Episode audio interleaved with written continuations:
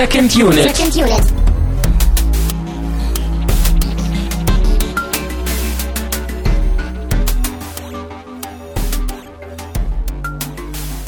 Herzlich willkommen zu einer wie immer ganz besonderen Ausgabe von Second Unit. Mein Name ist Christian Steiner und ich habe bei mir Tamine Muth.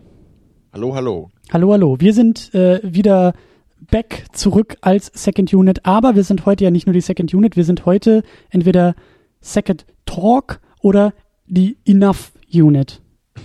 Haben wir uns Of geeinigt? course. Haben wir uns darauf geeinigt, was wir sind? Hm. Tja, das ist eine gute Frage. Oder wir machen was Neues. Was ganz Neues. Ursprünglich sollte das ja mal ein Crossover werden, Hm. aber da wir zahlenmäßig überlegen sind, ne, Stimmt.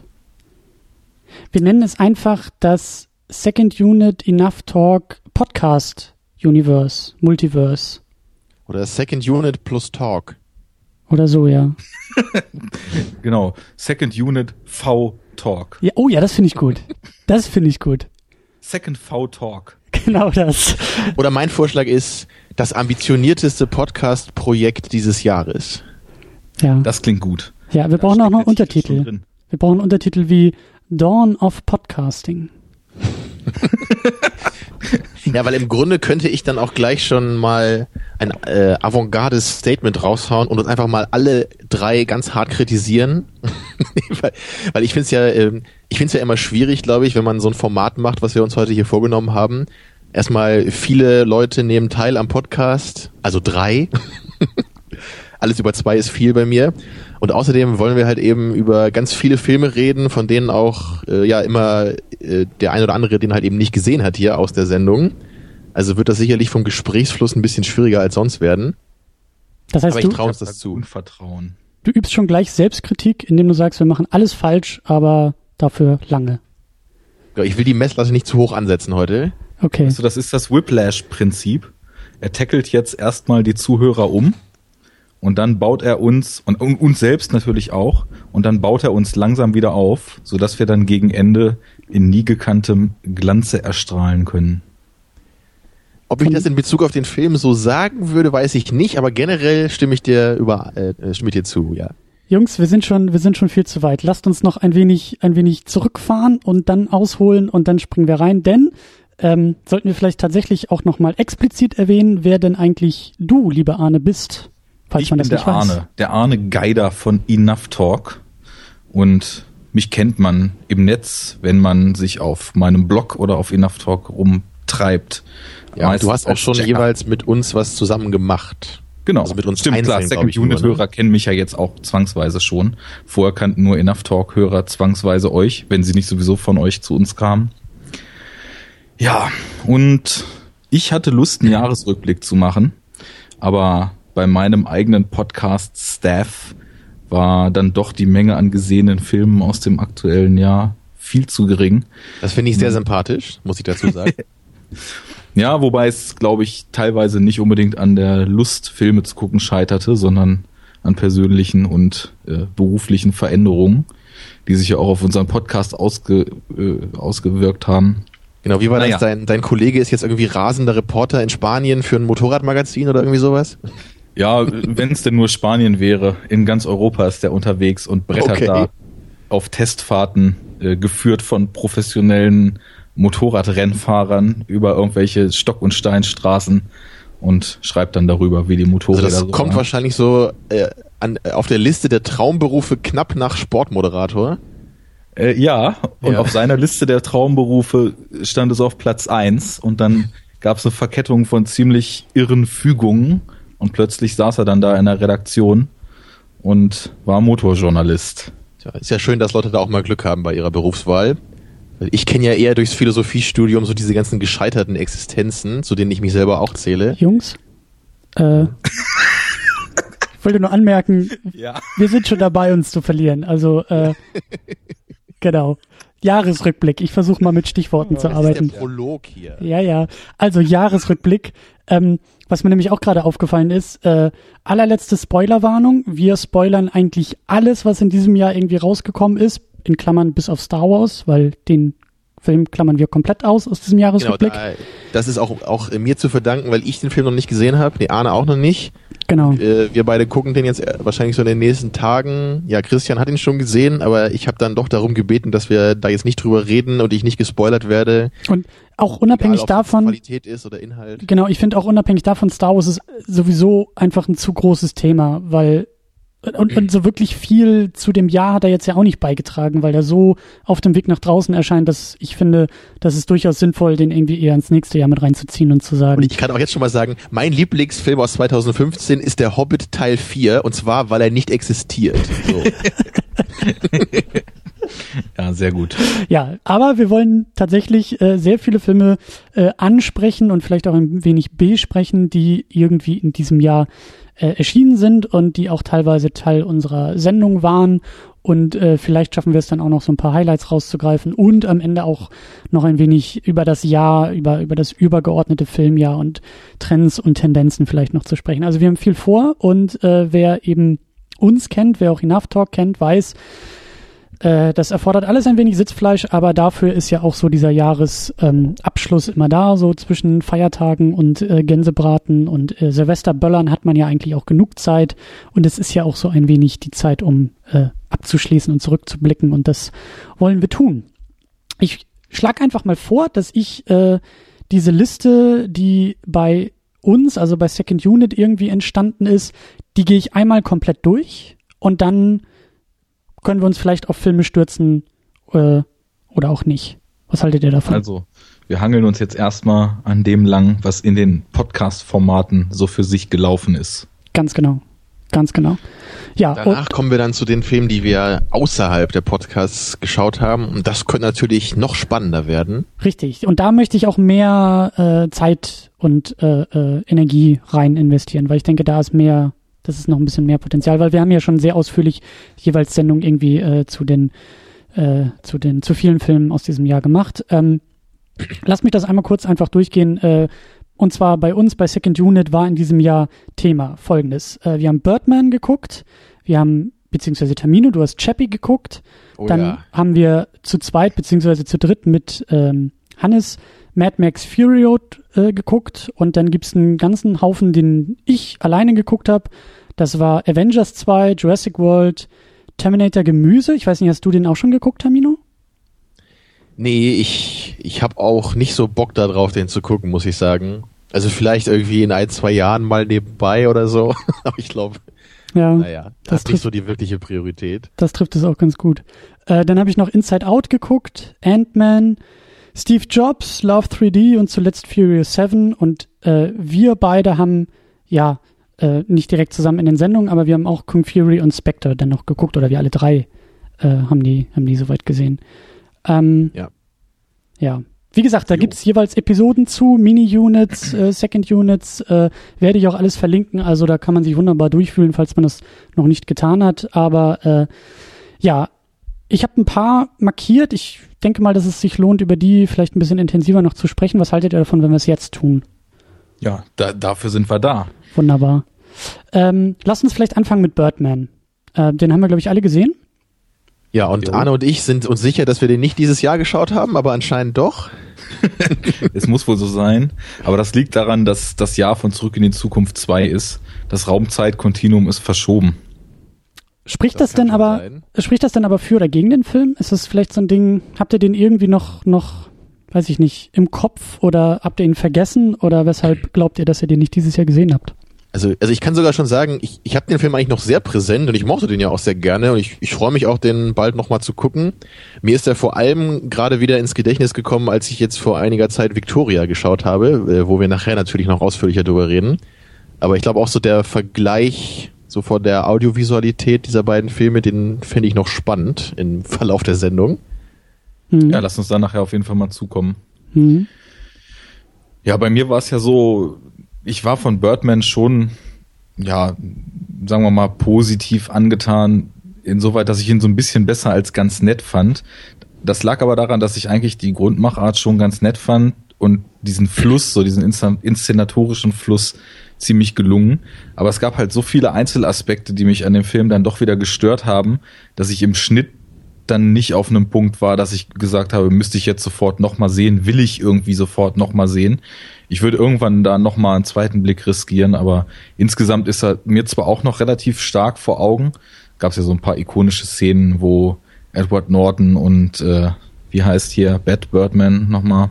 Michael Keaton? Michael Keaton, genau, als er ihm diese Riesenansprache da hält und ihm schon die Spucke durch, die, durch den Mund fliegt, weil er sich so aufregt und dann doch irgendwie nur quasi Film im Film, Schauspiel im Film äh, markiert. Das habe ich mhm. schon noch ganz gut in Erinnerung.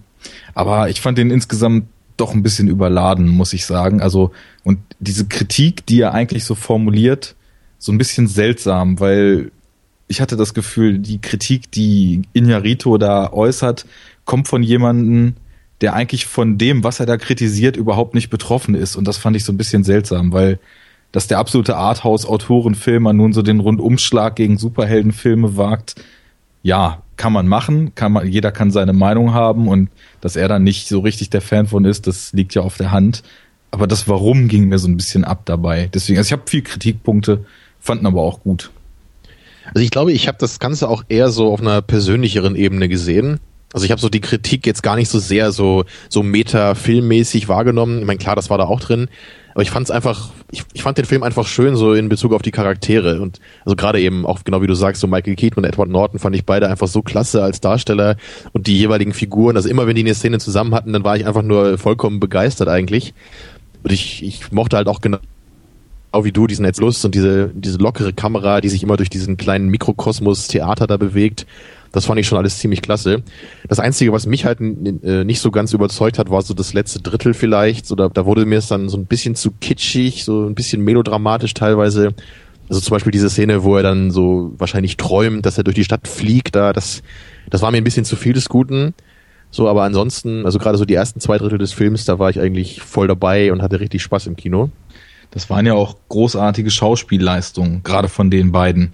Also Emma Stone fand ich da so ein bisschen nicht blass, aber auch so ein bisschen verschenkt. Also da hätte man vielleicht noch mehr draus machen können. Aber das Schauspiel, das war schon top. Und ich finde es jetzt interessant, dass du die Kamera als locker bezeichnest, weil natürlich sie, sie fliegt und gleitet so. Ich weiß jetzt nicht, ob du das genau eben mit der Formulierung meintest, aber ich hatte die Kameraarbeit als so einen direkten Spiegel dieser inneren Aufgewühltheit von dem Protagonisten, der ja da eben auf seine große Premiere hinfiebert, empfunden. Und der ganze Film auch mit diesem, mit diesem nervösen Drum-Score, den ich auch sehr gut fand, ähm, hat für mich eher so ein, so ein fieberiges Gefühl erzeugt. Also so locker fand ich den gar nicht. Der hatte eher so eine Grundanspannung so und hat das Gefühl, was man wahrscheinlich als Künstler, wenn man auf so ein großes Werk hinarbeitet, wo es dann wirklich um alles oder nichts geht, was man wahrscheinlich so tief in sich hat, das hat er gut transportiert. Da, da müsste ich nochmal drauf achten bei einer zweiten Sichtung. Ja, locker ist vielleicht nicht ganz richtig, aber, aber so die Bewegung der Kamera war ja schon meistens so flüssig ne, und bewegt ja, genau. sich eben so von, von einer Figur zur nächsten, was ich immer sehr schön fand. Also du, also sie folgt so einer Figur, wenn sie da durch den Flur läuft und dann kommt jemand anders um die Ecke und die Kamera ne, äh, äh, ähm, wechselt dann so den Fokus und geht der anderen Figur hinterher. Das, das fand ich einfach cool, das so mit anzusehen. Ja.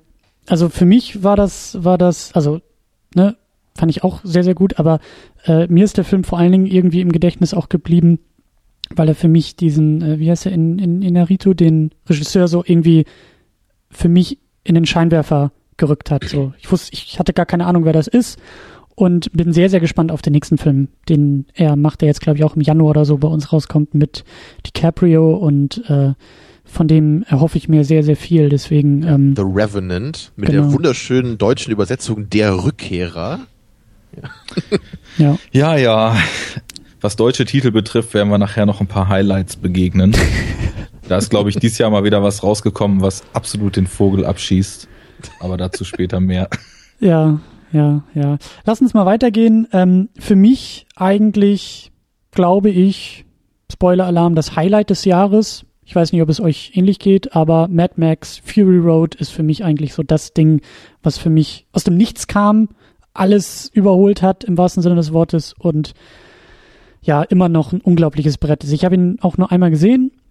Wir haben ihn ja im Kino geguckt und äh, ich will den auch unbedingt mal wieder gucken. Ich habe ein bisschen Angst, dass er zu Hause ein bisschen weniger funktioniert, weil ich keine große Soundanlage habe und das alles vielleicht ein bisschen kleiner ist, aber äh, der ist mir sehr, sehr positiv im Gedächtnis geblieben. Wie, wie geht's dir, Arne? Ich glaube, du warst da ein bisschen anders eingestellt, oder?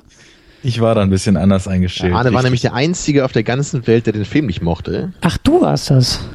Ja, genau, er war ich bin, das. ich bin dieser seltsame Querulant, der sich da im Wüstensand irgendwo verrannt hat und plötzlich mit so einem Film gar nichts anfangen konnte.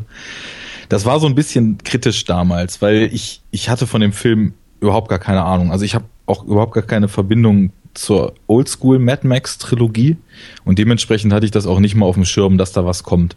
Und dann war ich irgendwann mal im Kino und dann kam eine persönliche Ankündigung von George Miller, wie wir ja wissen, Director of Mad Max und ein Schweinchen namens Babe. Und der hat dann ähm, irgendwie das Publikum angesprochen, er würde viel Spaß wünschen, er hätte jetzt einen wonderful extended Trailer zu Mad Max Fury Road für die Leute. Und dann, ja, explodierten da so fünf bis sieben Minuten Autos auf dem Schirm. Ja. Und Und das Problem jetzt- ist, das Problem ist, dass ich bei diesem Trailer schon gemerkt habe, und das ist eine Tendenz, die sich dann im Kinojahr so weiterzieht, und da werden wir nachher auch noch drauf kommen, dass mir das einfach irgendwie nichts gegeben hat. Also ich habe einfach nicht das Gefühl gehabt, ich will diesen Film sehen. Hm. Und irgendwie, ja, fand ich es auch, also ich fand es auf einem Maße uninteressant, dass ich das erstmal ins Netz senfen musste und dann völlig baff war, dass das scheinbar so einer der meist erwartetsten Filme überhaupt ist. Und dass der einzige Kommentar, der da so durch die Bank weg zukam, wie gern hätte ich denn bitte diesen Extended Trailer gesehen, weil dann hätte ich ja schon drei Szenen mehr aus dem Film gesehen von anderen Leuten. Naja, und dann haben mich äh, einschlägige Befürworter des Films dazu überredet, ihn mir anzusehen.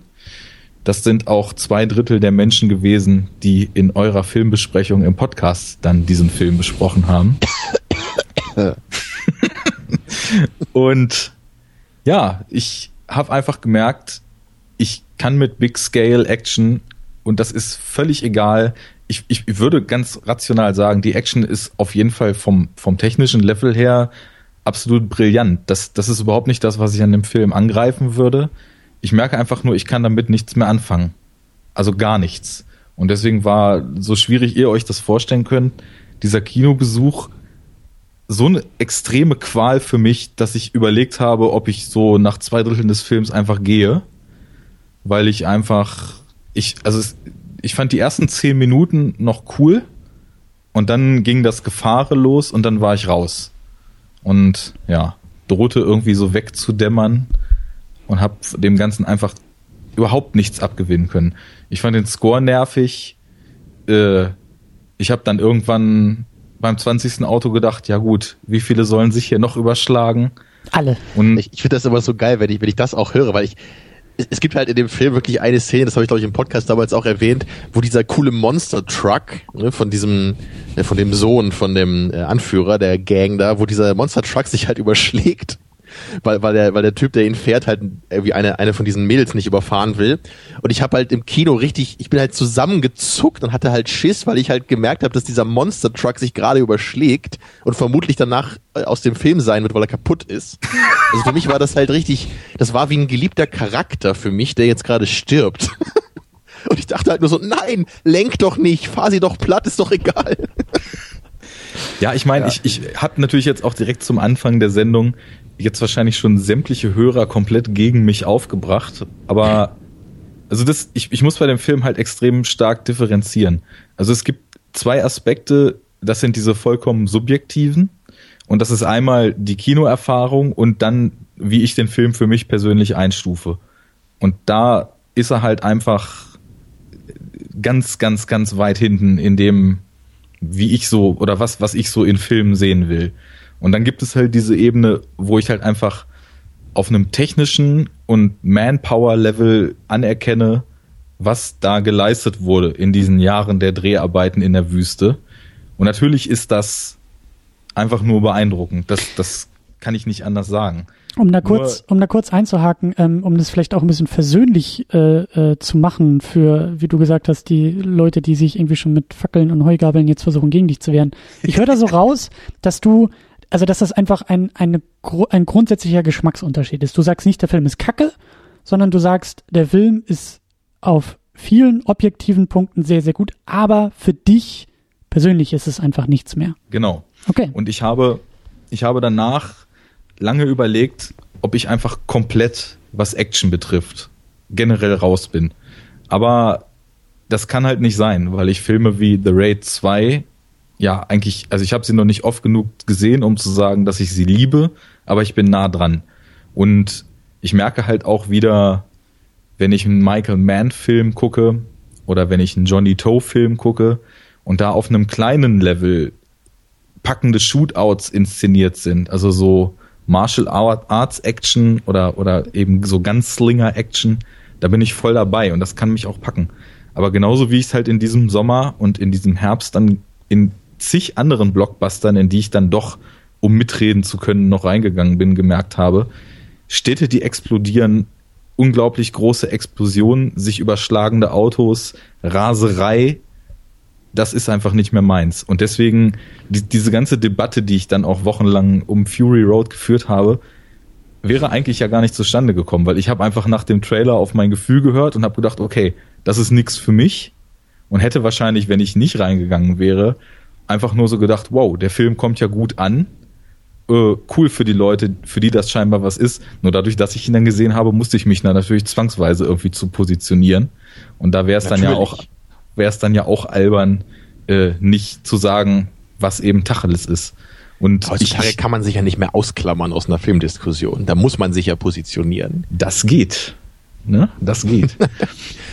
ja, lass mich auch noch ein ja. paar Worte zum Film sagen, weil ich habe ihn nämlich auch nach unserer Sendung nochmal im Kino geschaut ich glaube, das war zumindest nach der Sendung, wenn ich mich nicht irre, ja.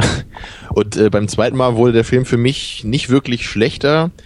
Also ich, ich glaube, es war sogar so, so die Sachen, die mir gefallen haben beim ersten Mal schon, was natürlich eine Menge waren, die haben mir noch besser gefallen beim zweiten Mal, aber gleichzeitig haben mich auch die paar Sachen, die mich beim ersten Mal schon gestört haben, noch mehr gestört beim zweiten Mal. Also in gewisser Weise äh, kam aber trotzdem irgendwie das, äh, das gleiche dann dabei raus am Ende. Und ich habe, glaube ich, einen Film wirklich, also zweimal im Kino habe ich, glaube ich, seit Herr der Ringe irgendwie keinen Film mehr gesehen, wenn ich mich jetzt nicht irre. Oder zumindest nicht, weil ich so viel Bock darauf hatte. Und es ist wirklich, also das kann ich auch jetzt schon mal sagen, für mich ist das ganz klar also mein Favorit für dieses Jahr. Da kommt im Grunde auch nix irgendwie ansatzweise ran von allen anderen Filmen, die ich gesehen habe, auch wenn ich da auch noch einige mochte. Aber das, das ist für mich wirklich so ein Ding, so ein, so ein Film, den, den will ich einfach jetzt öfter haben in den nächsten Jahren. Ich will so einen Actionfilm haben, der ist natürlich trotzdem nicht wie jetzt so ein, so ein älterer Film aus den, aus den 80ern oder 90ern vielleicht, wo man nochmal ein bisschen bodenständigere Action vielleicht auch hatte oder Action, die sich echt anfühlt und dreckig und rau, äh, was ja viele zum Beispiel auch immer gesagt haben, so das ist für sie halt dieser Road Warrior gewesen, also Mad Max 2 von den alten. Da gibt es eben auch viele Vergleiche zwischen diesen beiden Filmen, ne? viele Reviews, die dann genauso gucken, hier, guck doch mal, was der alte macht, das ist doch viel cooler, weil sich das viel echter anfühlt als der neue. Aber ich würde es halt so nicht sagen, weil diese, diese coole Stilistik, die der neue Film eben hat, verbunden mit diesem ganzen Aufwand, so mit der besonderen Audiovisualität und dem für meinen Geschmack halt sehr, sehr geilen Soundtrack, das ist für mich so ein ganz besonderes Gesamtpaket. Und das, das habe ich halt wirklich lange bei einem Actionfilm nicht mehr so gesehen. Also und die Sachen, die Arne jetzt erwähnt hat, so an anderen Actionfilmen, die er mag, die gefallen mir ja auch alle. Also ich bin ja auch großer Fan von The Raid 2 und ich mag auch irgendwelche Hongkong-Actioner, das finde ich halt alles super. Aber der ist wirklich, der ist für mich hier genau auf, auf dem gleichen Level eigentlich, so von meinem Filmgenuss her. Ja. Also irgendwie hat da wirklich alles funktioniert oder fast alles, und bis auf Details. Das nochmal so zu hören, äh, erfreut mich ganz besonders, weil ich wirklich nicht wusste im Vorfeld, was du von Mad Max Fury Road denken wirst. Wir hatten ja auch eine Sendung zum ersten Mad Max gemacht und da hattest du ja auch schon so ein bisschen deine Befürchtung und das war mal wieder so ein Kandidat auch für mich, bei dem ich beide Richtungen hab sehen können. Also entweder du liebst ihn oder du hasst ihn. Also ähm, und umso schöner, dass du irgendwie auch äh, auf der, auf der, ich würde sagen, auf der hellen Seite stehst, aber auf der, also dass der Film für dich auch so funktioniert hat. Ähm, weil das ist oft, äh, ich glaube, gerade weil wir auch so lange schon podcasten und viel über Filme geredet haben, ich habe das nicht mehr oft, dass ich nicht so wirklich einschätzen kann, was du von dem Film denkst. Da kommen wir, glaube ich, nachher auch noch drauf, auf andere Kandidaten, die wir außerhalb der Sendung gesehen haben. Ich glaube mittlerweile ein, ein, ein, auch dich sehr, sehr gut einschätzen zu können und dann eben sozusagen von dir auch überrascht zu werden mit, deinen mit deinen Einschätzungen zu Filmen, ist auch immer eine schöne Sache. Ähm, ja, Christian, bei dir weiß ich auch immer, wann, wann du den Film magst. So, da muss halt entweder muss Steve Jobs mitspielen, es muss irgendwie so um Hipster und Internet gehen und dann ist das so dein Lieblingsfilm. Oder natürlich für, um Superhelden. Oder die Musik muss von Trent Reznor kommen, da bin ich auch Genau. dabei. Und wenn irgend, also wenn, wenn diese Aspekte alle nicht drin sind, dann kann man auch den größten Film aller Zeiten machen, der wird dich einfach nicht interessieren. Richtig. Wie zum Beispiel der neue Terminator, um eine wunderbare Überleitung zu liefern. Aber äh, der hat aus so vielen anderen ähm, Gründen nicht gezogen und nicht gezündet. Ja, das mag daran liegen, dass der Film einfach nur ein riesengroßer Clusterfuck ist. Also anders kann man das, glaube ich, nicht sagen. Ich meine, für uns war das Pflichtprogramm. Wir haben sogar unseren Podcast nach einem Orni-Zitat benannt. Und dementsprechend war klar, Terminator war unsere erste Sendung und jetzt kommt ein Terminator, ja, Sequel, Prequel, Remix. Remix, Ja. keine Ahnung. Und äh, der, der musste dann schon. Remix in finde ich am besten, ehrlich gesagt. ja, vor allem, du hast den Film ja nicht mal gesehen. Also wenn du den gesehen hättest, ich meine, der Trailer hat natürlich bei dem Film einfach mal hart alles durchgespoilert, was da drin passiert. Also im, im Endeffekt kennt man den Film, wenn man den Trailer kennt. Da kann man dann schon ganz gut mitreden. Aber das ist wirklich, also so einen durchgemanschten Unsinn habe ich lange nicht gesehen. Ich fand zwar schon, dass er in gewisser Weise dann auch noch ziemlich spaßige Segmente hatte, aber halt einfach nur aufgrund der immer noch vorhandenen Arnie-Präsenz, die natürlich total verschenkt war, weil er teilweise dann doch irgendwie fast Statist in seinem eigenen Franchise war und aber eben auch aufgrund dieser Zitatschlacht, Ja. die aber natürlich niemals über einen Level von, ey cool, das habe ich schon mal gesehen, hinauskommt. Ähm, und ja, das, das ist einfach voll in die Hose gegangen, das Ding. Allein dieser Stunt mit dem Bus, den habe ich ja im Trailer auch gesehen, das sah halt genauso aus wie das, was in Dark Knight halt äh, gemacht wurde mit dem Truck da, oder? Ja, Also exakt. über, überschlägt sich halt so, ein, äh, so ein Fahrzeug dann in der gleichen Weise, wo ich auch nur dachte so, hä, warum kopiert ihr den Stunt? Ja, ich weiß nicht, was das sollte. Also vielleicht für die Leute, die dann nicht mal mehr irgendwie die zugrunde liegenden Terminator 1 und 2 mehr kennen, dass dann vielleicht irgendwie als, als Bindungsglied Everybody's Darling Dark Knight da reingeholt wird. Ich weiß es nicht. Aber ich, ich weiß sowieso nicht, wer was gedacht hat, um diesen Film dann für 200 noch was Millionen zu drehen. Ich, das, keine Ahnung. Das ist, Christian, du hast den ja auch damals besprochen und warst ja auch eigentlich ratlos, was das soll, wenn ich mich so richtig erinnere. Ja. Ja. Ja, also für mich ist dieser, dieser Remix-Aspekt einfach so, der hat mich so ratlos zurückgelassen und so ähnlich, ich habe es nicht ganz so stark gesehen, aber so ähnlich ist es bei Jurassic World ja auch, so dieser, dieses Thema Nostalgie vielleicht auch irgendwie oder Referenz auf eigene Franchise ähm, Teile oder oder bessere Teile oder so und das ist irgendwie also beim beim Terminator fand ich das eben ganz ganz schlimm. Also und dadurch war der eben auch du hast so schön Clusterfuck als Stichwort genannt. Ich fand auch so dieses es wird sich von es wird sich vom ersten bedient und den zweiten da reingeworfen und alles irgendwie durchgemixt und es kam einfach nichts Originelles bei bei raus und ähm, ja, ich weiß nicht, das hat einfach überhaupt nicht für mich gezogen und funktioniert und ich glaube, da sind wir auch nicht alleine und ich glaube, das Ding ist irgendwie auch, ich habe keine Ahnung, was er eingespielt hat, aber so prinzipiell ja doch eher gefloppt, weil das die eigentlich schon mit angekündigte Trilogie jetzt ja doch erstmal in Frage gestellt wird und keiner mehr über den Film redet und ich auch nicht weiß, was irgendwie aus Arnie jetzt noch werden soll in den nächsten Jahren, weil das ja, glaube ich, auch so sein riesen Comeback werden sollte und so wirklich was davon hängen geblieben ist einfach nicht. Nee, das liegt Das sollte sein daran, riesen Com- Comeback werden, echt? Naja, also er hat ja das Comeback schon die letzten Jahre vorbereitet und natürlich ist es ja immer eine große Ansage, wenn du sagst, ne, der Star kehrt in seine Rolle zurück, die ihn zum Star gemacht hat. So, das ist ja immer irgendwie ein, Ja, okay. ein, ein erstmal eine Ansage, so ob das jetzt ähm, als Comeback auch so geplant war oder er eigentlich nicht vielleicht schon vorher wollte, dass er zurückkommt, aber ja, auf jeden Fall ist das versucht irgendwie, das ja an mehreren Baustellen jetzt. ja, Es Ja, ist ja nicht nur der Terminator die einzige Rolle, in die er zurückkehrt. Da ist doch mit Conan auch noch irgendwas in der Mache. ja, Ja, ich weiß aber nicht, ob er da die Hauptrolle spielen soll. Ich glaube, das ist noch nicht klar. Da ist er dann der Papa von Conan Jr. Ich meine, vielleicht ist er auch irgendwie der König und er hat einen Sohn, ne? Und der muss dann irgendwie losziehen und die Welt retten, wer weiß. Also bei Hollywood kann ich mir alles vorstellen. Ja. hm, Naja, aber in Terminator hat das nicht funktioniert. Und wie du jetzt schon sagtest, Christian, es bleibt nichts da. Also ich, wenn ich mich an den Film erinnere, dann erinnere ich mich an die Szenen, die aus den ersten beiden Teilen gespiegelt sind, aber auch nur, weil sie Ja. durch die ersten beiden Teile auf ewig in die Netzhaut gebrannt sind. Und der Rest war halt technisch auf wirklich allerhöchstem Level umgesetzt und doch vollkommen leer. Ja. Und Ja. ja, da ist aber auch Terminator eben nicht der einzige Blockbuster dieses Jahr, der das Problem hat. Ähm, zieht sich ja so, also ich habe dann, wie gesagt, Blockbuster größtenteils sogar schon gemieden, aber die paar, die ich mitgenommen hatte, kranken alle an genau dem Aspekt. Ja, ich will es auch nur ganz kurz äh, erwähnen, weil ihr den, glaube ich, beide nicht gesehen habt, aber so, ich sehe jetzt gerade nämlich Avengers 2 hier als Stichwort, ähm, der krankt für mich eigentlich genau unter dem gleichen Aspekt, also, oder anders, er hat das gleiche Problem, nämlich irgendwie nicht wirklich hängen geblieben zu sein. Ich habe das Gefühl, da war ein riesen Hype im Mai, als er rauskam, und zwei Wochen später hat keiner mehr über den Film geredet.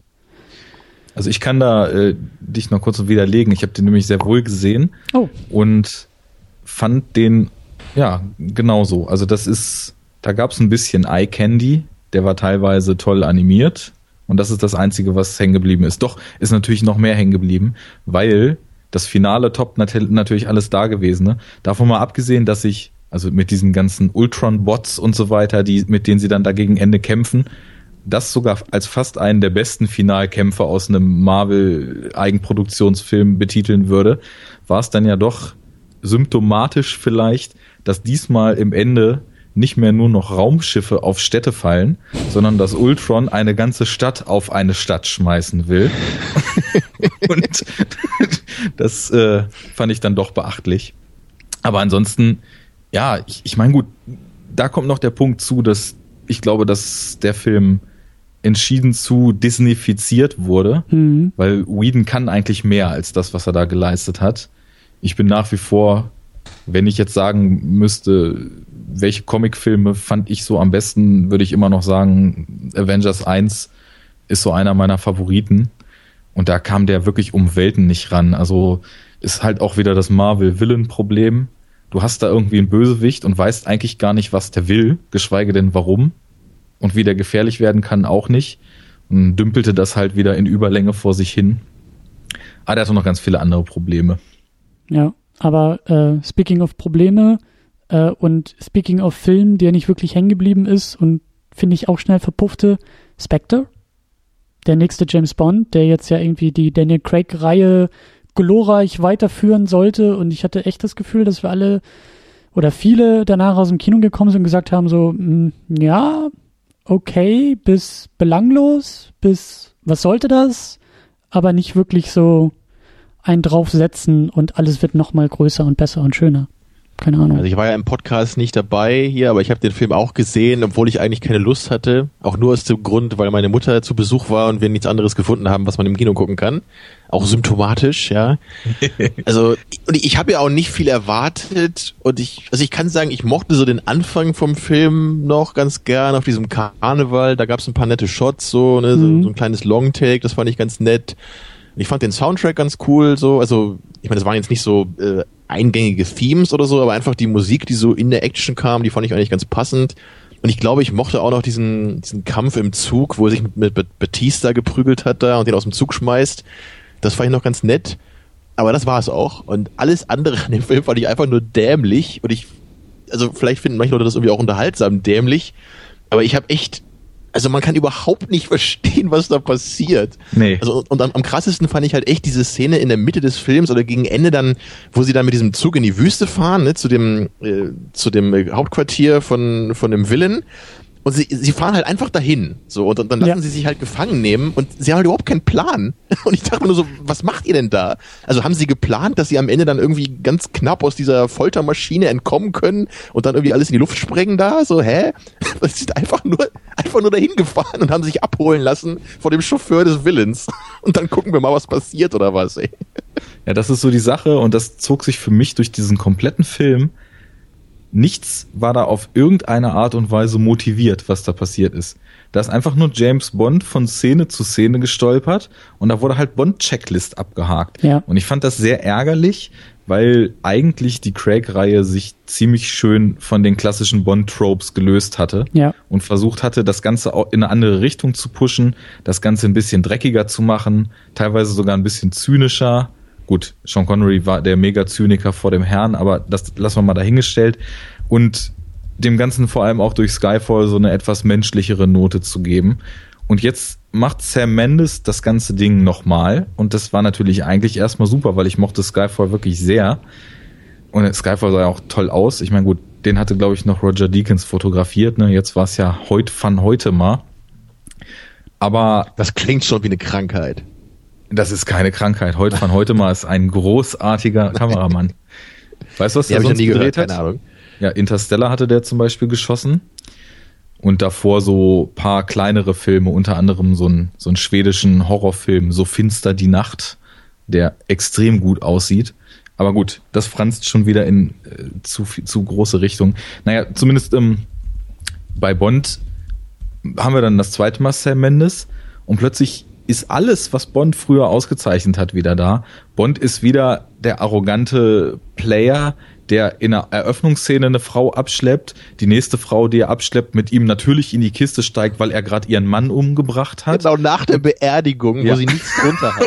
Und, und die dritte dann, die dritte dann aus dem absoluten Nichts, nachdem sie ihm die ganze Zeit nicht vertraut hat und ihn total scheiße fand, von einem Moment auf den anderen ihn anguckt und ihm gesteht, er sei die Liebe ihres Lebens. What the fuck dachte. Genau, und dann gibt er seinen Agentenjob auf, weil er jetzt die endlich die wahre Frau fürs Leben gehabt, hat, weil es die 150. ist, mit der er rumgemacht hat in den letzten zwei Wochen so.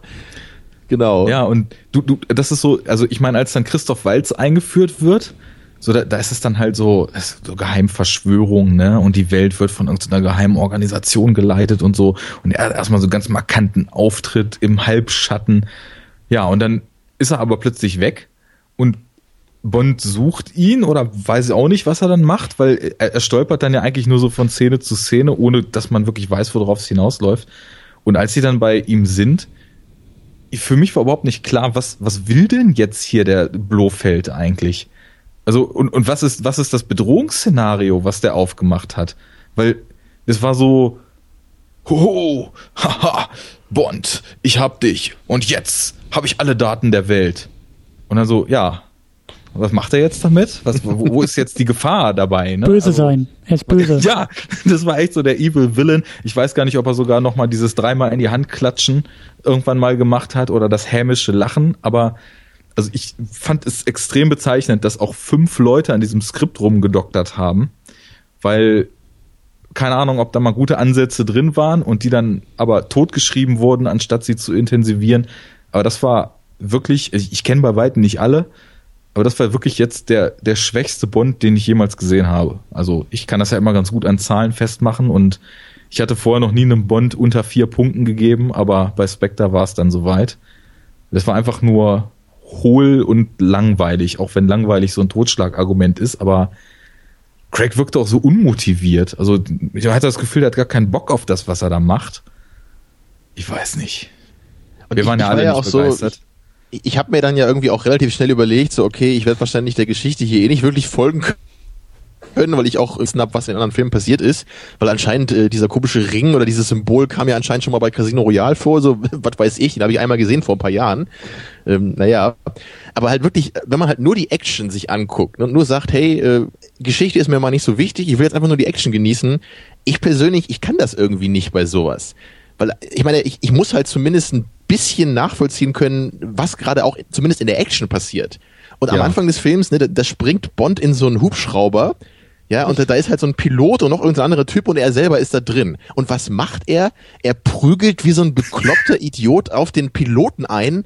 Und er, ich meine, er ist selber in dem Hubschrauber und dieser Hubschrauber fliegt gerade über ein, ähm, so, ein, so ein Volksfest da. Und wenn er, wenn er halt abstürzt, dann sterben da äh, hunderte, tausende Menschen und er selber auch. Und das ist so, was soll das, ne? Und, und später halt dann, dann klaut er sich ein Flugzeug und fliegt auf einer engen Straße in einem Wald, ja, so in, in fünf Meter Höhe hinter einem Auto hinterher und dann rammt er das Auto mit einem Flugzeug. Ich meine, was, daran habe ich keinen Spaß mehr, ja? Das ist Nee. eigentlich, äh, das ist ja so Kong Fury-Niveau, ne? Ja, Um weißt du, Foreshadowing zu betreiben. du bist ja nicht so bondsicher, ne? Und solche völlig groteske Over-the-Top-Action war eigentlich über lange Zeit ja ein Trademark so von Bond-Filmen. Nur die hatten halt den maßgeblichen Unterschied, dass der ganze Film so einen total augenzwinkernden, ironischen Kommentar hatte und eigentlich von vornherein klar gemacht hat, wir wollen euch hier nicht mehr zeigen als schöne Kulissen aus aller Welt und ein bisschen abgedrehte Action mit völlig überzogenen Gadgets und Autos, die Düsenantrieb haben und zum U-Boot werden können und also ein Blödsinn. Bloß der Film jetzt wirkte so, als ob er sich so diese Bedeutungsschwere, die die vorherigen drei Craig-Filme aufgemacht haben, gern noch konserviert hätte, aber trotzdem auf diesen Over-the-Top ironisch abgehobenen Oldschool-Bond-Style setzt. Und das hat sich in meinen Augen auch so gebissen, dass ich überhaupt, also ich, ich konnte den Film weder ernst nehmen, noch äh, augenzwinkernd gucken, weil halt von beiden genau so viel drin war, dass es das andere ausgehebelt hat. Und der, der hatte überhaupt gar keinen stringenten Ton, der Film. Also man wusste gar nicht, was, was wollten die jetzt hier eigentlich machen? Das ist so ein riesiges Durcheinander und unterm Strich dann aber doch insgesamt nichts. Ja. Ja. Ich meine, ich, ich, ich äh, noch ganz kurz, ich, ich weiß jetzt nicht, ob ich den Film wirklich, also ich, ich persönlich, ich mochte ja Skyfall nicht, da bin ich der einzige Mensch auf der Erde, der den nicht mochte. Ich kann aber schon verstehen, warum jetzt wirklich alle über den neuen Bond so stark herziehen und äh, bei Skyfall nicht. Also ich sehe schon, dass Skyfall irgendwie zumindest für gewisse Ansprüche, glaube ich, funktionieren kann, die man an den Film hat und der neue halt einfach nur irgendwie belanglos ist eigentlich. Aber ich glaube, persönlich hatte ich auch nicht wirklich mehr Spaß mit Skyfall, weil der einfach, der, der hat halt für mich auch einfach nicht funktioniert, ne, weil halt die, dieses ganze Bond-Ding für mich, das ist ja eigentlich auch irgendwie so ein Schnickschnack und da habe ich ja prinzipiell auch nichts gegen. Und ich, ich finde es halt äh, bei Skyfall irgendwie blöd, dass man das da einfach alles so auf jetzt hier, jetzt geht's äh, um den Hintergrund von M und Moneypenny ist jetzt eine richtige Figur und, und, und sowas. Das finde ich halt auch irgendwie bekloppt. Aber bei dem neuen ist genau wie Arne eben sagt, das, das, das Problem ist einfach, dass man beides auf einmal macht. Man macht einerseits eben den neuen Ansatz mit, äh, wir machen jetzt hier eine richtige Story und äh, diepe Charaktermotivationen eigentlich und, und Bond hat jetzt wirklich seine richtige Liebe gefunden so Quatsch. Ja, und dann kommt halt nur völliger Unsinn in, und, und man versteht nicht einen einzigen Plotpoint. Man weiß nie, was die da machen und was das soll. Das ist großartig, ey. Und abschließend, oder falls Christian noch was sagen will, dann danach, aber ich habe auch noch einen riesen Kritikpunkt, der mir das Ganze total versaut hat. Ich, ich mochte halt, wie gesagt, diesen quasi Relaunch mit Daniel Craig ziemlich gern. Und jetzt kommen die plötzlich dann im vierten Film daher und betreiben so ein Redconning, wo wirklich die abgedrehtesten Comic-Autoren stolz drauf wären, weil plötzlich alles, was in den drei Filmen vorher passiert ist, überhaupt keinen Wert mehr hat. Auf einmal war es doch alles der Oberwillen, der von seiner geheimen Basis in den Vulkanen der Wüste die Fäden gezogen hat und Mats Mikkelsen, der irgendwie so ikonisch in Casino Royale den, den Bösewicht gespielt hat, war nur einer von seinen, von seinen Handlangern und Javier Bardem im letzten Film war auch nur einer von seinen Handlangern und die haben eigentlich alle überhaupt gar keine Motivation gehabt, weil es war ja alles hu, hu, ha, der böse Christoph Walz in seinem Vulkan. Und da denke ich mir, das entwertet sogar diese Vorgänger rückwirkend so ein bisschen. Also ich meine, klar, das ist wieder so dieses X-Men 3 Ding und X-Men Future Past Ding. Da kommt dann irgendwann wieder ein Bond-Film, der das auch alles wieder ungeschehen macht und dann geht's wieder von vorn los. Aber trotzdem, das äh, wozu, ne? Also äh, es wirkt halt nicht so, als ob man sich drei Filme lang gedacht hat, okay, wir bauen jetzt überall hier noch so ein paar lose Fäden ein, die wir dann vielleicht in einem abschließenden Daniel Craig Bond nochmal zusammenführen und plötzlich einem das Licht aufgeht, aha, so ist das also alles gewesen, sondern das wirkte so künstlich draufgeflanscht. Das wurde nie etabliert und jetzt einfach so mit dem Dampfhammer durchgeballert. Und dann hast du halt auch noch so einen Bösewicht wie jetzt Christoph Walz, der da einfach sein Standardprogramm runterspult, aber dafür eben leider noch nicht mal ein sonderlich gutes Skript serviert bekommen hat und dementsprechend auch total blass bleibt. Das ist einfach, ja, da hat, hat sich die ganze Reihe keinen Gefallen mitgetan. Ja, also ich äh, ihr habt das wunderbar gemacht. Also ich unterschreibe das alles und nicke die ganze Zeit und äh, ja, also ich kann dem auch nicht viel mehr hinzufügen, außer dass es eine riesengroße Enttäuschung war, genau aus den Gründen, die ihr, die ihr so wunderbar angeführt habt. Und für mich, da kommen wir vielleicht nachher auch noch so ein bisschen hin, für mich verhärtet sich dabei auch so ein bisschen die Beobachtung, dass ähm, ja, so in diesem Kinosommer, in diesem Blockbuster-Sommer doch echt vielleicht auch ich habe das in der Fast and the Furious Sendung neulich angedeutet, dass das vielleicht doch irgendwie ein, ein Beispiel sein könnte für die nächsten Jahre, wie Filme gemacht wurden, vielleicht hoffentlich bald nicht mehr gemacht werden, keine Ahnung, aber der Bond fühlt sich einfach an wie so ein, wie so ein Studiofilm, also wie so ein, wie so ein Produzentenfilm. Es findet sich keiner, der das Drehbuch schreiben will, es findet sich keiner, der den Film machen will, Craig will nicht spielen, aber irgendjemand, ja, so der, die Blofeld-Analogie bei, bei, ähm, bei Sony, beim Produktionsstudio, die sitzt da tatsächlich mit der Katze auf dem Schoß und sagt, nein, wir müssen aber im Jahr 2015 einen neuen Bond haben, weil irgendwie die nächste Milliarde muss irgendwie aufs Konto kommen und los, los, macht einen Film, so ungefähr. Und äh, ich habe den Eindruck, dass es dann auch so ein paar mehr in diesem Jahr irgendwie gab und äh, eben vielleicht auch ein paar, die nicht ganz so lieblos daherkamen und dadurch vielleicht ein bisschen besser funktioniert haben oder vielleicht auch erfolgreicher waren. Aber ähm, ja, eine riesengroße Enttäuschung irgendwie und äh, ja. Ja, und gerade weil wir auch vorher eben gesehen haben, dass so ein Big-Scale-Franchising und eine künstlerische Vision darin sich per se gar nicht so stark ausschließen, wie man das vorher gedacht hat. Ja. Denn Skyfall hatte weit mehr inhaltliche Anknüpfungspunkte auch zu früheren Sam Mendes Filmen, die halt immer total starke Charakterdramen waren. Also ich meine, in Revolutionary Road geht's nur um DiCaprio und Winslet und das Scheitern ihrer Ehe in Zeiten, wo eine Ehe nicht scheitern durfte. Das ist der Inhalt des Films. Da ist Bond dann halt schon eine andere Nummer. Und das, da hat er die eigenen Schwerpunkte total gut transferiert bekommen. Und da ist halt nichts mehr von übrig. Und insofern ist das dann verschenkt, dass ein Regisseur, der, der auf Charakterseite und auch was die Audiovisualität betrifft, eigentlich so stark liefern kann, dass der dann quasi zum Auftragsregisseur wird und sowas wie Spectre abliefert. Und das war's jetzt von mir zu dem Film. ja, lasst uns, lasst uns weitermachen. Lasst uns zu einem ganz anderen Film kommen und vom riesengroßen ins riesenkleine gehen zu Kung Fury auf jeden Fall. Der in diesem Den haben Sommer. wir auch alle gesehen, ne? Genau, der Oh. in diesem Sommer auf YouTube einfach so gedroppt wurde und äh, ja, ich glaube, also mich interessiert da vor allen Dingen deine Meinung, Tamino, weil wir hatten eben ähm, hier bei Second Unit ja eine Sendung mit dem Bahnhofskino zusammen gemacht und ich äh, habe schon gemerkt, dass du da eigentlich gefehlt hast in der Diskussion, weil du mir schon auch vor dem Sommer von dem Film erzählt hast und eben auch so deine Einschätzung, weil du ja eigentlich blöder Begriff, aber weil du ja eigentlich so diesem Trash-Kino eher zugetan bist, aber trotzdem deine Probleme oder vielleicht gerade deswegen deine Probleme mit Kung Fury hast. Ja. Ich habe mir auch gerne eure Sendung dazu angehört und äh, ich war auch ziemlich genau eurer Meinung eigentlich so bei, also sowohl bei dem, was du gesagt hast, als auch bei dem, was das, was die äh, Bahnhofskino-Leute gesagt haben.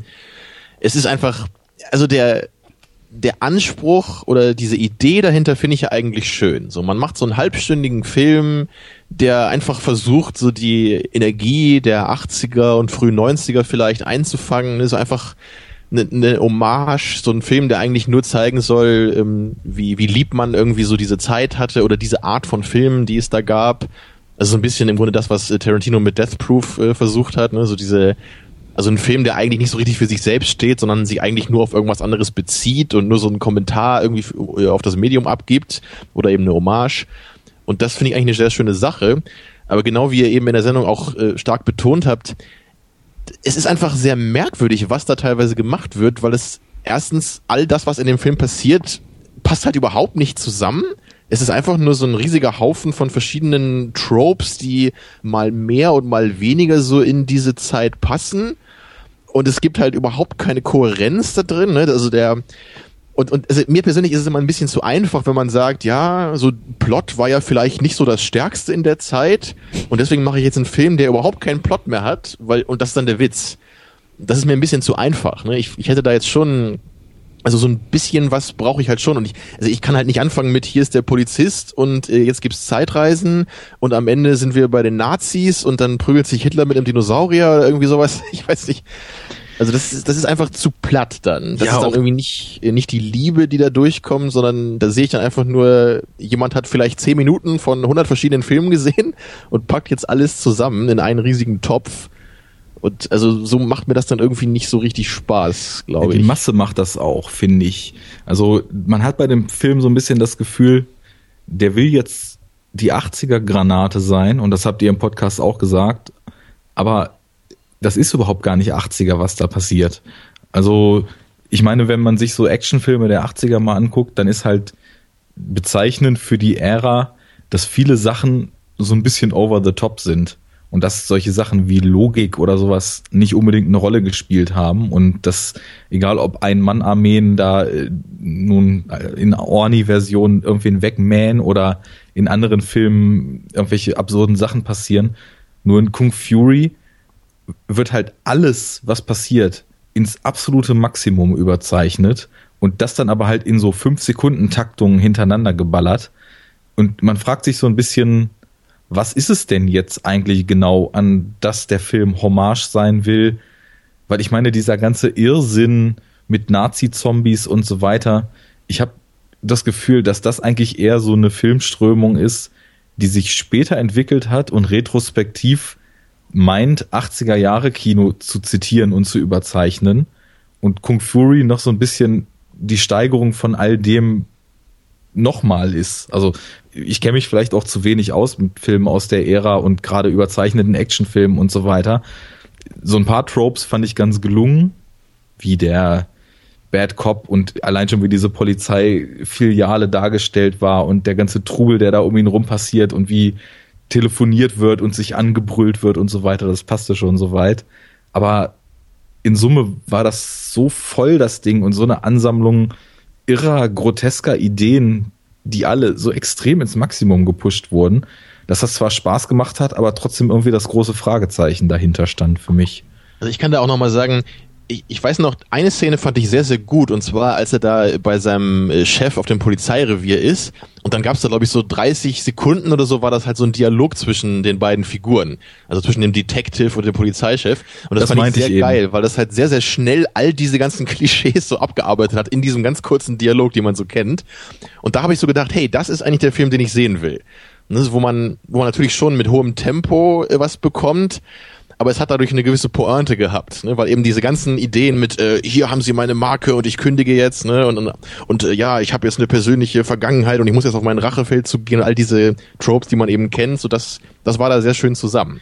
Und da aber hat man auch erkannt, wo drauf hinaus ne? und eben. Äh, ja, und dann ist da der Dinosaurier und, und Odin und sowas. Das, das ist dann wieder was völlig anderes. Denk ich so, hä, what?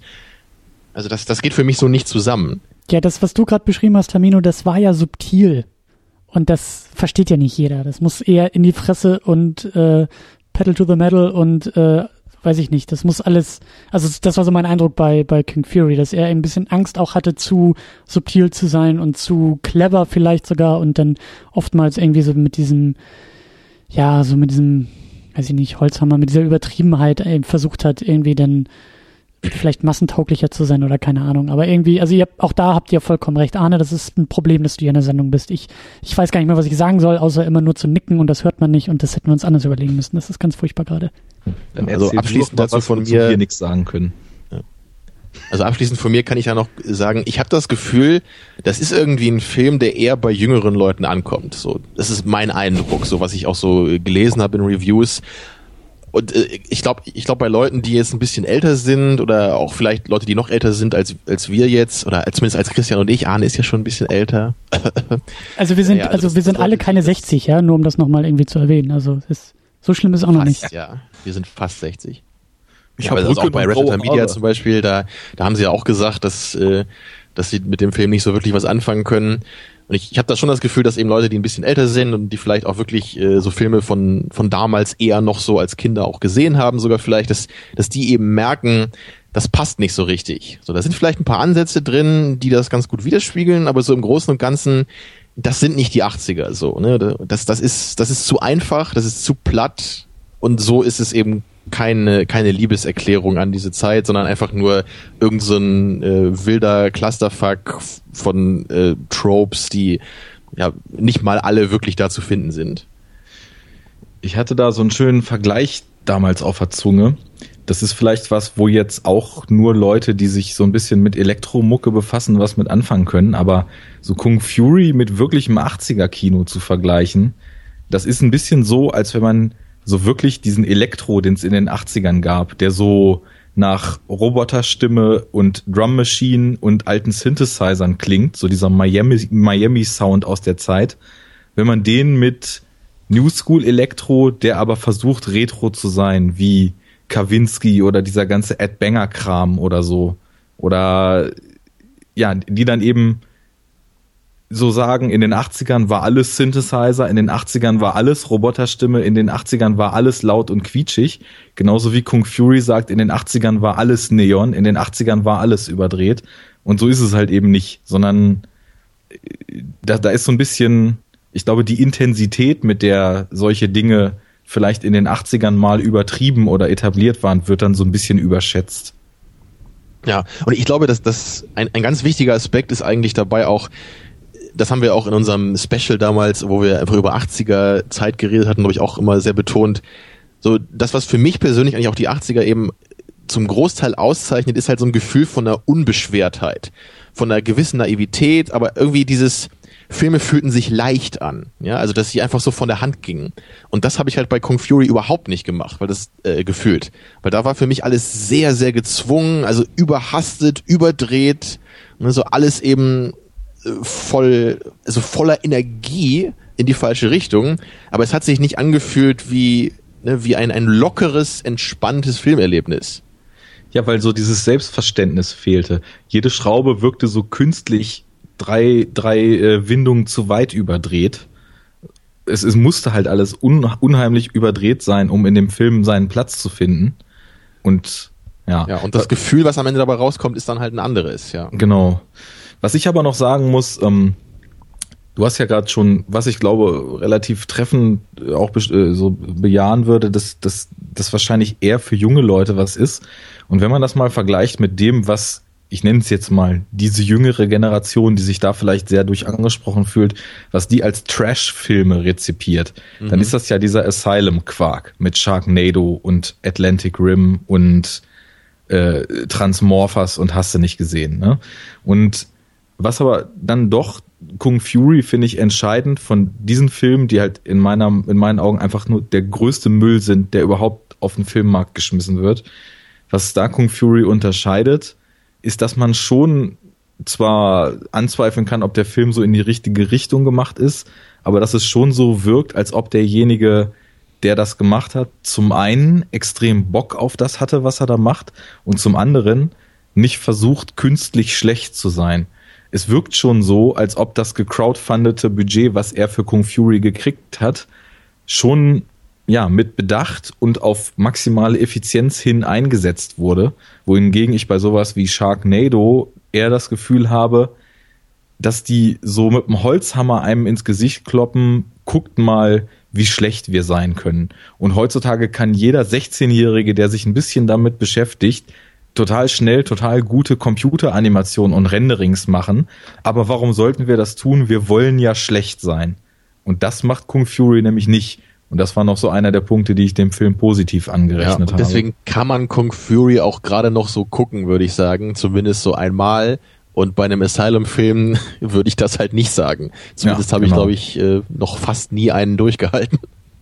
Ich habe es nur zweimal versucht und das hat mir auf Lebzeit hingereicht. Ja. ja. So, schreiten wir mal weiter voran hier. Wir sind schon ein bisschen langsam unterwegs, glaube ich, heute. Ja, aber. Ich äh, bin ja auch dabei. es ist ja auch enough talk, was ja, genau. wir hier genau. machen. Aber. Du äh, ziehst uns runter hier. Arne, du bist, du bist sowieso jetzt dran. Ähm, jetzt mal sozusagen deine Liste, eure Liste, eure Themen äh, ein bisschen durchzuschreiten, die ihr in diesem Jahr äh, verpodcastet habt, beziehungsweise Filme, die dieses Jahr rauskamen und die bei euch auch eine Sendung bekommen haben. Du hast 30 Sekunden. Ab jetzt. Okay, wir haben gesehen. Ex Machina, Chappie, Lost River, Mad Max Fury Road, Terminator, Gemüse, It Follows, A Girl Walks Home Alone at Night, The Babadook und The Night Before. Das war's? Du hast noch 20 Sekunden, also. ja, ähm, also nachdem wir, ähm, nachdem wir ja uns dann auch, wie es bei euch dann eben auch ein bisschen später der Fall war, schon umstrukturieren mussten, haben wir das erste Mal eine Sendung über Skype aufgenommen, hatten dann auch gleich einen Gast dabei und haben gedacht, wir machen jetzt auch das erste Mal nicht nur einen Film, sondern versuchen uns mal so ein übergeordnetes Thema in Podcast zu holen und hatten dann eine Sendung über künstliche Intelligenz im Film gemacht. Einfach so rundumschlagmäßig. Das war ein bisschen schwierig, weil ich hatte vorher gerade im Kino Ex Machina gesehen und war von dem unfassbar angetan. Keiner der anderen beiden hatte aber geschafft, den zu gucken. Deswegen war das dann im Endeffekt nur so eine dezente Vorstellung meinerseits mit so allgemeinem Plaudern über die Themen, die ich da nun drin gesehen habe. Gleiches galt dann umgekehrt für Choppy. Den hatte nämlich René gesehen. Ähm, Ich kannte ihn damals noch nicht. Fabi hat Mochte ihn auch noch nicht. ihn? Hm, Er hat mit dem Status kann man gucken. Ist jetzt nicht der Bringer, aber kann man gucken. Das Ding Er ist auch abgeschlossen. so ein Typ wie du. Er ist immer ein bisschen zu gnädig, finde ich. Ja, das kommt drauf an. Also ich würde ja auch sagen, man kann Chappie gucken, muss man aber nicht. ich habe den ja Das nachgeholt. würde ich so nicht mehr sagen. Ja. Ja, Ich war sowieso sehr gespannt drauf, wenn wir über Chappie so ein bisschen diskutieren. Sollen wir das gleich machen? Das könnt ihr jetzt auch gerne machen. Also, Okay. Ich hoffe, wir klammern dich nicht heute zu sehr aus, Christian. nee, ich, ich spring nachher mal wieder rein. Aber macht Ja, wenn, ruhig. du, wenn du traurig bist oder so, dann, dann schrei einmal ins Mikrofon und dann bist du dabei. Ich, Christian ja, ja. hat ja auch so ein bisschen die allgemeinen Themen nachher noch am Start, was er so im Kinojahr beobachtet hat und so weiter. Und ich halte Also mich zurück. Ich spare Energie für die Diskussion zur Victoria. Oh Gott. Dann müsste ich ja auch still sein jetzt eigentlich. Nee, nee, ver verausgab du dich mal, ich übernehme den nachher und dann kannst du dich, also, ja. Okay. ich ich gehe dann auf die äh, Ersatzbank. Ja. Also ich, ich habe ja bei, bei Chappie hier, da haben wir ja schon mal eine Mini-Unit gemacht. Äh, deswegen würde ich dann vorschlagen, Arne, dann fang du doch einfach mal an, ein bisschen was zu dem Film zu sagen, weil du fandst ihn ja irgendwie anscheinend noch halbwegs erträglich, nehme ich an. Ja, also ich fand ihn insgesamt durch und durch mittelmäßig. Und ähm, das liegt so ein bisschen daran, also sagen wir es mal so, es, es war eine starke, ein starkes Schwanken zwischen sehr positiven und dann irgendwann sehr nervigen Aspekten. Und ich glaube, das hat sich dann ziemlich gut auf die Mitte eingepegelt insgesamt. Ich muss sagen, also, ich meine, das ist ja auch das, was du bei Blomkamp am allerwenigsten kritisierst. Was so Worldbuilding und Optik des Films betraf, hat er mir eigentlich sehr gut gefallen. Ja. Und auch auf so einem technischen Level, wie, also hier mein persönlicher Überfavorit, Mr. Ich overacte, bis die Welt zugrunde geht, Charlton Copley, hatte ja den Chappie tatsächlich wirklich gespielt und dann haben die ja über Motion Capture ihm so eine Suit angezogen und so ein paar Buttons ins Gesicht gemacht und haben ja im Nachhinein komplett anhand seiner Körperbewegung Chappie animiert. Achso, Und das, wusste ich gar nicht. Ich dachte, er Ja. hat nur die Stimme gemacht. Nee, nee, der, also Chappie ist komplett ähm, auf die Bewegung von ihm hin drüber gelegt. Also alles, was Chappie tut, außer nun bei den absoluten Over-the-Top-Szenen, ist äh, also tatsächlich er oder ein Stuntman. Also später diese Szenen, wo er flieht und dann aus dem Haus rausspringt, weil hinter ihm da Sachen explodieren. Da sind dann tatsächlich auch echte Stuntmänner durch die Gegend gesprungen und da wurde dann halt eben quasi dieses Chappie-Skin in der Post drüber gelegt. Das fand ich schon relativ beeindruckend auf so einem technischen Level.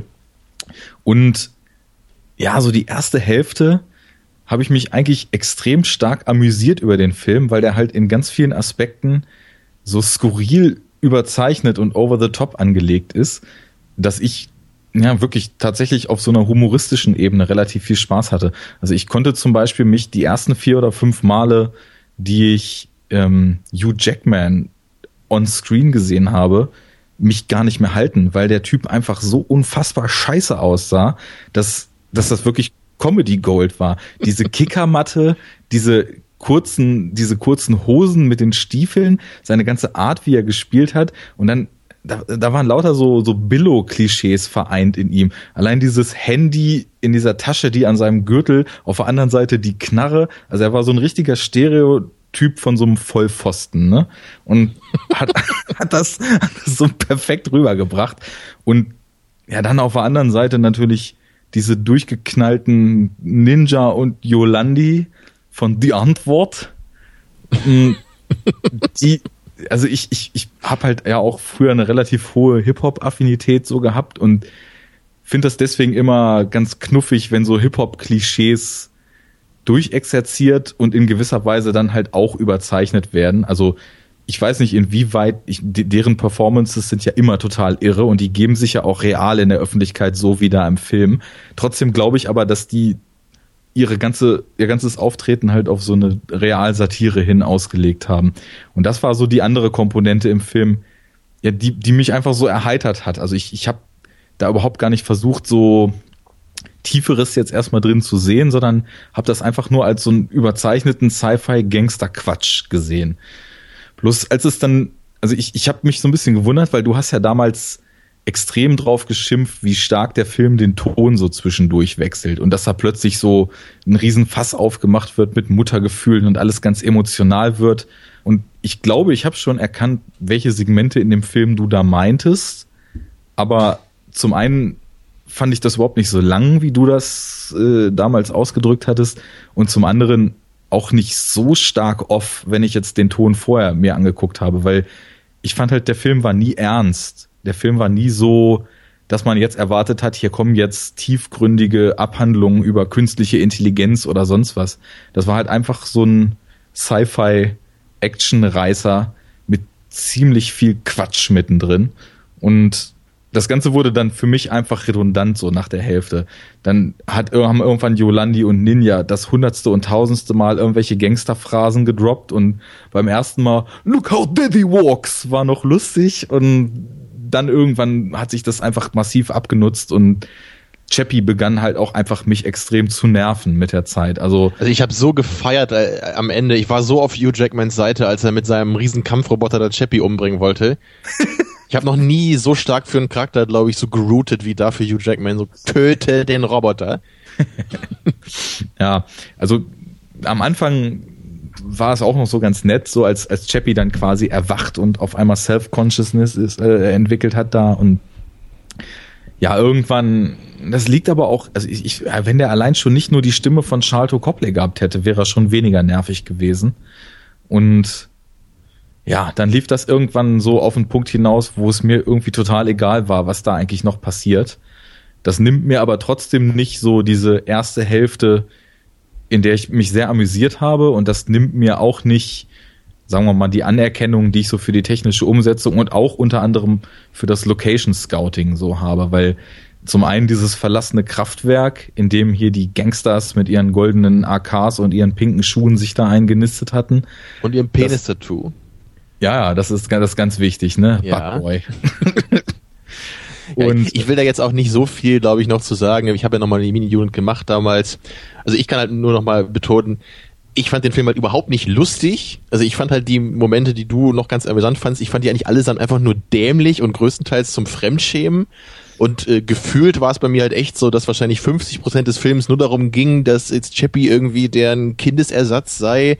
Und dann, äh, ja, guck, äh, du, du kannst doch nicht mit unserem Sohn irgendwie so umgehen. Unserem Robotersohn, den wir seit gestern Morgen kennen und so. Das, das hat mich einfach so angeödet. Also das, deswegen habe ich es halt so gehasst insgesamt. Es war eine Mischung aus Fremdschämen und unendlicher Langeweile. Ja, der, der Ton passte ja. dann auch nicht, das stimmt schon. Also Chappie ist kaum im Film etabliert und schon soll man halt in tiefste Bestürzungslöcher fallen, nachdem Ninja ihn dann da bei diesen anderen Gangster ausgesetzt hat und Chappie dann der Arm abgeschlagen wurde und er völlig zerstört da ankommt und völlig fertig ist.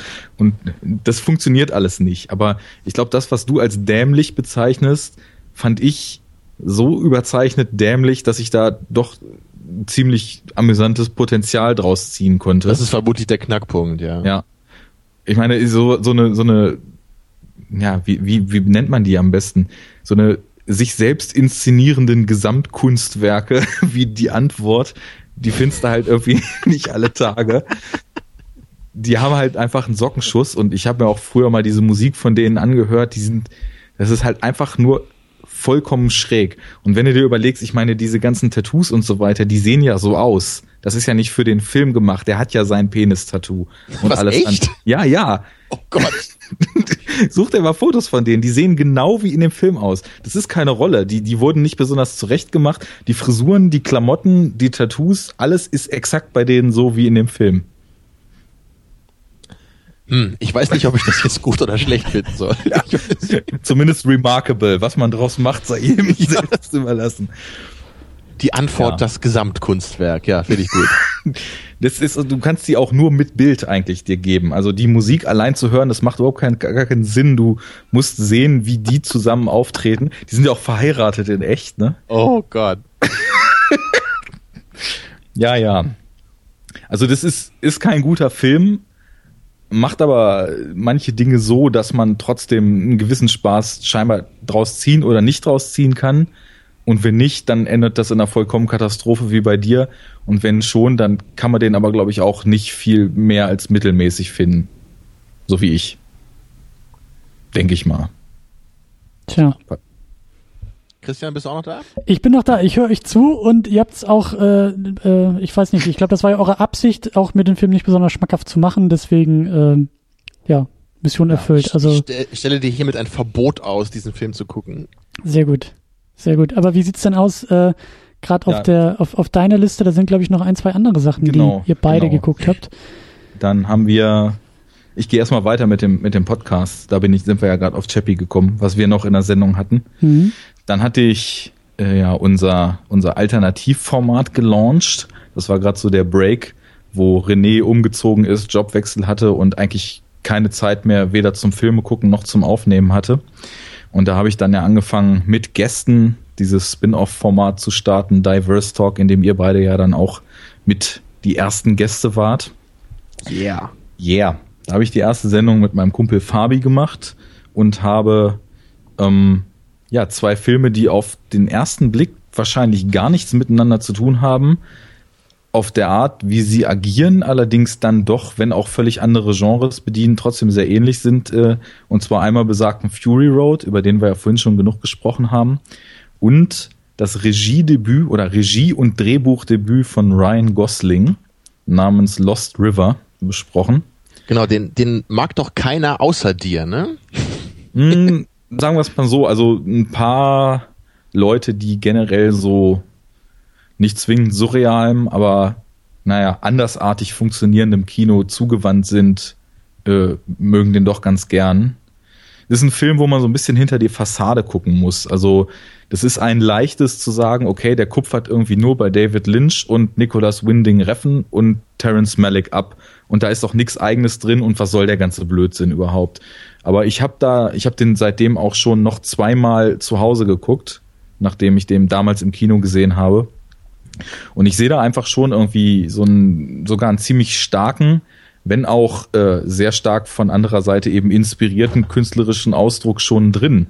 Und es ge- geht halt in dem Film eigentlich darum, dass ja mehr oder weniger über sehr, sehr bildliche Art und Weise, und das ist, finde ich, die Parallele zu Fury Road, wo ihr ja auch sehr gelobt habt, wie bildlich der Film eigentlich erzählt und wie stark der seine Themen und seine Motive vermittelt, ohne überhaupt was dabei zu sagen. Und das macht eben Gosling in dem Film auch, nur dass er halt ja mehr oder weniger versucht, so diesen American Dream zu dekonstruieren und den ganzen Film auch on Location in verfallenen Vororten von Detroit gedreht hat und ja, in seiner Ästhetik halt sehr, sehr schräg, sehr, ja, nicht lynchy unbedingt, aber schon so ein bisschen in Richtung Reffen geht. Gerade wenn man jetzt irgendwie Only God Forgives da als Referenz nimmt, sind da auch in der Ausleuchtung und so weiter schon relativ starke Ähnlichkeiten. Auch Gaspar Noé steckt da relativ viel drin, was vielleicht auch am identischen Kameramann liegen kann. Aber ja, der Film hat mich irgendwie schon stark berührt, weil eben doch im Grunde genommen, obwohl das alles sehr kryptisch erzählt ist und sehr, sehr abstrakt, da ziemlich menschliche Themen so über Versagensängste, über überhaupt Angst, wie es mit dem eigenen Leben weitergehen kann, wenn alles um einen rum vor die Hunde geht, Ausbeutung und so weiter. Da, da steckt ziemlich viel drin, nur eben so stark chiffriert, dass, glaube ich, viele Leute an der Oberfläche abprallen und von vornherein sagen, da lasse ich mich gar nicht erst drauf ein, das ist doch sowieso alles nur zusammengeklaut. Ich fand den sehr gut. Ich würde mehr Leute dazu motivieren, sich den mal anzugucken. Dauert auch nur 90 Minuten, also wenn er einem nicht gefällt, hat man nicht allzu viel Zeit verschenkt. Also ich habe ja damals auch deinen Podcast mir angehört zu dem Film und ich hatte halt auch überlegt, hm, gebe ich dem vielleicht mal eine Chance. Aber bei mir scheint das wirklich so zu sein, also obwohl man ja sich nie so auf Ratings äh, und Bewertungen von anderen verlassen kann, aber ich habe bei mir wirklich gemerkt, also wenn es irgendwie so um surrealistische oder abstrakte, obskure Filme geht, es scheint bei mir so zu sein, wenn die Filme so ein unglaublich gutes Rating haben, ja, wie Mulholland Drive vielleicht, ne, dann dann gibt's eine Chance, dass ich die mag. Aber wenn das, wenn das solche Filme sind, die kein gutes Rating haben, dann scheint das bei mir mit fast hundertprozentiger Sicherheit so, so, so zu sein, dass ich dem nichts abgewinnen kann. Ja, das kann gut sein. Das ist ja einfach dann auch persönliche, persönliche filmische Präferenz. Ich meine, ich, für mich ist das einfach mein Top-Filmgenre. Wenn ich es nailen müsste und sagen müsste, welches, welche Filme sind für dich völlig unverzichtbar? Es gibt nur noch die Art, alles andere fällt weg. Was willst du dir bewahren? Würde ich eben sagen, Filme, die auf eine Art funktionieren, dass Realität irgendwie so einen Knacks hat da drin. Und das kann Lynch sein, das kann Possession sein, das kann was auch immer sein. Ne? Da, da gibt's ja zig Sachen. Und ähm, bei dir ist es dann wahrscheinlich einfach so, das könnte man umdrehen und könnte wahrscheinlich das auf Action abstrahieren. Also wenn du einen Actionfilm, mit dem nur manche Actionfans was anfangen können, vor der Wahl stehst, gucke ich den jetzt oder gucke ich den nicht, dann würdest du wahrscheinlich auch sagen, klar, wahrscheinlich ist die Action oder irgendwas könnte da dran sein, den gucke ich mir an. Ne? Ja, so wird es wahrscheinlich sein. Und bei dem anderen ja, Genre, ja. wenn man es so nennen will, oder Filmart, da scheint dann wirklich nur so das, die, die Creme de la Creme des Genres für mich was zu sein. Und, und dann, genau, eben wie bei Possession, da hat es dann mal geklappt, so dass ja. mich sowas mal wirklich beeindruckt hat. Ja, aber das ist, ist halt eine Frage dessen, was man sucht, genau. Ja, das war Lost River in einer Sendung mit Mad Max. Ähm, Christian ja, auch noch kurz da? Ja, ja, ich bin noch wach. Ich höre euch zu. Also ich äh, den Puls fühlen hier. Ja. Hast du Interesse dafür, Christian? Ähm, äh, prinzipiell ja. Ich glaube, ich habe da nachher sogar noch eine sehr gute Filmempfehlung für euch beide. Sehr schön. Was hältst du von Gosling als Schauspieler? Äh, ja, Mensch, ich finde Drive immer noch sehr, sehr gut, aber auch das Only God Forgives habe ich mir auch nicht nochmal irgendwie angeschaut, weil der ja nicht so überragend sein soll. Ist schon alles ganz okay, ist schon alles ganz nett, aber also die Beschreibung jetzt hat mich auch nicht unbedingt vom Hocker gehauen, dass ich sage, oh, den muss ich jetzt morgen unbedingt nachholen oder so. Alles klar. Dann bleibt's dabei. So, dann kam Terminator Gemüse. Haben wir ja auch schon durchexerziert. Ähm, dann gab es erstmal eine ganze Menge Sendungen, die nichts mit dem aktuellen Kinojahr zu tun hatten. Tamino Du war, Tamino Du warst zu Gast. da ging es um Terence Malick, dessen neuesten Film ich ja leider trotz äh, Release in diesem Jahr verpasst habe. Dann ging es um John Woo mit anderen Leuten. Dann ging es um Superhelden. Und dann haben wir mal wieder am aktuellen Zeitgeist angeknüpft und haben Triple Feature gemacht. Und zwar zu modernen Horrorfilmen, die sich stark auf Oldschool-Ästhetiken berufen. Ziemlich klar eingegrenztes Thema. Und haben da, also Fabi und ich, das war die erste Sendung, wo er auch offiziell nun Teil von Enough Talk und nicht nur Gast in Diverse Talk war, ähm, haben wir uns It Follows und den Babadook und A Girl Walks Home Alone at Night vorgenommen. Und da kenne ich was von. Juhu! Juhu! Und da interessiert mich was von. Juhu! Und zwar? äh, It Follows. Ja, sehr gut. Den kennt nämlich sowohl Tamino wie ich. Hau mal rein. Sag mal, warum das für dich nicht so das Ding war. Ja, ich habe ich hab echt viel über den Film nachgedacht. Ich habe ihn im Kino gesehen. Ich ich kann ein bisschen verstehen, was Leute daran begeistert, würde ich sagen. Aber gleichzeitig muss ich irgendwie für mich sagen, dass ich ein bisschen mehr von dem Film erwarte. Und das ist halt auch so ein Ding, es gibt halt schon Sachen, die ich kritisieren würde an dem Film, aber vieles ist sicherlich auch einfach meine persönliche Präferenz ich bin zum Beispiel einfach jemand, ich kann das so ganz platt formulieren, ich mag einfach keine Filme, wo irgendwelche Teenager oder so Anfang 20-Jährige die Hauptrolle spielen. Das klingt irgendwie sehr äh, destruktiv. Aber das ist du magst auch keine so. mit Kindern. Wie alt ist das Mindestalter für Schauspieler deinerseits? ja, ich, ich würde echt sagen, so, so Ende 20 ist es meistens so. Ich wollte gerade sagen, das eigene Alter so als Maßstab auch, auch da kann man natürlich sagen, es gibt Ausnahmen, so wie Donnie Darko zum Beispiel, mit dem kann ich sehr viel anfangen, auch wenn der natürlich genau da reinfällt. Aber meistens ist es bei mir wirklich so, wenn ich irgendwie sehe, da ist eine Gruppe von Kiddies, ja, wie zum Beispiel auch in dem Spring Breakers, den du ja auch sehr gerne magst, Arne. Mich persönlich, mich nervt das einfach. Ne? Das, das ist kein Problem des Films, aber das ist einfach nicht so meine Sphäre, wo ich irgendwie Figuren sehen will. Da, weiß ich, ich bin halt eher der Typ, ich, ich mag lieber irgendwie so äh, ähm, hier Tommy Lee Jones in No Country for Old Men oder so. Weißt du, das ist so ein Charakter, der ist, der ist für Tamino gemacht. Irgend so ein, so ein alter Sack, der irgendwie auf das Leben zurückblickt und seine Emotionen verloren hat. Also so, das ist eher so meine, meine Charakterart. Also eher Figuren, auf die jetzt hart eingeklammert, die großen Themen des Lebens schon so ihren Einfluss gehabt haben. Vielleicht kann man es auch so ganz gut sagen, genau. Ich, ich mag es, glaube ich, lieber, wenn so Figuren so zurückblicken auf das, was sie erlebt haben, als wenn es eher so dieses Coming-of-Age-Ding ist, wo es dann darum geht, so seinen Lebensweg zu finden, erwachsen zu werden, solche Dinge, ist einfach persönlich nicht so meins.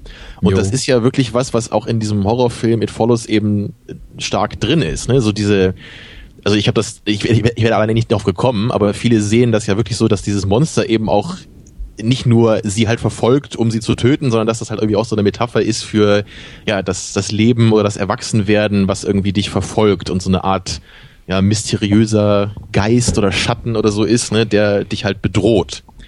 Ja. Und das finde ich eigentlich schon ganz spannend, so sich das auch so zu überlegen aber so, wenn ich halt den Film gucke, dann sehe ich halt trotzdem nur irgend so ein komisches Monster, was denen halt hinterherläuft und ich mich permanent frage, warum sie nicht in einem Haus auf Stelzen leben oder einfach nur mit einem Flugzeug hin und her fliegen, damit das Monster sie nicht kriegt und so.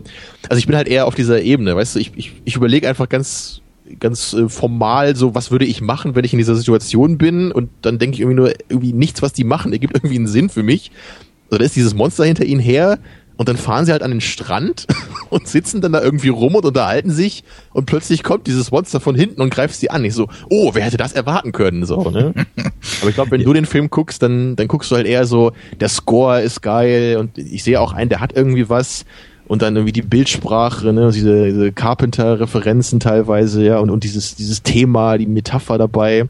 Also sehe ich wahrscheinlich ja. richtig, oder? Dass das eher genau. so die Sphäre ist. Ich muss das so ein bisschen abgrenzen, weil das ist nämlich total schwierig, Horrorfilme mit sämtlichen anderen Filmen in so einen direkt vergleichenden Kontext zu bringen. Weil es ist eigentlich immer so, dass Horrorfilme, wenn man mit den Aspekten, die man jetzt von einem Drama oder von einem Thriller oder was auch immer erwartet, wenn man mit dem Maß misst, dann kommt da eigentlich fast immer nur bei raus, dass das Ganze doch totaler Blödsinn ist.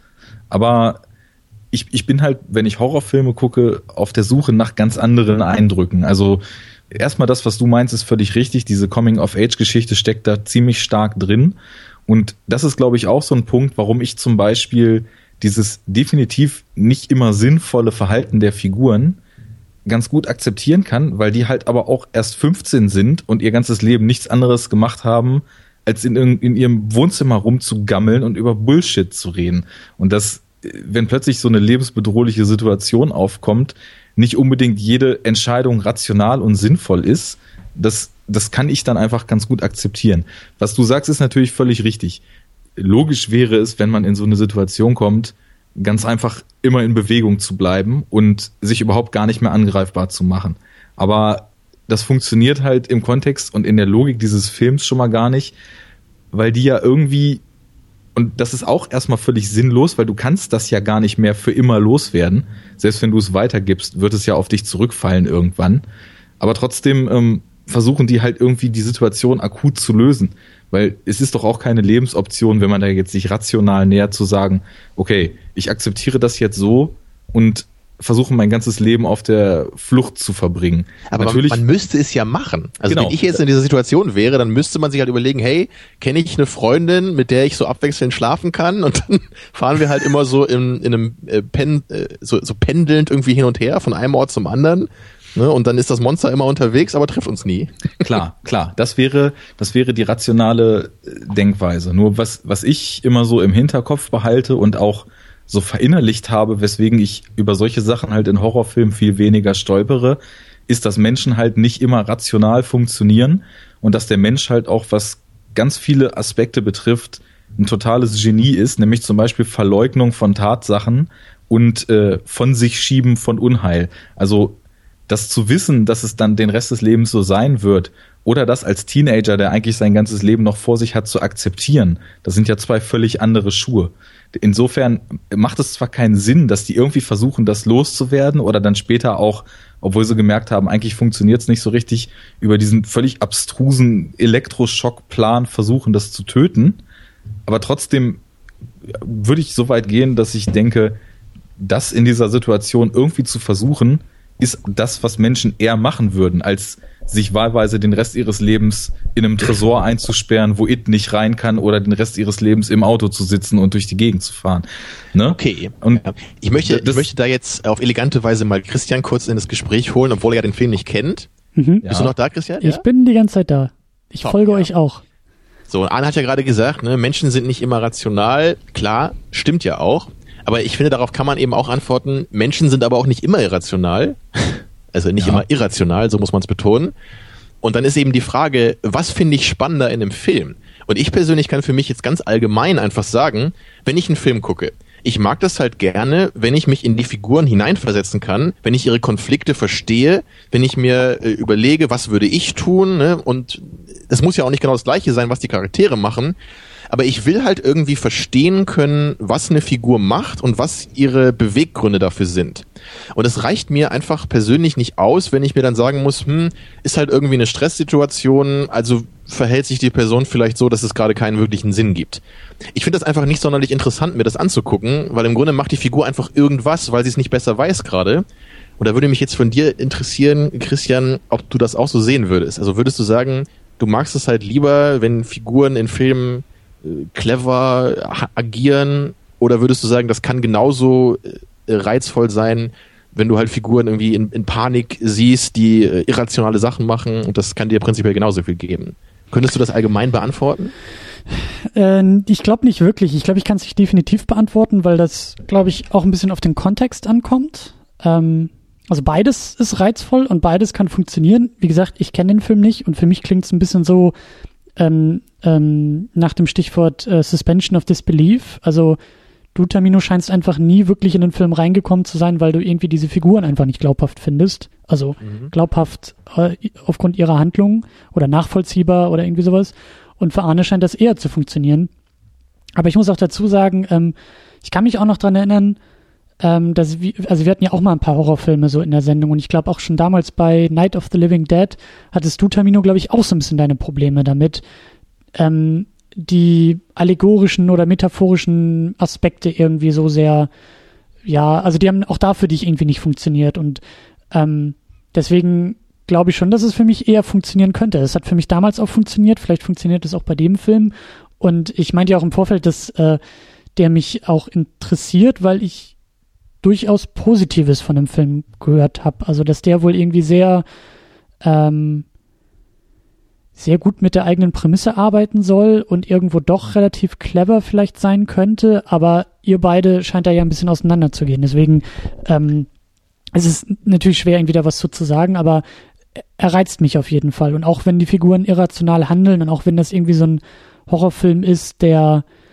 ähm, vielleicht mit genauerem Nachdenken schon wieder auseinanderfällt, aber es interessiert mich trotzdem und ich kann aber nicht irgendwie garantieren, dass er für mich funktionieren könnte. Da komme ich jetzt noch mal kurz rein, wie du sagst, mit dem genaueren Nachdenken vielleicht wieder auseinanderfällt. Und das ist eben so ein bisschen auch der Punkt, weil ich habe ja eben noch gar nicht so richtig klar gemacht, was ich jetzt an diesem Film eigentlich so großartig fand. Also Fakt ist, dass ich ihn extrem krass fand, und da, da muss man halt dann wieder in Betracht ziehen, was suche ich eigentlich in einem Horrorfilm?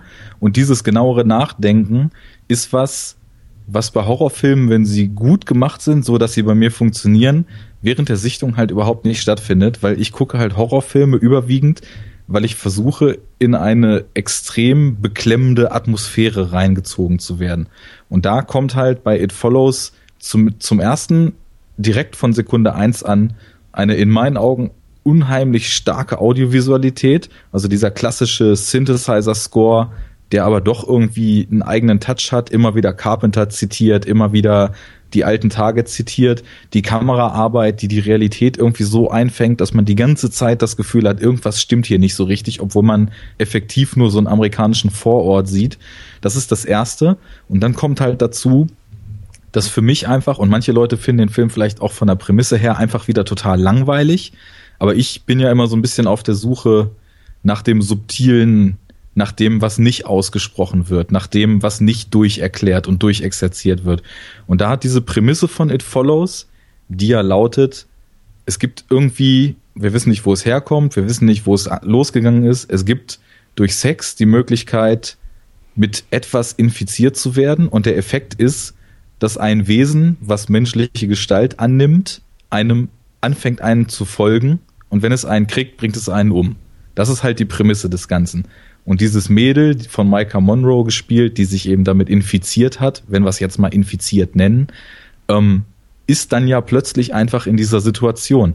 Und ich finde diese Vorstellung, dass plötzlich so unter dem Deckmantel des Normalen und mit dem Gesicht der, der normalen Realität ausgestattet, plötzlich etwas da ist, was einem zu jedem Moment, zu jeder Tag- und Nachtzeit an jedem Ort bedrohlich werden kann, finde ich halt einfach unglaublich creepy. Das hat mich total weggeschleudert. Und wie es dann im Film gemacht ist, schafft der Film es halt total gut, diese Prämisse auch im Zuschauerhirn, also ich kann natürlich nur von mir sprechen, ne, aber bei mir so einzupflanzen. Es geht dann plötzlich los, dass sich in alltäglichen Situationen, nachdem du weißt, was Sache ist, eine total hartes Suspense entwickelt, weil die Kamera arbeitet halt nicht so stark subjektiv, wie das sonst häufig in Horrorfilmen ist, dass die eher so den Blick der Hauptfigur trägt und so weiter, sondern du hast ganz, ganz häufig so Momente, wo die Räume über die Kamera geöffnet werden. Du siehst halt die Jugendlichen irgendwie auf dem Schulhof stehen, aber die Kamera ist so weit weg, dass du den ganzen Hintergrund abscannen kannst. Und du plöngst,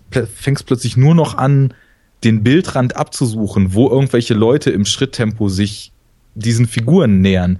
Und dann gibt es immer wieder so krasse Situationen, die dann halt vom Score auch so stark gestützt werden, wo auf einmal ähm, du siehst, okay, jetzt, jetzt ist Umschnitt und der Schnitt ist zurück und plötzlich ist da hinten eine Figur, die hat immer noch die gleiche Laufrichtung drauf und die nähert sich immer noch genau der Hauptfigur. Scheiße, was geht da ab? Und mal bemerken das halt die Hauptfiguren und mal bemerken sie es nicht und mal entwickeln sich ganz knappe Situationen daraus und mal nicht. Und dann gibt es da teilweise halt auch eben Einstellungen, wo es mich einfach vom Stuhl gehauen hat. Also jetzt Tamino mal kurz, ohne das was jetzt für Christian irgendwie spoilen nachdem dieser erste Zwischenfall im Haus passiert und sie dann nochmal die Tür zum Flur öffnen und plötzlich etwas passiert. Ich weiß nicht, ob du dich da noch dran erinnern kannst. Ich finde das sehr das war schön. auch der Moment, den ich mit so am stärksten fand, wenn ich mich jetzt nicht irre. Ja. Da, ich glaube, du meinst das Gleiche, ja, was ja. Ich, an das ich jetzt denke, ja. Ja. Das, äh, ja, ich, der war einfach Für mich ist das auch nicht so ein Ding. Stark. Ich würde auch nicht sagen, dass der Film super scheiße ist, so er ist halt zu einem großen Teil nicht mein Ding und ich verstehe auch, dass ich da einfach anders funktioniere, wenn ich Filme gucke. So, weil ich, ich bin einfach immer jemand, ich gucke immer mit dem Kopf Filme zuerst. Ich denke immer über das nach, was ich sehe. Und ich kann das auch nicht abstellen. Also ich will es mhm. auch nicht abstellen, aber das ist so, mich kann halt auch ein atmosphärischer Film immer erst berühren, wenn ich irgendwie den auch gleichzeitig durchdenken kann. Irgendwie. Oder wenn ich, wenn ich das Gefühl habe zu verstehen, ne, was machen die Leute, ne, was, was passiert so von der Geschichte, ne, da muss ich irgendwie reinkommen, so auf diesem Level. Und ja. dann kann ich auch von der Atmosphäre sehr begeistert werden. Aber ich glaube, für dich ist das eher so, Arne, du, du kannst das auch gut andersrum oder du kannst auch dich nur auf der atmosphärischen Ebene gut aufhalten. Ja. Und für mich ja. ist das einfach fast nie möglich. Deswegen hat es ja auch so lange gedauert, bis ich irgendwie mit Lynch was anfangen konnte. Ja. Ja, und interessanterweise dann auch erst ab dem Punkt, wo du verstehen konntest, was Lynch da eigentlich bewirken will, ne? Also als du dann doch die Gedanken dahinter verstanden hast. Also ja. ich, die, die Atmosphäre für sich hat es dann wahrscheinlich doch irgendwie gar nicht geschafft, dich noch zu kriegen, sondern ja, es erst ging halt Unterbau. danach dann besser. Ne? Also ich habe ja. ja mal Hollow Drive zweimal gesehen. Beim ersten Mal war es halt hauptsächlich dieses Hä? Obwohl ich es jetzt nicht super scheiße fand, aber es war irgendwie so ein irgendwas passiert hier, aber ich weiß nicht warum und was das soll. und ja, als ich dann ein paar Interviews von Lynch mir angehört habe, dann habe ich langsam gedacht, ja, ja, okay, versuche ich es mal eher so zu gucken und dann ging's halt. Ja, und ich meine, das ist jetzt auch wieder so, um It Follows abzuschließen. Der David Robert Mitchell, der den gedreht hat, ist ja auch so ein junger Indie-Filmemacher da aus den USA. Der hat halt auch, was in deiner Sicht ja oft auch so als, ja, Foul Play, weil es halt so, weil es halt alles zulässt, betitelt wurde, gesagt, er hat den Film ja gar nicht auf irgendwelchen inhaltlichen Aspekten oder so aufbauen wollen, sondern an Albträume, die er als Kind hatte, wo ihn halt jemand verfolgt hat, anzuknüpfen und hat halt versucht, genau dieses Gefühl, diese Angst, diese Beklemmung, die er bei der Erinnerung an diese Träume hat, in den Film zu verpacken. Und da, insofern ist die Filmsprache, die er da wählt, soll halt auf was Emotionales abzielen. Ne? Und ob das Skript dann funktioniert oder nicht, da kann man dann ja geteilter Meinung sein. Aber für mich war es halt auch primär ähm, einfach eine Erfahrung, so wirklich auf reinem e-, emotionalen Level und das bricht für mich nicht zusammen, wenn ich darüber nachdenke, auch wenn ich als einzigen Kritikpunkt sagen würde, dass er mir im Finale dann doch wieder too much liefert. Da hätte ich es gern auch noch reduzierter, genau wie vorher gehabt. Aber ja, also sagen wir es mal so, ich auf der Horrorfilm-Skala hat er bei mir eigentlich fast das Maximum erreicht. Also mehr geht kaum. Und insofern war es halt so ein Hauptgewinn. Aber es ist halt die Horrorfilm-Skala. Es ist nicht die Film-Insgesamt-Skala, ne? Okay. Jo. Wollen wir dann langsam mal zu den Filmen kommen, die wir außerhalb unserer Podcasts geschaut haben? Ich möchte noch den Film mit dem dämlichsten deutschen Titel des Jahres nennen. oh ja, gerne. Und ich die Auszeichnung geht an... An die High, geschrieben wie ich bin High, weil ich einen geraucht habe. Die Heiligen Drei Könige. Oh mein Gott. der im Original The Night Before heißt. Okay. Ja. Da denkt mal drüber nach, Kinder. ja. Mhm. Ist eine Seth Rogen Comedy, die Freunden von Seth Rogen Comedies gefallen wird und Hatern von Seth Rogen Comedies nicht. Ein etwas anderer Weihnachtsfilm mit hier unserem General Zod in einer sehr interessanten Rolle. Und mehr will ich da auch nicht zu sagen, nur dass der Titel einfach gar nicht geht. Und damit kommen wir zu Victoria. Ja, endlich mal ein Film, den wir alle gesehen haben. Ja. Ich Und weiß, ein weiteres Highlight für das Jahr 2015. Ja, ich, ich weiß, wie ich ihn finde, aber ich weiß gar nicht, wie Christian ihn findet. Also ich bin gespannt, was wir jetzt hier erörtern. Ja, ich weiß gar nicht. Soll ich einfach anfangen? Genau, fang ja. du doch mal an. Ja, großartig. Ein wunderbarer, oh. wunderbarer Film, ein wunderbares äh, Werk aus Deutschland, das mir die Schuhe ausgezogen hat. Äh, ich bin sehr unbedarft ins Kino gegangen oder um noch weiter auszuholen, ich habe schon äh, im, im Urlaub habe ich sehr viele Lobeshymnen über Twitter und sämtliche sozialen Medien und Filmplattformen irgendwie reingespielt bekommen und hatte das Ding auf dem Schirm, aber wusste gar nichts, außer dass viele Leute den hart abgefeiert haben. Und dann bin ich zurückgekommen und dann war ich irgendwie auch schon hier in Berlin ein bisschen unterwegs und dann war das eine ziemlich spontane Aktion. Mensch, lass doch ins Kino gehen da läuft er irgendwie noch und äh, ich wusste, jo, der soll ja sehr gut sein. Ich wusste irgendwas von keine Schnitte und äh, das war's dann auch schon. Und dann bin ich halt reingegangen und dann bin ich halt rausgekommen und habe gesagt, das war sehr, sehr gut.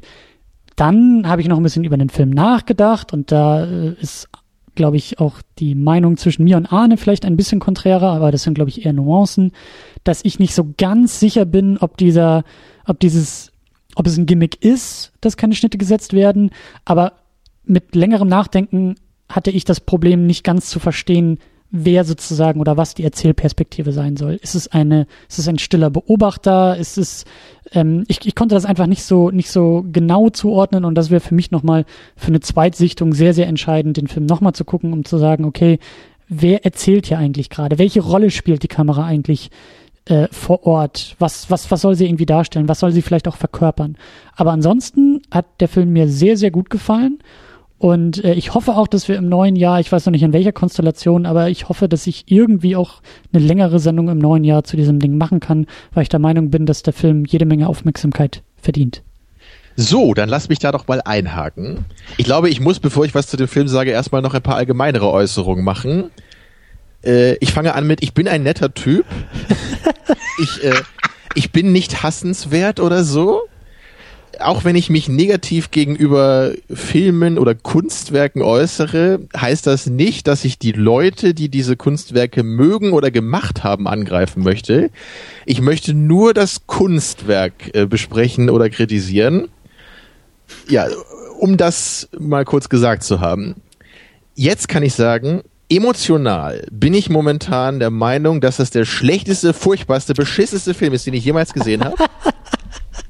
emotional erstmal nur. Ja, ich vermute nicht, dass es der schlechteste Film ist, den ich jemals gesehen habe, aber wirklich, was mein Viewing Pleasure anging, war es so schlimm, dass ich ihn nicht ganz durchgehalten habe. Deswegen kann ich wahrscheinlich auch nicht so hundertprozentig perfekt über den Film diskutieren. Also ich habe ungefähr die Hälfte geguckt. Ich war dann wirklich so unfassbar sauer, dass ich es nicht mehr ausgehalten habe. Ich habe dann noch ein bisschen so fast forward gemacht, mir noch ein paar geguckt. Äh, ich habe mir auch noch mal den Plot durchgelesen, also ich weiß, was da noch passiert so am Ende in der zweiten Hälfte. Du hast die zweite Hälfte des Filmes nicht gesehen? Was? Das du? muss ich jetzt aber auch mal nachhaken. Bis du? wo hast du geguckt? Ich habe so äh, bis zu dieser Szene da äh, ein bisschen danach, glaube ich, geguckt, äh, als sie sich halt entschließt, ihnen zu helfen da. Das war halt irgendwo bei der Hälfte dann. Moment mal, Moment mal, Moment mal, Moment mal, Mo- Mo- Mo- Mo- Mo- Moment mal, Moment mal, Moment mal, Moment mal. Du hast den Film geguckt bis zu dem Café, wo sie irgendwie mit Sonne war und dann kommen aber die Jungs noch hinterher und sagen, übrigens, wir brauchen deine die Hilfe. Hälfte der Laufzeit. Das heißt, hast, Stunde 10 oder sowas, also ein bisschen, bisschen mehr als, also als dann der quasi Plot losging nach der Hälfte des Films, was ja schon mal großartig ist. das ist, als ob ich Star Wars Episode 4 gucken würde und irgendwie dabei aufhöre, als irgendwie Luke Skywalker eingeführt wird. Und sag, nö, ach, das danach, das ist nicht so wichtig. Das hat ja gereicht. Die zwei Ja, Droiden das und so. Nach 20 Minuten passieren oder nach einer Viertelstunde vielleicht. Und hier ist es nach der Hälfte der Laufzeit. Und wie ich ja schon sagte, ich habe ja noch ein bisschen weiter geguckt dann, aber halt nur mit Sprüngen. Weil ich es halt, wie gesagt, ich, ich meine, ich bin ja auch jemand, das haben wir ja auch durch den Podcast, diese Einstellung habe ich ja auch bekommen. Ich interessiere mich für Filme, klar, ich äh, interessiere mich manchmal auch für Filme, die ich nicht mag. Aber dennoch muss ich sagen, ich, ich muss irgendwie noch eine, eine gewisse Form von, ja, von, nein, nicht unbedingt Viewing Pleasure, aber ich muss irgendwie noch meine Emotionen im Zaum halten können, wenn ich einen Film gucke. Und wenn ich so unfassbar sauer werde, dass ich nur noch schreien und kotzen will, dann kann ich, glaube ich, den Film nicht weitergucken. Okay, das ist schon echt, das ist schon, Und das, ich, ich, wir wollen das ja jetzt auch hier erörtern, woher das kommt bei mir. Ich, ich weiß auch gar nicht, wo man da am besten anfangen sollte, aber also vielleicht erstmal ein paar subjektive Sachen von mir, die das, die meine Kritik vielleicht noch ein bisschen verorten. Ich habe ja vorhin schon mal gesagt, äh, trifft hier wieder genau zu. Ich mag halt keine Filme, die so Coming-of-Age-Themen haben und irgendwie, was jetzt hier vielleicht nicht ganz so stark ist, aber einfach äh, wieder ein paar jugendliche Idioten als Protagonisten haben. Ich mag irgendwie gerne interessante Figuren, die, weiß ich nicht, die irgendwie was hergeben, so, und nicht einfach nur irgendwelche Idioten sind, die man auf der Straße treffen könnte. Ich meine, was sind denn das für Figuren? Also wenn wir da vielleicht erstmal bei bleiben. Also das, das sind halt irgendwelche Asozialen, die sind besoffen, die reden die ganze Zeit nur wie, ey, Alter, was geht, Alter, guck mal, ich kann hier irgendwie einen Flickflack machen oder ich kann ein bisschen Breakdance, guck mal, äh, äh. Die ganze Zeit labern die so.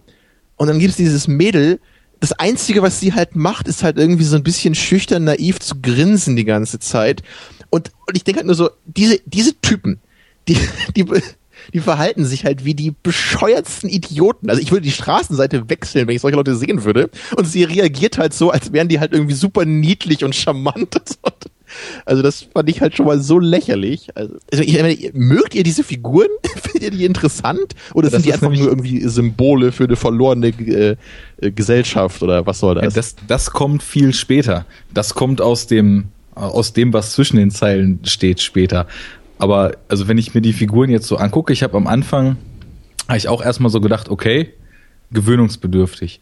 Aber was ich daran so interessant fand, dass die halt trotzdem unter ihrer äh, Billo, wir sind hier irgendwie die Jungs außer Hood und not zugezogene, dass die da drunter halt trotzdem irgendwie so einen total menschlichen Kern hatten.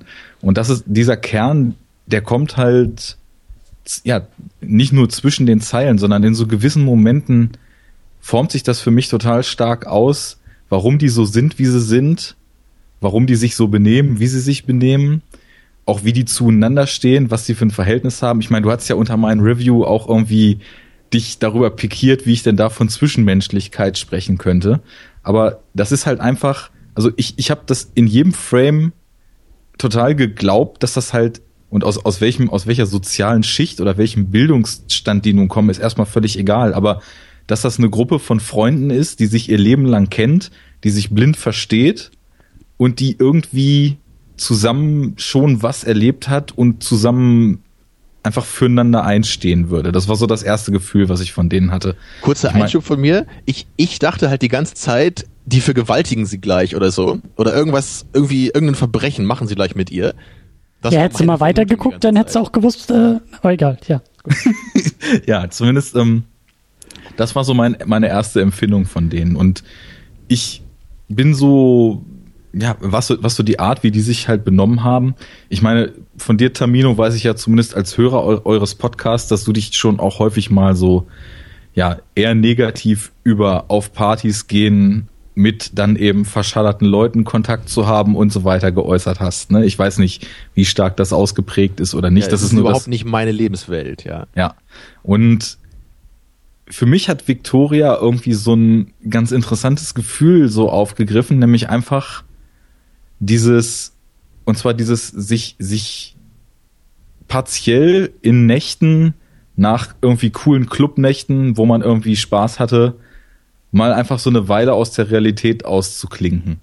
Und das, irgendwie dieses Gefühl, nochmal irgendwie auf ein letztes Bier vom Kiosk irgendwie nach dem Feiern so durch die Straßen zu wandern und einfach mal so loszulassen.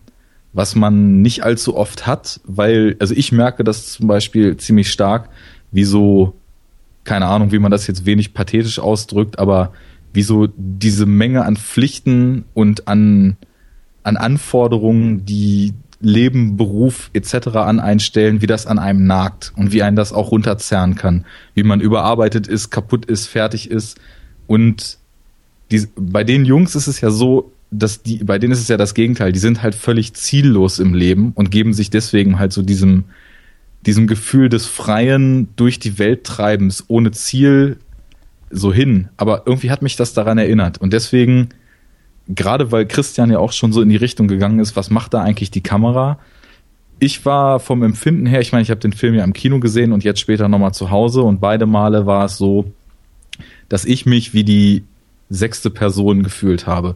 Wie so ein stiller Beobachter, der die ganze Zeit halt dabei ist, der einfach nur so mitläuft. Und vom Gefühl war es so, ich könnte in so einer lauen Sommernacht auch irgendwie gerade aus dem Club gekommen sein, könnte vielleicht gut einen Sitzen haben und könnte einfach nur mal mit irgendwelchen Typen so ein bisschen Bullshit quatschen.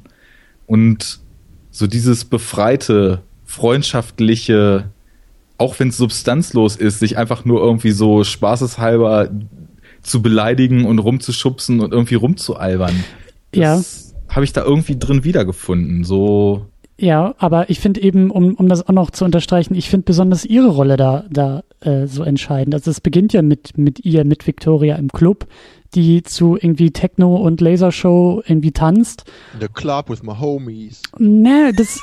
Falsches Musikgenre. Ja, also, also ganz ehrlich, also ich meine, gut, bei mir war es vielleicht auch noch mal, ähm, bei mir kam das Sahnehäubchen oben drauf, dass ich tatsächlich den Film gesehen habe in Berlin als ich neu in Berlin angekommen bin. Ja, also ihre Rolle, ihre Perspektive, die habe ich hautnah miterlebt. Ich saß halt dann in dem Moment nicht in dem Club mit Techno und Lasern, sondern in dem Kino.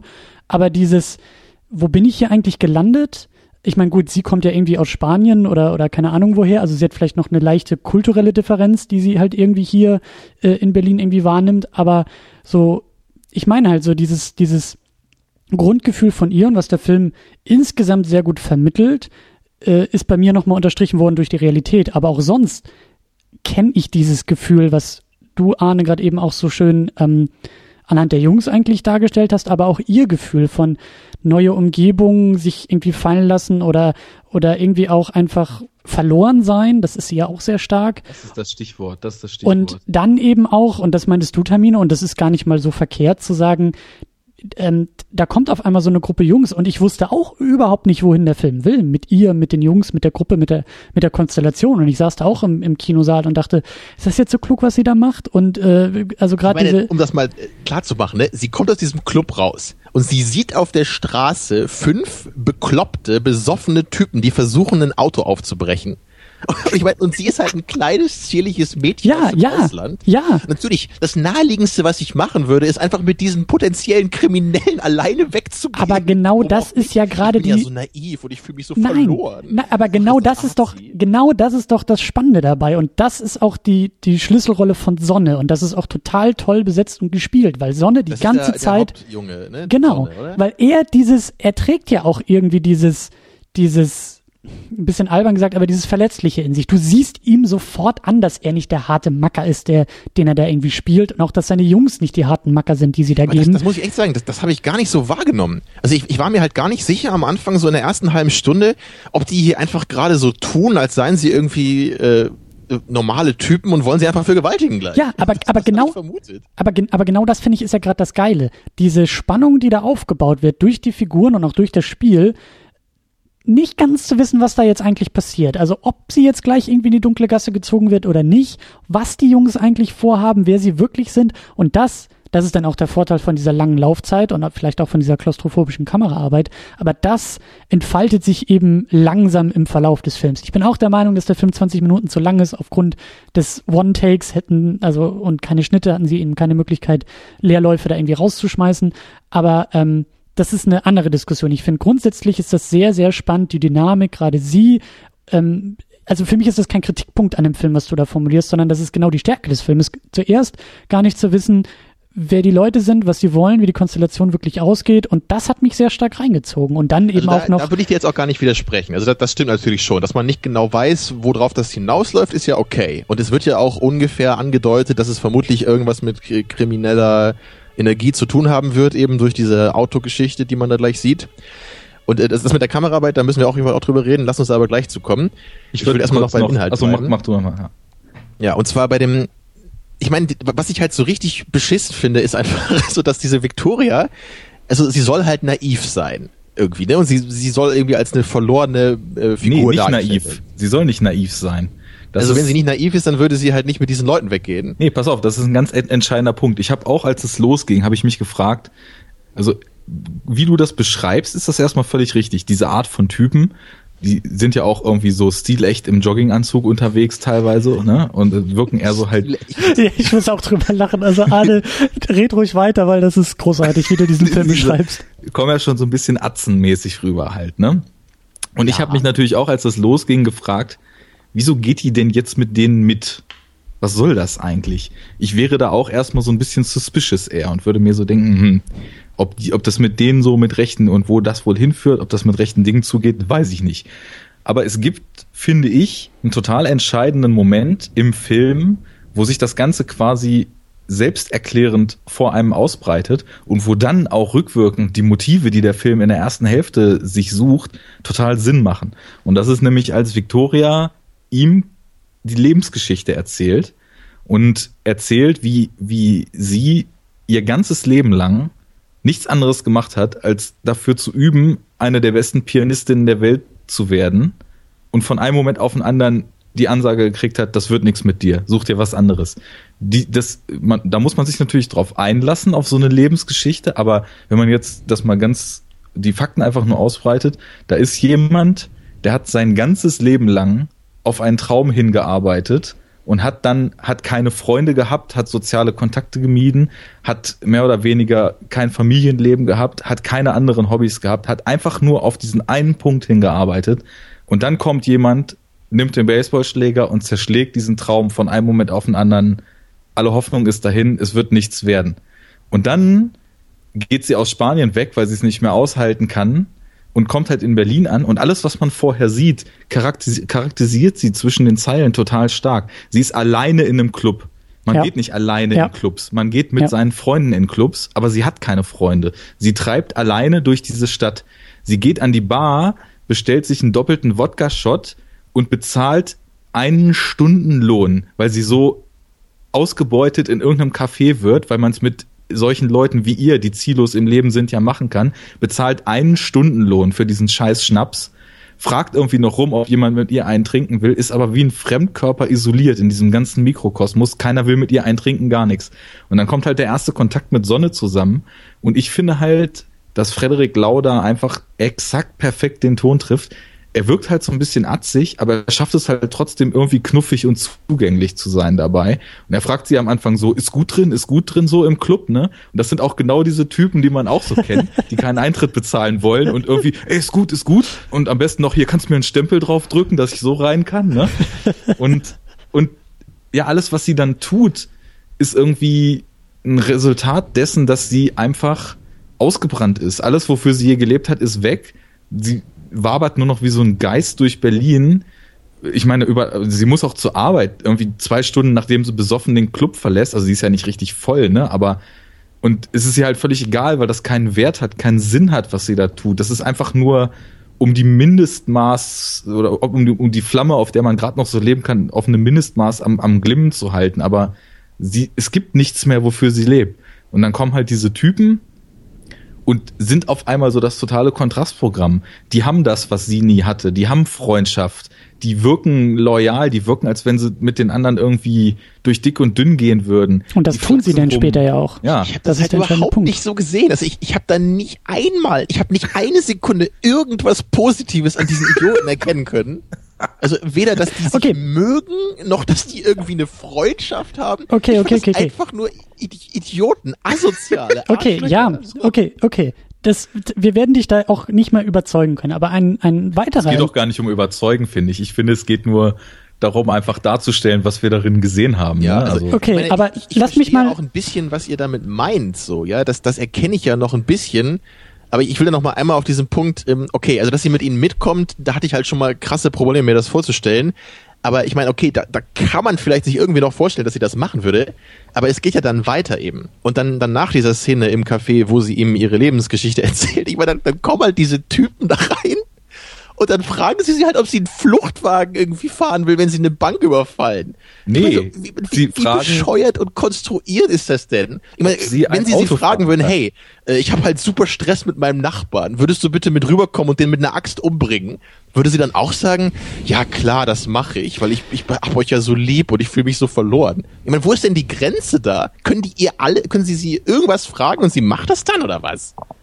Ich meine, das, Also ist, das ist lebensgefährlich, das ist irgendwie ein Verbrechen. Sie wollen eine Bank überfallen und dann auch noch mit einem Haufen Idioten, die halt keine Ahnung haben davon. Das weiß sie doch zu dem Zeitpunkt noch gar nicht. Tut mir mal einen Gefallen. Lasst uns mal, ich, wir werden uns da im Kreis noch viel, viel weiter drehen und wir, wir kommen da nicht voran auf dieser Ebene.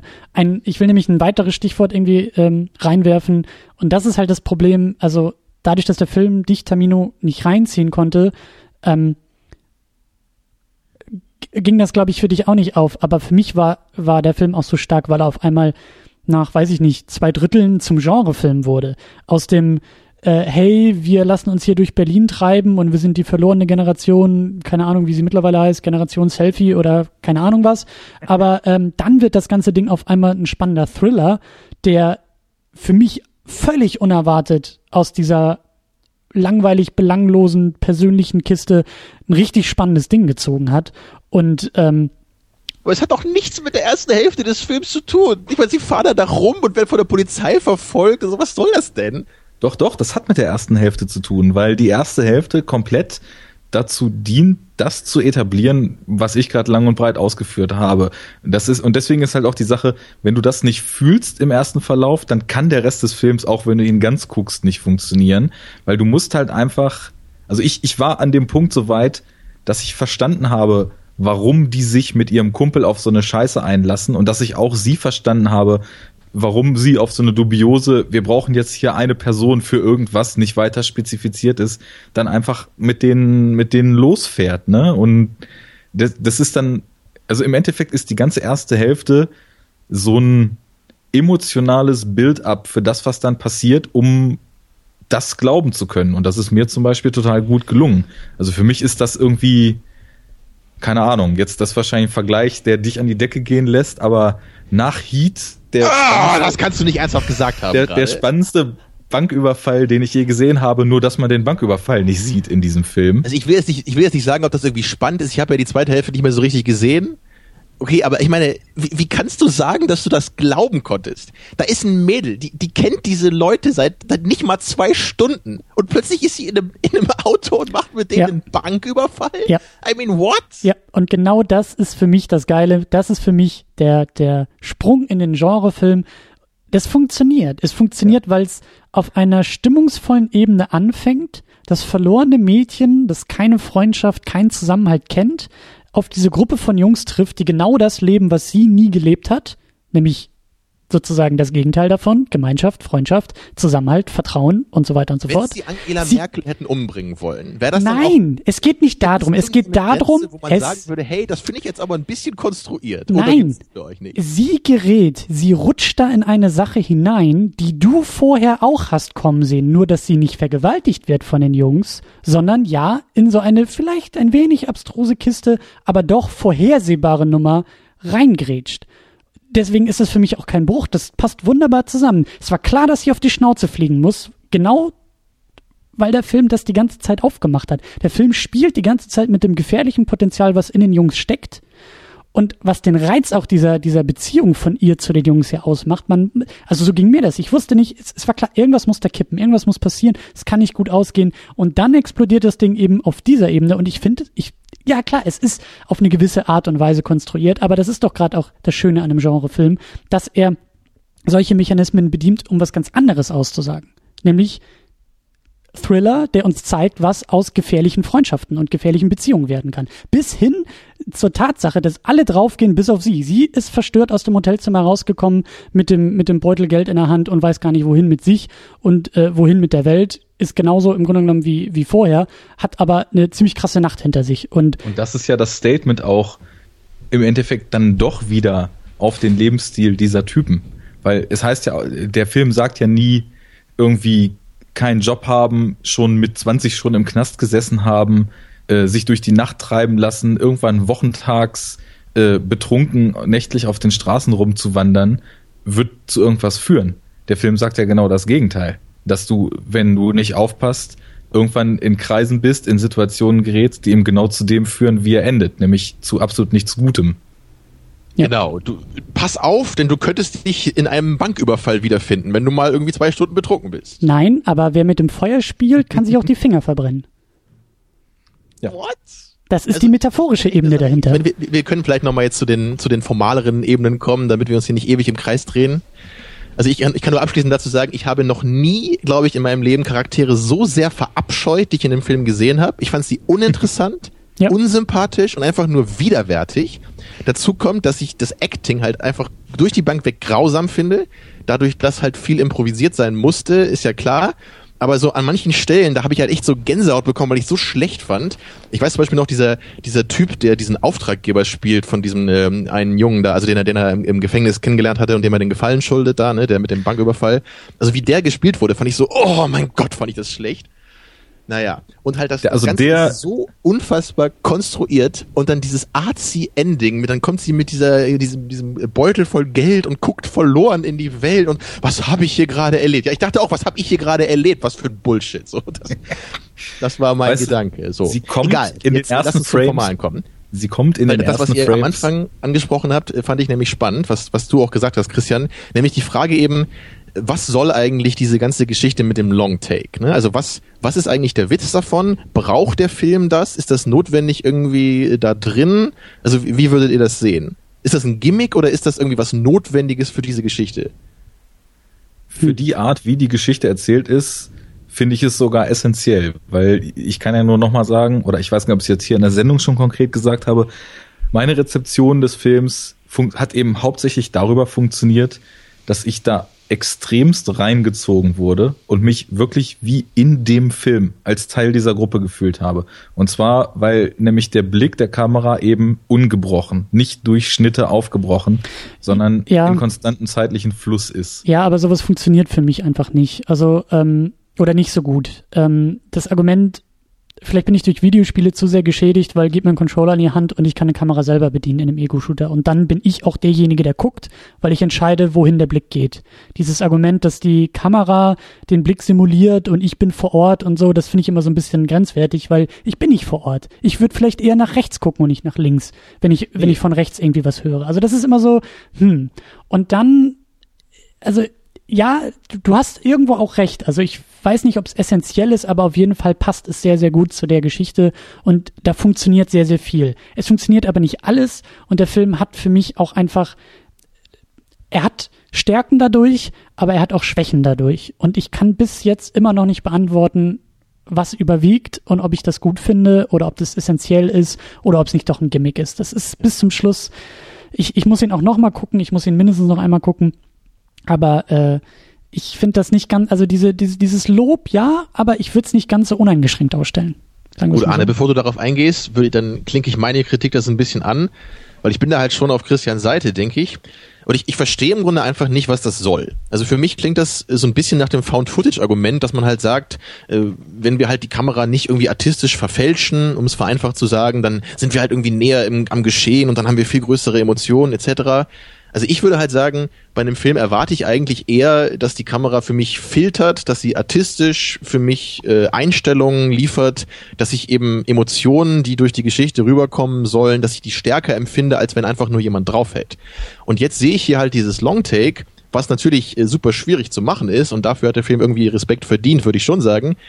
Aber letztendlich, ich sehe einfach nicht, was das bringt.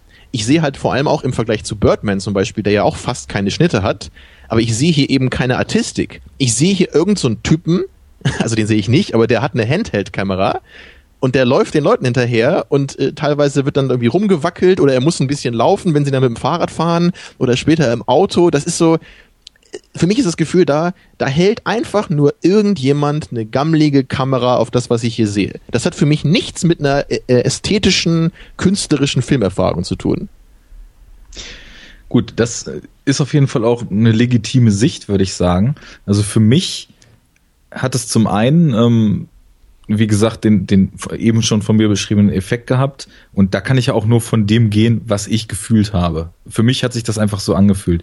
Mich würde aber total interessieren und deswegen werde ich beim dritten Mal, wo ich den Film dann gucken werde, auch mal den Audiokommentar zuschalten, weil der soll sowieso recht unterhaltsam sein, weil Regisseur Sebastian Schipper da wohl zwischendurch auch einfach mal irgendwie Schauspieler anruft, die da mitgespielt haben und mit denen so ein bisschen quatscht und nochmal erzählt, äh, hier war das Problem, da musste die Hauptdarstellerin aufs Klo und da haben wir irgendwie hinter den Kulissen überlegt, wie wir das gerade mal einbauen können, weil sie sollte eigentlich immer im Bild sein und so weiter und so weiter. Ähm, das würde mich aber, mehr interessieren als der Film selber. ja, komm hier, zweiter Versuch, Tamino. Wo war die nee, Pinkelpause? Aber ähm, also für mich ist das auch eine total, ich finde, es ist eine interessante Art der Raumerschließung, weil du kannst ja im Endeffekt, äh, das wird niemand machen, aber wenn du dir jetzt einen Zettel nehmen würdest und würdest anfangen, dir aufzuzeichnen, wie der Weg in diesem Film so stattfindet. Das ist jetzt erstmal für, für die Geschichte ist das eigentlich irrelevant. Ich finde es halt einfach nur aus der Sicht der, der Raum- und Stadterschließung total spannend, einfach ungebrochen den Blick darauf zu haben. Du, du weißt, wie die Orte zusammenhängen, du bist quasi diesen Weg selber mit abgegangen ähm, da, da wird eine Geometrie erschlossen, die später wieder aufgegriffen wird. Irgendwann überschlägt sich das alles und plötzlich hast du doch, denkst du, ah, jetzt verstehe ich gar nichts mehr und dann gehen sie da aus der Gasse, wo sie ihren Fluchtwagen geparkt haben, raus und sind plötzlich wieder an dem Club, wo sie am Anfang rausgekommen sind und so weiter und so fort. Also das ist noch ein interessanter Aspekt dafür. Und ansonsten kann ich da eigentlich nicht mehr groß für argumentieren, weil es hat für mich einfach diese, diese emotionale Wirkung gehabt und ich habe den Film dadurch anders rezipiert als einen ne, dick eingeklammert gewöhnlichen Film. Und da hat es dadurch automatisch schon die Daseinsberechtigung für mich bekommen. Ja, also das ist auch völlig legitim und ich glaube, ich stehe da irgendwo zwischen euch und ähm, sehe das aber als ähm, insgesamt doch vielleicht größtes Diskussionspotenzial bei dem Film. Also die, die, die anderen Geschichten mit irgendwie Figuren, ist das glaubhaft, ist es nicht, das ist irgendwie weniger spannend, finde ich persönlich, weil das ist schnell abgehandelt. Wenn offensichtlich ist, dass das Skript scheiße ist. Ja, ja gut, aber das ist so, das ist so, äh, da kann man nicht lange drüber diskutieren. Der Film hat dich nicht abgeholt, dann okay. Also verstehst du, das, das kann man argumentativ, finde ich, nicht weiter ergründen, außer zu sagen, es hat für dich nicht funktioniert, es hat für uns funktioniert. So, that's it. Weil euch anscheinend egal ist, ob Figuren irgendwie nachvollziehbar äh, entwickelt werden in dem Skript oder ob es einfach irgendwelche Symbole sind, die einfach irgendwas machen, damit irgendeine Arzi-Botschaft rauskommt. Nein, wir, wir, wir diskutieren einfach nicht auf derselben Ebene. Das ist so äh, Äpfel und Birnen, finde ich. Aber die Kamera, da haben wir ja alle die gleiche gesehen. Es ist ja nicht so, ja. dass wir eine, dass, dass jeder von uns eine andere Kameraperspektive auf dem Film hatte oder sowas. Oder bei dem einen gab es irgendwie 30 Schnitte und bei dir gab es irgendwie 100 Schnitte und bei mir gab es gar keine Schnitte. Das ist ja alles nicht, nicht subjektiv. Und das finde ich ist dann schon, klar, die Wirkung ist wieder subjektiv, alles keine Frage. Aber ich glaube, dass man das eher diskutieren kann und eher auch ergründen kann oder sich eher auch da, ähm, da eher was rausziehen kann, glaube ich. Das ist so, ähm, ist mein Eindruck. Und das ist ein sehr kläglicher Versuch, glaube ich, das Ganze irgendwie zusammenzuführen und einigermaßen versöhnlich abzuschließen, weil ich das Gefühl habe, dass wir ja. doch langsam weitermachen müssen. Wir müssen weitermachen. Ja. Ich, ich, meine, das war jetzt auch der einzige richtige Shitstorm, den ich hier heute ablassen werde, weil bei allen anderen Filmen, da kann ich immer noch irgendwie verstehen, was Leute daran finden, auch wenn es nicht mein Ding ist, ne, oder macht die selber ganz gerne hier, die wir heute besprechen. Aber bei dem Ding, das ist wirklich für mich also Star Wars Episode 3 ist nicht mehr mein Hassfilm Nummer 1 ab jetzt. Tamino, ich, ich wünsche mir so sehr eigentlich, dass wir beide noch eine Sendung dazu machen, aber ich weiß nicht, ob ich dich dazu kriege, äh, nochmal anderthalb Stunden. alleine durchgehalten. Ja, eben, aber. Vielleicht würde ich es schaffen, nur die zweite Hälfte nochmal zu gucken. Vielleicht kriege ich ja die Kinobetreiber äh, am Montag dazu überredet, dass sie nicht Star Wars zeigen, sondern nochmal Victoria und äh, mal schauen. Muss ich jetzt noch mal kurz reden. Ja, ich, eine allerletzte Sache wollte ich noch gerade ganz kurz sagen. Dein flapsiger Kommentar eben, vielleicht gucke ich die zweite Hälfte nochmal, ist interessanterweise eine Sache, wo ich mir im Vorfeld, nachdem ich den Film im Kino gesehen habe, wo man natürlich nicht zwischendurch mal auf Pause drückt oder den Film mal unterbricht oder so. Und da habe ich mich gefragt, wie gut funktioniert eigentlich Victoria, wenn man zwischendurch mal auf Pause drückt, wenn man diesen kontinuierlichen Flow, der extra so gemacht ist, dass Filmzeit gleich Echtzeit ist, wie funktioniert das, wenn man das künstlich unterbricht? Und deswegen habe ich mir auch ziemlich starke Sorgen gemacht, wie der Film eigentlich wirkt, wenn man den zu Hause sieht, wenn mhm. man den unter normalen Filmbedingungen sieht, wenn man plötzlich abgelenkt ist durch dies oder das, wenn man plötzlich denkt, oh, ich muss jetzt aufs Klo, ich drücke jetzt mal auf Pause, weil in dem Moment, wo du auf Pause drückst, trollst du ja das Konzept des Films. Der Konzept ist, äh, das Konzept ist ja dafür da, der Film ist in eins gemacht und will in eins gesehen werden. Und im Endeffekt wäre es so, auf Pause zu drücken, hätte den gleichen Effekt wie zwischendurch, äh, sich das Ding auf den Rechner zu ziehen und mal ein paar Sekunden rauszuschneiden. Das ist dann nicht mehr derselbe Film. Ne? Und ich weiß, ich habe ihn jetzt der, im zweiten Durchgang auch komplett in einer Rutsche so geguckt und nicht ausgemacht oder sowas zwischendurch. Aber das ist das Einzige, was ich so kritisch sehe, weil du musst den dann tatsächlich unter bestimmten Bedingungen gucken. Was ich cool finde, in Berlin gab es ja Screenings, die halt genau zu der Zeit, wo der Film nachts spielt, dann äh, ausgestrahlt wurden. Ne? Also dann Kinovorstellung beginnt um 4.23 Uhr oder wann das ist und dann wird der Film halt gezeigt. Das fand ich ganz nice. Ah naja, das noch als letzten Denkanstoß. Ich bin mir da noch nicht klar drüber. Ja. Und dann können wir weiter. Kommen wir ja. zu Whiplash. Weil das Whiplash. ist ja eigentlich auch nach Victoria oder vielleicht sogar mit Victoria einer der gefeiertsten Filme dieses Jahr, Jahres, würde ich Kommt sagen. Und hin, ja. Ich habe an deinem Rating gesehen, Arne, dass du den Film auch sehr begeistert rezipiert hast. Auf jeden und, Fall. Und ich, vielleicht fange ich dann mal an, meiner Meinung zu Whiplash, weil ich, ich mochte den Film, um das mal vorweg zu sagen. Ich fand den gut. Ich habe Spaß gehabt, den einmal zu gucken. Ich habe ihn bis jetzt nur einmal gesehen. Ähm, ich bin allerdings dennoch ziemlich hin und her gerissen, so. Also was natürlich gut war, äh, war halt einerseits irgendwie der Soundtrack oder natürlich auch die äh, Filmmusik, die im Film selber natürlich stattfindet, weil der Film äh, handelt eben von Musik, von Jazzmusik. Und das, das hatte für mich was. Und ich glaube, das ist auch der Grund, warum viele Leute eben sagen, der Film sei so energetisch, ne? weil dieser, diese, diese Drums eben, äh, die haben halt starke Energie, so immer im, im Fortlauf der Geschichte. Und natürlich ist dann eben auch das Schauspiel von J.K. Simmons halt irgendwie klasse und egal was er da eigentlich erzählt, so es macht einfach Spaß, ihm dabei zuzusehen, ne, wie er halt so richtig, richtig abgeht, einfach in gewissen Momenten und die Schüler da mal so richtig schikaniert. Also daran hatte ich, äh, denke ich mal, auch sehr viel Spaß, so wie die meisten Fans des Films auch. Jo. Was aber mein Problem ist, und da würde mich jetzt auch sehr interessieren, wie du das sehen würdest, ist halt eigentlich so die gesamte Message oder das Thema des Films. Also um das zu paraphrasieren, würde ich vielleicht sagen, äh, was, worum geht's in dem Film? Was will der Film sagen? Ich würde sagen, ähm, wenn du halt irgendwie gut werden willst in Jazzmusik oder vielleicht auch in irgendwas, dann musst du halt extrem viel dafür aufgeben, dann musst du dein Leben opfern, ne? du kannst halt keine richtigen Freunde haben, du musst äh, vielleicht auf Beziehungen verzichten, was auch immer, um halt wirklich richtig gut zu werden. Und ja. diese, diese Idee finde ich ja richtig in gewisser Weise und okay, aber so wie das im Film dargestellt wird, finde ich das einerseits teilweise zu übertrieben und andererseits auch einfach nicht richtig. So, dazu muss ich kurz sagen, ich bin halt kein Musiker. Ich habe auch nie Sport so intensiv gemacht, dass ich da irgendwie richtig gut gewesen wäre. Aber ich habe halt vor ein paar Jahren mal sehr intensiv jongliert auch wenn Leute vielleicht denken, das ist ja irgendwie nur so ein Zirkus-Kinderquatsch oder so, aber man, ja, ganz sicher man kann, nicht.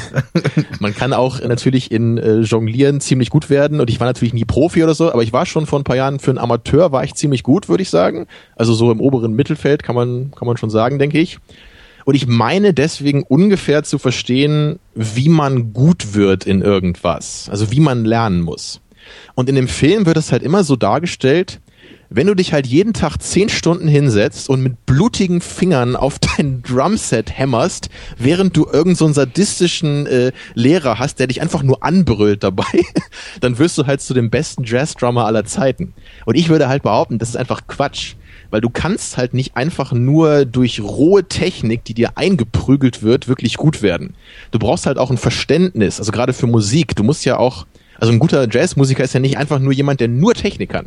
Du musst ja auch wissen beim Improvisieren da gerade, wie du da spielst, ne, welche, äh, naja, Noten oder ich weiß nicht, wie das beim Schlagzeug heißt, aber welche, äh, ja, welche Beats du da eben triffst und, und wie du das eben abstimmst mit anderen Leuten. Und all diese Aspekte, die werden ja gar nicht angesprochen in dem Film. Ne? Es, es geht ja nie auch so um zusammen Musik machen zum Beispiel. Es, es gibt ja auch nur zwei Figuren. Das ist einmal J.K. Simmons ne, als der Lehrer ja. und dann eben der Hauptcharakter, dessen Namen ich nicht kenne, äh, der halt eben nicht. der Schüler ist. So, Es geht nur um diese beiden Figuren. Und alles andere ist irrelevant. So, die, die Familie von dem Jungen siehst du nicht. Du siehst halt keine anderen Schüler da in dieser äh, Jazzschule. Es geht nur um diese beiden Personen und nur um dieses Verhältnis. Und das, das kommt für mich irgendwie also im, insgesamt ist es dafür für mich ein bisschen wenig. Also okay. würde ich mich jetzt, würde ich, mich sehr interessieren, wie du das siehst, weil du den Film ja eben sehr gerne mochtest. Ja, also zum einen diese, diese ganze Entwicklung hin zu einem überdurchschnittlich guten, unendlich guten Musiker, das, was du eben so umrissen hast, da würde ich auch sagen, darauf steuert der Film so ein bisschen hin. Und das entlädt sich dann ja auch in diesem krassen Finale, wo er dann wirklich, also alles gibt. Aber ich würde noch den entscheidenden Zusatz hinterhängen, dass der Film auch noch die Frage stellt, lohnt sich das denn? Lohnt sich diese Tortur, die er da durchgemacht hat? Lohnt es sich, alles aufzugeben, alles zu vernachlässigen, um diesen einen Traum zu leben?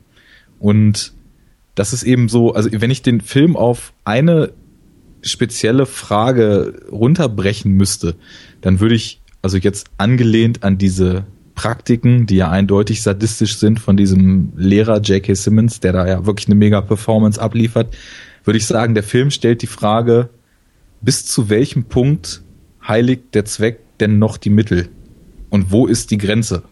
Und diese Grenze lotet der Film, finde ich, auf eine extrem spannende Art und Weise aus, nämlich indem er zeigt, welche Auslassungen dieser ja, Drummer, dessen Namen uns beiden jetzt entfallen ist, in seinem Leben eigentlich macht, gegen welche Widerstände er ankämpft und was er vielleicht auch teilweise nur denkt tun zu müssen, weil das ist nämlich die spannende Frage daran. Müsste er wirklich seine Freundin verlassen?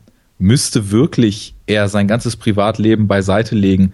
Oder gäbe es natürlich, also der Film stellt ja auch erstmal in Raum, dass Kompromiss für Erfolg nie gut sein kann.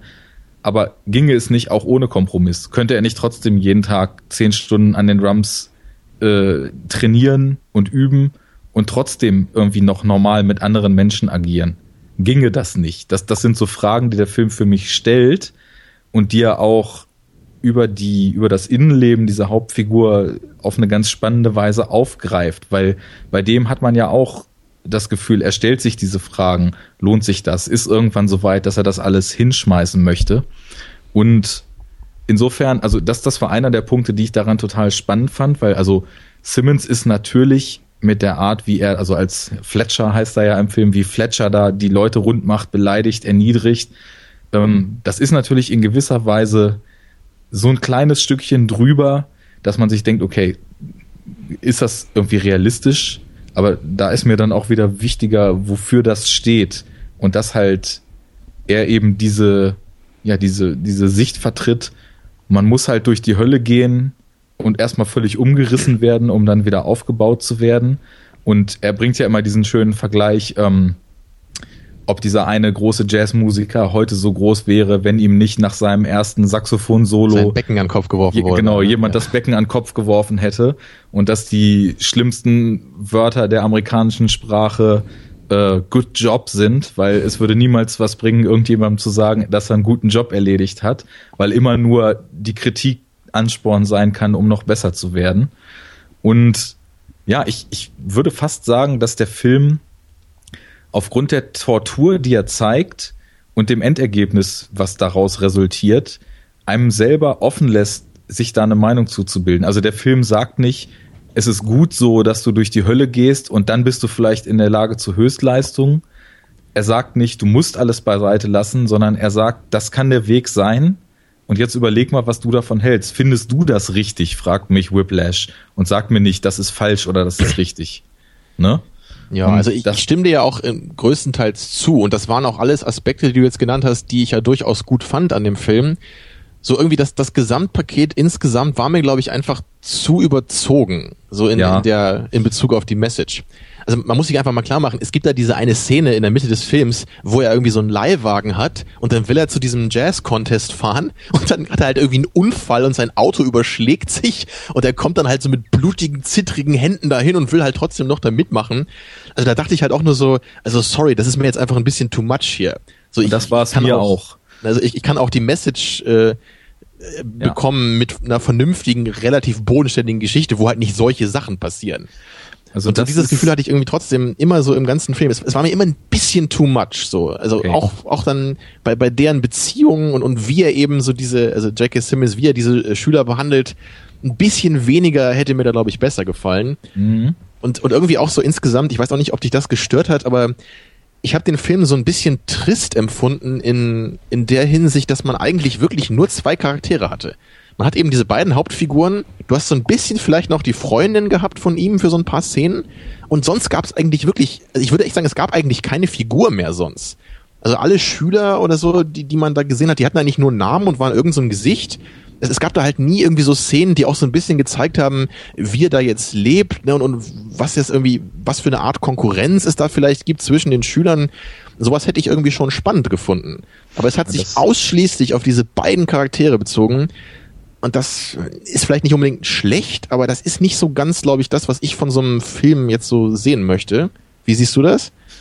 Also für mich hat das hervorragend mit der Erzählperspektive halt korreliert, weil der Film ist komplett durch die Bank weg aus seiner Sicht auf das Drum, auf das Besserwerden und auf die Chancen, die sich eben aus der Lehre von diesem Fletcher ergeben, durcherzählt. Und es gibt im Endeffekt in seiner Sicht, es gibt die Musik, es gibt ihn selbst und es gibt den Lehrer. Alle anderen mhm. sind entweder nur Konkurrenten oder Statisten, die ihm völlig egal sind, weil das Einzige, was ihn antreibt, ist äh, Whiplash perfekt zu spielen und den 400er-Takt so zu halten, wie Fletcher das will. Und ähm, insofern hat mich das eigentlich, habe ich das eigentlich sehr gut gefunden, dass das alles so ausgeblendet war, weil das war so auf den Kern seiner Lebenswahrnehmung war auch die Wahrnehmung im Film reduziert und das passte, also hat ganz gut harmonisiert.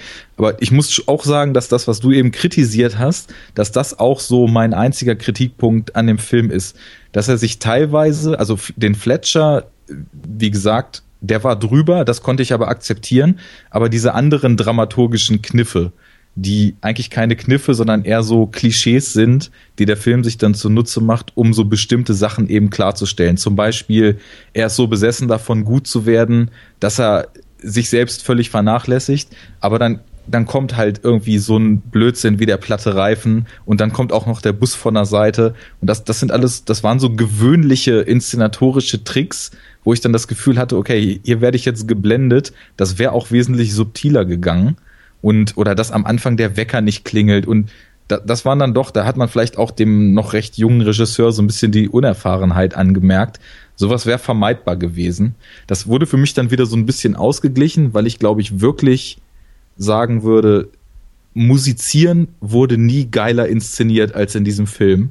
Also wie unglaublich gut der geschnitten ist. Der hat ja auch einen Oscar für einen Schnitt bekommen und das ist mal einer der Oscar-Entscheidungen, wo ich so 100% hinterstehe der war einfach, also wie die Musik mit dem Schnitt und mit diesem doch eigentlich recht wenig hergebenden Setting dieser Proberäume die ganze Zeit, wie das harmoniert hat, ja. das war einfach so helle Freude und ja. ich habe dem auch, auch nie, also ich habe mich auch nie optisch irgendwie so gelangweilt, obwohl das ja. ja. wirklich, wie du sagst, eigentlich nur in irgendwelchen Räumen spielt zum größten Teil. Ja. Aber es hat mich nie angeödet, weil es immer schön gefilmt war, es eine klare Optik gehabt, gute Schnitte, genau wie du sagst. Ja. Also da kann ich dann abschließend auch nur sagen, so auf so einer formalen Ebene finde ich den Film auch wirklich stark und da kann ich das Lob dann auch absolut mitgehen.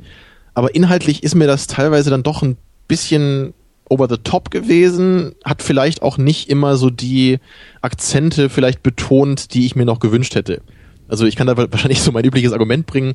Ich glaube, ich hätte gern einen Film gehabt, der irgendwie eine Dreiviertelstunde länger ist, halt noch ein bisschen zeigt, so wie diese anderen äh, Schüler ne, da in der Schule so drauf sind und wie die sich vielleicht unterscheiden von ihm. Ne, vielleicht haben die alle andere Ansätze. Vielleicht gibt es da auch ein paar Leute dabei, die halt wirklich aus Leidenschaft Musiker werden wollen und nicht einfach nur aus seiner soziopathischen äh, Art, dass er einfach verkrampft irgendwie der Beste sein will aus irgendeinem Grund. Na klar, wäre halt wieder ein anderer Film gewesen, aber das wäre, glaube ich, eher so das gewesen, um, um mich dann völlig zu überzeugen.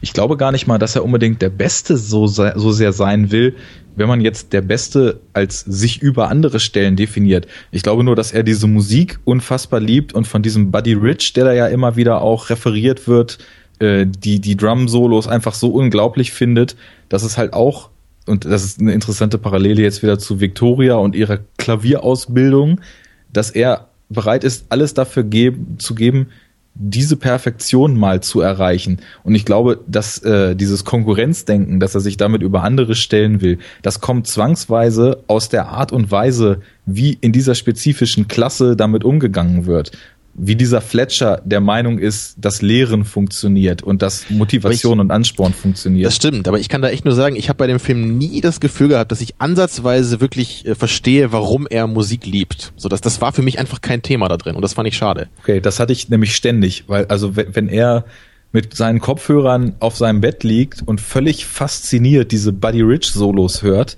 dann hatte ich das Gefühl, genau das, das muss ich wissen, da will er hin und er liebt es so stark, dass er bereit ist, alles dafür zu geben. Und deswegen hat es auch so Klick gemacht dann, dass ich einfach voll drin war so in seiner Geschichte. Jungs, wir müssen weiter. Ja. Christian ist auch noch da. Ich bin die auch noch da. Bremse Christian ist am Start. Ich wollte gerade sagen, ihr habt jetzt noch die Möglichkeit, kurz und knapp über Sicario zu sprechen und dann springen wir weiter. Oder ihr klammert den komplett aus und wir springen direkt weiter. Also wenn ich die Wahl habe, würde ich lieber über Ex Machina reden. Hast du nicht. Weil ich habe Angst, dass ihr mir Ex Machina spoilert und ich glaube, da ist noch viel größeres Konfliktpotenzial, so dass wir in einer Dreiviertelstunde einfach dann nur zumachen und gar nicht also, mehr dahin kommen, wo wir noch hinwollen. Also wenn, wenn wir die Ex Machina nicht spoilern dürfen, dann können wir den gerne ausklammern. Dann sage ich aber zumindest einen Satz dazu, weil ich, ich fand den mhm. Film gut und ich glaube, das ist meine Nummer zwei auch in diesem Jahr gewesen nach ähm, Mad Max Fury Road mit großem Abstand, aber das war für mich wirklich ein Film, da hatte ich mal das Gefühl, das ist mal endlich ein intelligenter Science-Fiction-Film. Der ist zwar nicht völlig mein Ding, weil er eben ein bisschen Indie-Feeling hat und sehr reduziert und klein ist, aber da habe ich das Gefühl, hey, das ist ein intelligenter Science-Fiction-Film, wo ich über ne, wichtige philosophische Themen nachdenken kann, so wie bei Blade Runner eben und äh, das Ganze noch mit einer sehr schönen Audiovisualität und äh, ganz guten Performances verknüpft. Also das, das ist wirklich mal im, im Vergleich zu Chappie mal irgendwie was, was nicht assi Science Fiction ist, sondern ein bisschen Gehalt hat. Ja. Luca, wer, wer den nicht gesehen hat, ist auf jeden Fall auch eine Empfehlung von meiner Seite. Sehr gut. Und wie gesagt, ich habe den auch auf meiner Liste stehen und äh, habe da auch ein bisschen Angst. Aber mich interessiert und wie gesagt, kurz und knapp, wenn es geht, Sicario, weil der uns auch über Twitter empfohlen wurde. Ich habe den Trailer gesehen und dachte, pff, ja, schon wieder irgendwas mit Irakkrieg und alles irgendwie ein bisschen generisch besetzt und sah mir eher nach so einem möchte gern tiefsinnig Action-Ding aus, aber der scheint ja doch ganz gut zu sein, oder sehe ich das falsch? Kommt drauf an, wen du fragst von uns. Wollte gerade sagen. Dann frag ich erstmal Arne. Ja, also ich fand den fantastisch. Ähm, das war für mich Rauschkino par excellence. Extremst, mit extremst pessimistischen, ja fast nihilistischen Blick auf das politische Geschehen an den Grenzen der USA, was sich wundervoll auf äh, Gesamtkonfliktgebiete äh, auf der Welt abstrahieren lässt. Ach so, stimmt, da war, da war Mexiko, ne, nicht Irak. Genau. Es geht nicht um Irak, stimmt, es geht um, geht um äh, Drogenkrieg, ne, an der Grenze ja. von Mexiko, USA. Und der Film war so ein audiovisuelles Gesamtpaket, was mich direkt hatte und hat halt auf die Art und Weise, wie er erzählt hat, was er erzählt hat, und ähm, was er kritisiert hat, vor allem totalen Nerv bei mir getroffen. Das war einfach, äh, ich weiß nicht, Christian, kennst du von Denis Villeneuve die Vorgängerfilme? Ich glaube nicht. Das waren Prisoners und Enemy, die letzten. Nee, wann, wann, ist, Enemy ist der mit Jack Gyllenhaal, glaube ich, ne? Genau, in der Doppelrolle und mhm. Prisoners war ein Jahr davor auch mit Jack Gyllenhaal. auch mit Jack Gyllenhaal. Okay. Ja. Habe ich nur von um, ähm, gehört, aber nicht gesehen. Also der Mann definiert sich sehr stark durch sehr runterziehende, triste, kalte Grundstimmungen Und er schafft es auch komplett in der Wüste einen Film zu drehen, der sich unfassbar kalt anfühlt. Und ähm, ja, das ist eigentlich ein Spiegel dessen, dass es davon handelt, wie ist auch eigentlich genau die gleiche Frage wie bei Whiplash. Scheinbar sind das die Filme, die mir besonders gut gefallen. Der stellt nämlich auch im Kern die Frage, heiligt der Zweck die Mittel und wo ist Schluss und wo ist der Punkt, wo man selber ganz automatisch zu dem wird oder sogar werden muss, was man bekämpft, weil der Krieg, den man führt, sonst aussichtslos ist. Und ist die Aussichtslosigkeit nicht vielleicht so universell, dass es überhaupt gar nichts bringt, gegen irgendwas anzukämpfen, weil es immer nur dazu führt, dass es zwei Wochen später spätestens wieder genauso ist wie vorher, weil mancher Probleme einfach nicht mehr Herr zu werden ist. Und das lotet der halt über illegale CIA-Aktionen hinter der Grenze, über Instrumentalisierung von unwissenden kleinen äh, Special Agents, über extrem eindrucksvolle Szenen, wie aus Mexiko äh, Kartellbosse extrahiert werden und während dieser Extraktion es zu Zwischenfällen kommt, wo jegliche Richtlinien und jegliche Menschlichkeit sofort über Bord geworfen wird und Agenten, die nach dem Gesetz handeln müssten, zu eiskalten Killern werden, äh, behandelt er diese Themen halt extrem stark. Dazu kommt, dass Roger Deakins irgendwie die beste Cinematography seit langem daraus zaubert, so unglaublich gute Totalen filmt, ganz seltsame Kamerawinkel wählt, die immer wieder schaffen, so dieses Innenleben der, und das war einer von Taminos Kritikpunkten, relativ vage gehaltenen Protagonistin, aber dann doch nach außen zu kehren. Plötzlich ist die Kamera so ein Stückchen zu weit weg und die Verlorenheit von ihr, weil sie vorm Riesenberg, den sie nicht versteht und von dem sie sich verarscht fühlt, ähm, steht, es spiegelt sich in den Bildern wieder.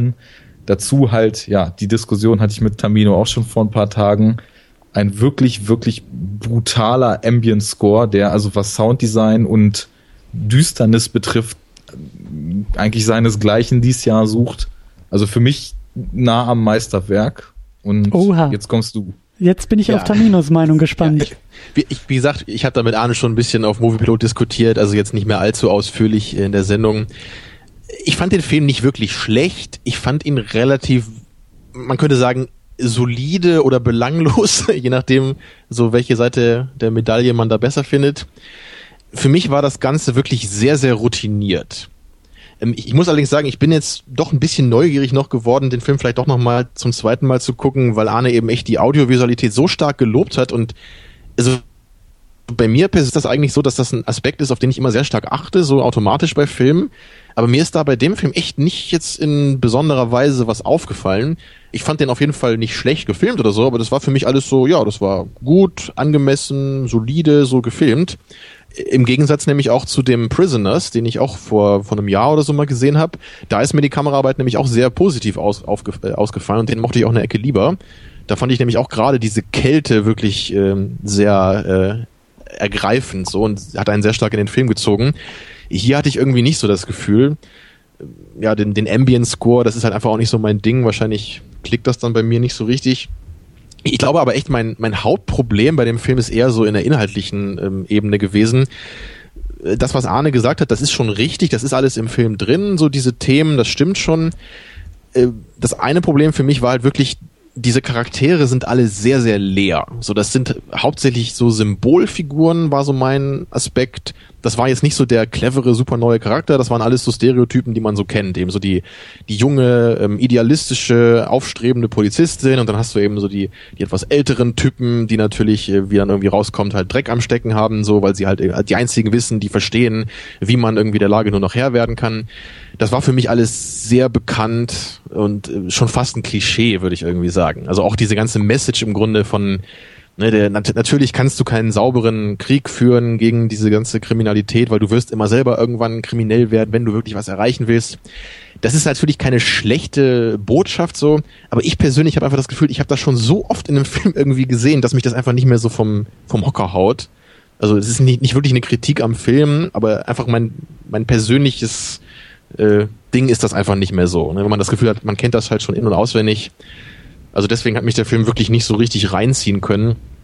Und auch generell so diese Figuren, wie die auch dargestellt waren, das war alles so sehr, sehr trist und es, es gab da jetzt wenig so emotionale Szenen.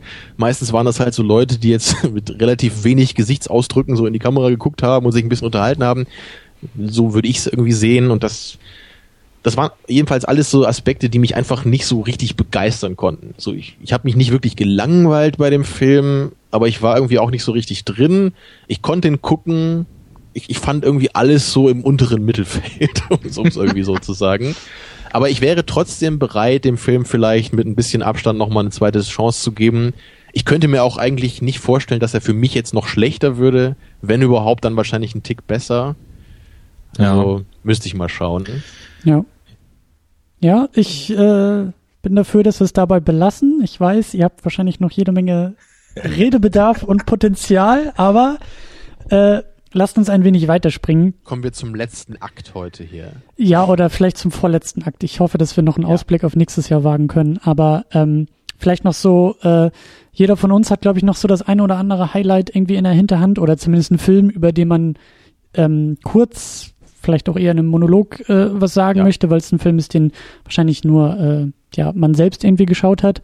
Dann ähm, würde ich sagen, Christian, hast du die Ehre, damit auch beginnen zu dürfen. Genau. Dankeschön. Ich habe das Gefühl, wir beide, also Tamino und ich, geben uns hier irgendwie schon die ganze Zeit so eine Solo-Vorstellung. Ja, wir haben halt Leg auch History.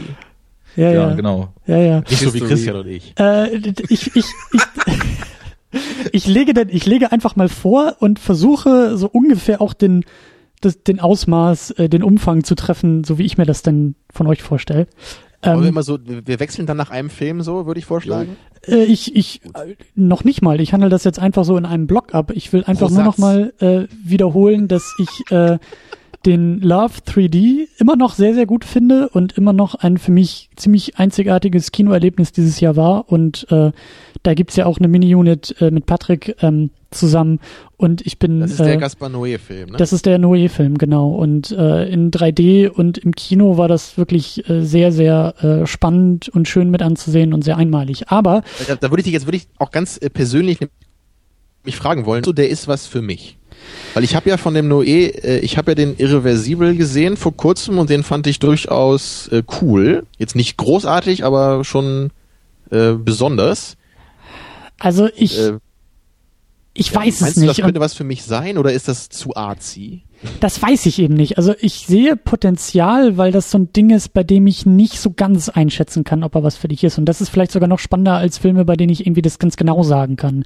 Ähm, ich, ich weiß es einfach nicht. Ich weiß auch nicht, ob der ohne äh, 3D und irgendwie im Heimkino irgendwie anders funktioniert oder weniger oder besser oder keine Ahnung. Aber ähm, er hat er, er hat Reibungsfläche und er hat Potenzial und deshalb würde ich ihn dir eigentlich empfehlen. Kann aber auch voll in die Hose gehen und du sagst, pff, nee, tatsächlich zu azi oder auch zu mh, hm, eindimensional vielleicht, also nicht, weil 3D Also fehlt. wenn ich mal gefährlich drauf bin an einem Tag, dann kann ich mir den anschauen. Genau, genau. Aber der Film, über den ich eigentlich sprechen möchte, äh, ist der Bunker, der äh, offiziell im Januar 2016 erst äh, erscheint, aber ich konnte den schon äh, im, De im Dezember gucken.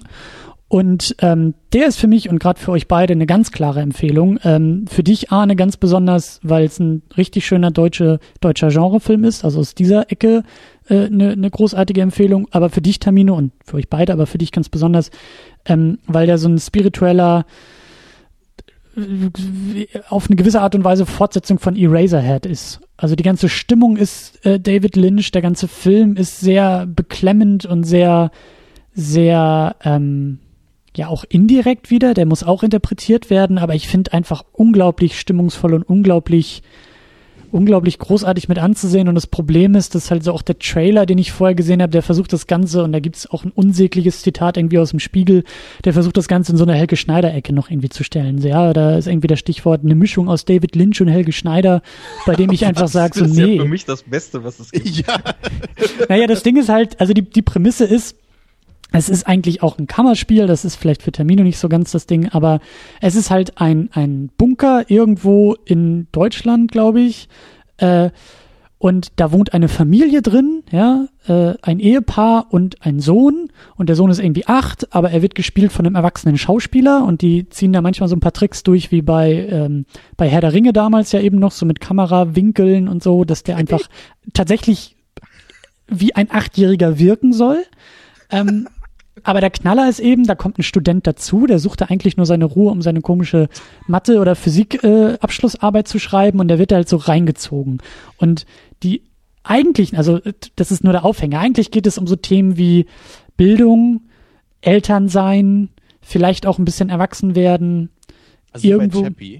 Naja, aber auf, auf eine bessere Art und Weise. Und wenn Eraserhead ein Film ist, der die Angst des Vaterwerdens in meinen Augen thematisiert, dann ist dieser Film irgendwie ein sehr ein sehr David Lynchhafter Blick auf deutsche Ideale, das deutsche Bildungsideal, das deutsche Bildungsbürgertum und ganz besonders vielleicht auch diese, dieser Aspekt des Elternseins. Also das Kind ist schon da und will aber irgendwie vorbereitet werden für die Welt und das ist die Aufgabe der Eltern und das passiert halt in diesem Bunker und das ist alles sehr, sehr merkwürdig. Aber eben, wie das gesagt. Das klingt echt so abgefahren. Also egal, ob man das mag oder nicht, das würde mich schon mal interessieren. Ja, und das ist halt eben dieser Fehler, den der Trailer und auch dieses Zitat in meinen Augen macht, ist eben, das, das hat keine Helge Schneider witzig absurden Aspekte, ja. Helge Schneider steht für was ganz anderes als dieser Film. Und ja, es ist merkwürdig, dass da ein Erwachsener sitzt und einen Achtjährigen spielt.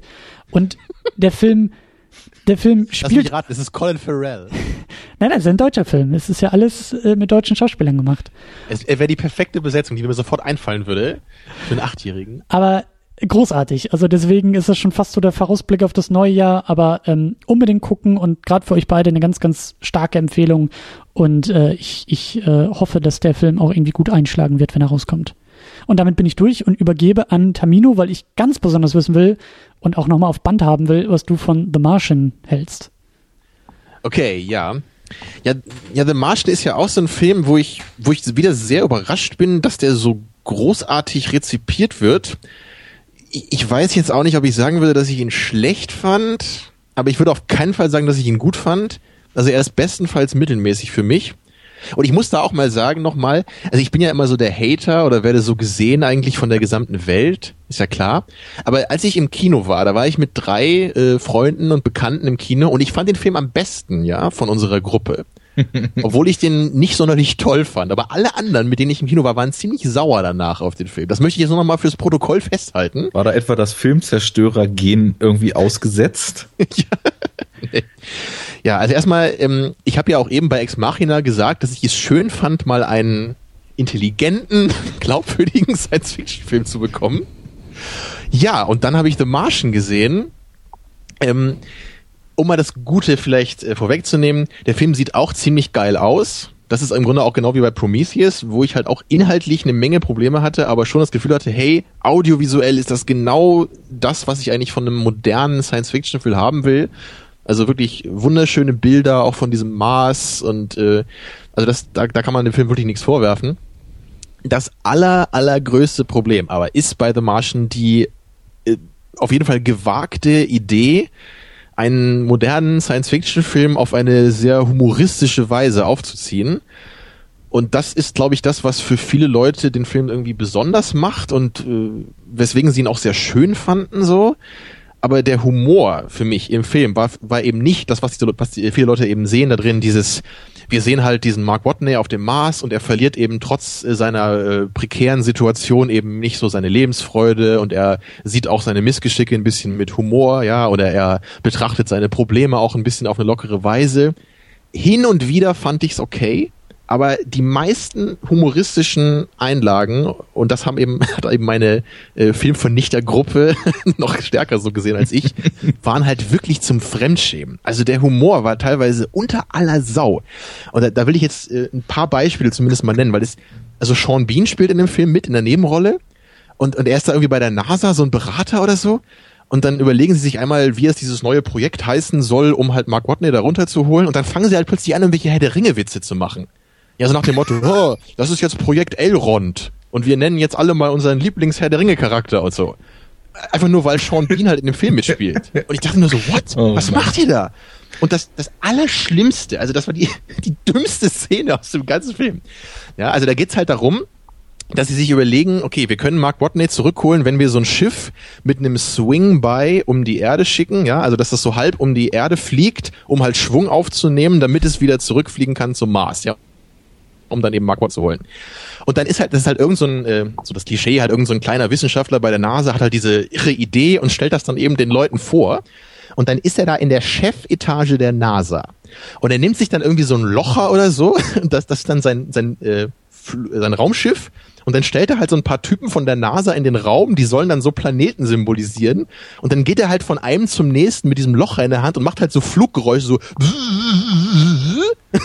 um ihm halt so den Plan zu erklären. Und das ist halt die Chefetage der NASA. Ja, und das ist die Art und Weise, wie dieser Typ den Leuten den Plan erklärt. Naja, also ich meine, vielleicht könnt ihr dann teilweise verstehen, dass dieser Humor irgendwie nicht so ganz meinen Nerv getroffen hat, weil ich halt irgendwie älter als vier bin. Naja, und, und das hat halt eben, um das jetzt ein bisschen abzukürzen, hat halt insgesamt dazu geführt, dass ja, äh, trotz einiger schöner Ideen so auf dem Mars, wie er da eben versucht zu überleben ne, und wie er dann irgendwie seine, seine, sein Essen da produzieren muss und all solche Sachen. Also das, das war halt ganz interessant so, das hat mir auch irgendwie gefallen. Aber dieser Humor hat es für mich einfach kaputt gemacht, weil echt so alle fünf Minuten kam halt so ein Moment, wo ich mir einfach nur gegen die Stirn hauen wollte, aufgrund der Dämlichkeit dieses Witzes. naja, und so in den letzten zehn Minuten geht's dann halt leider auch los, dass die Physik äh, so, so Gravity-Niveau bekommt und dann auch nur noch alles abdreht und äh, also die Physik ist dann auch völlig irrelevant und jedwede Glaubwürdigkeit ist für den Arsch. Naja, deswegen ein Film, der für mich ein paar nette Ideen hatte, eine gute Optik hatte, mich so im ersten Drittel, in der ersten Hälfte war ich noch ganz gut dabei, aber dann irgendwann war ich halt irgendwie raus und es war mir einfach zu platt. So. Naja, daher keine Empfehlung von meiner Seite. Ich habe jetzt nur eine Frage. war. Ich habe jetzt nur eine einzige Frage. Wie stirbt man denn als NASA-Mitarbeiter auf der Erde in The Martian? Wie man das stirbt? Ja, weil, wenn Sean Bean mitspielt, muss Ah. Sean Bean sterben. Jetzt verstehe ich, was du meinst, ja. Ich glaube, er wurde nur gefeuert. Vielleicht kann man das Okay. gelten lassen. Das ist das Symbol für den Filmtod, den Sean Bean in 100% seiner Werke genau, weil er die Hände nicht lustig fand. Genau. Gut, So, Arne, dann dann übernehme ich mal. Sag jetzt an dich.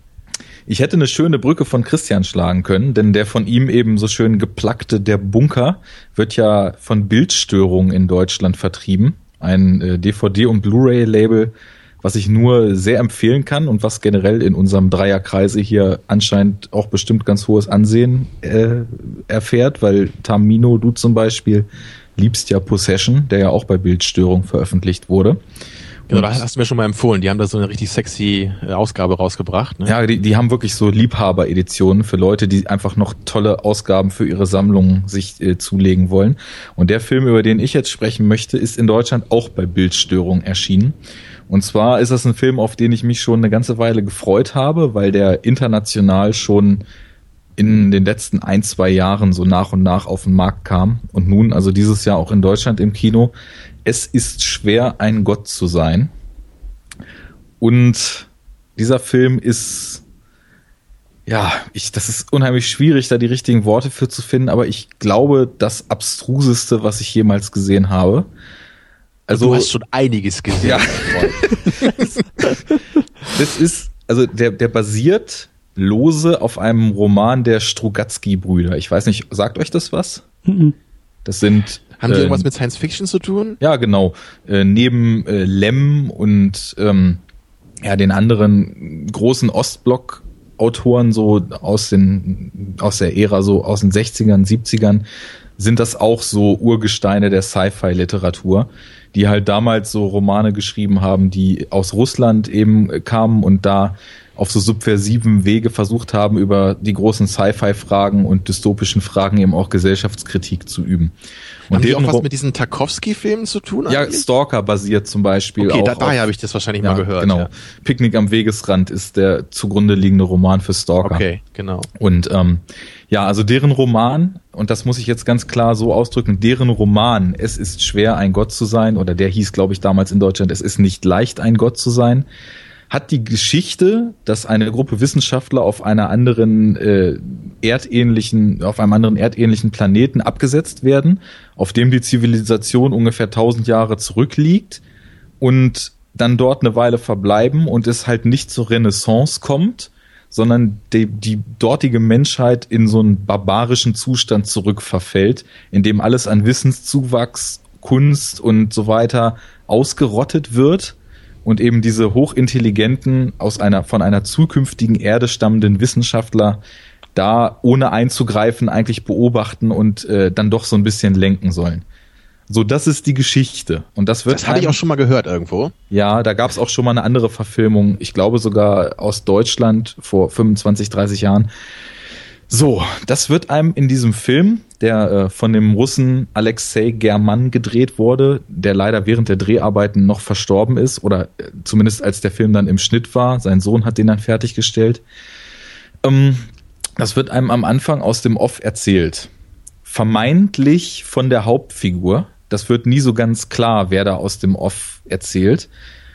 Und überhaupt wird im Laufe dieses Films eigentlich gar nichts so richtig klar, denn du verstehst schlicht und einfach nicht, was, worum es da geht. Der Film. Das ist ja was für Tamino. Ja.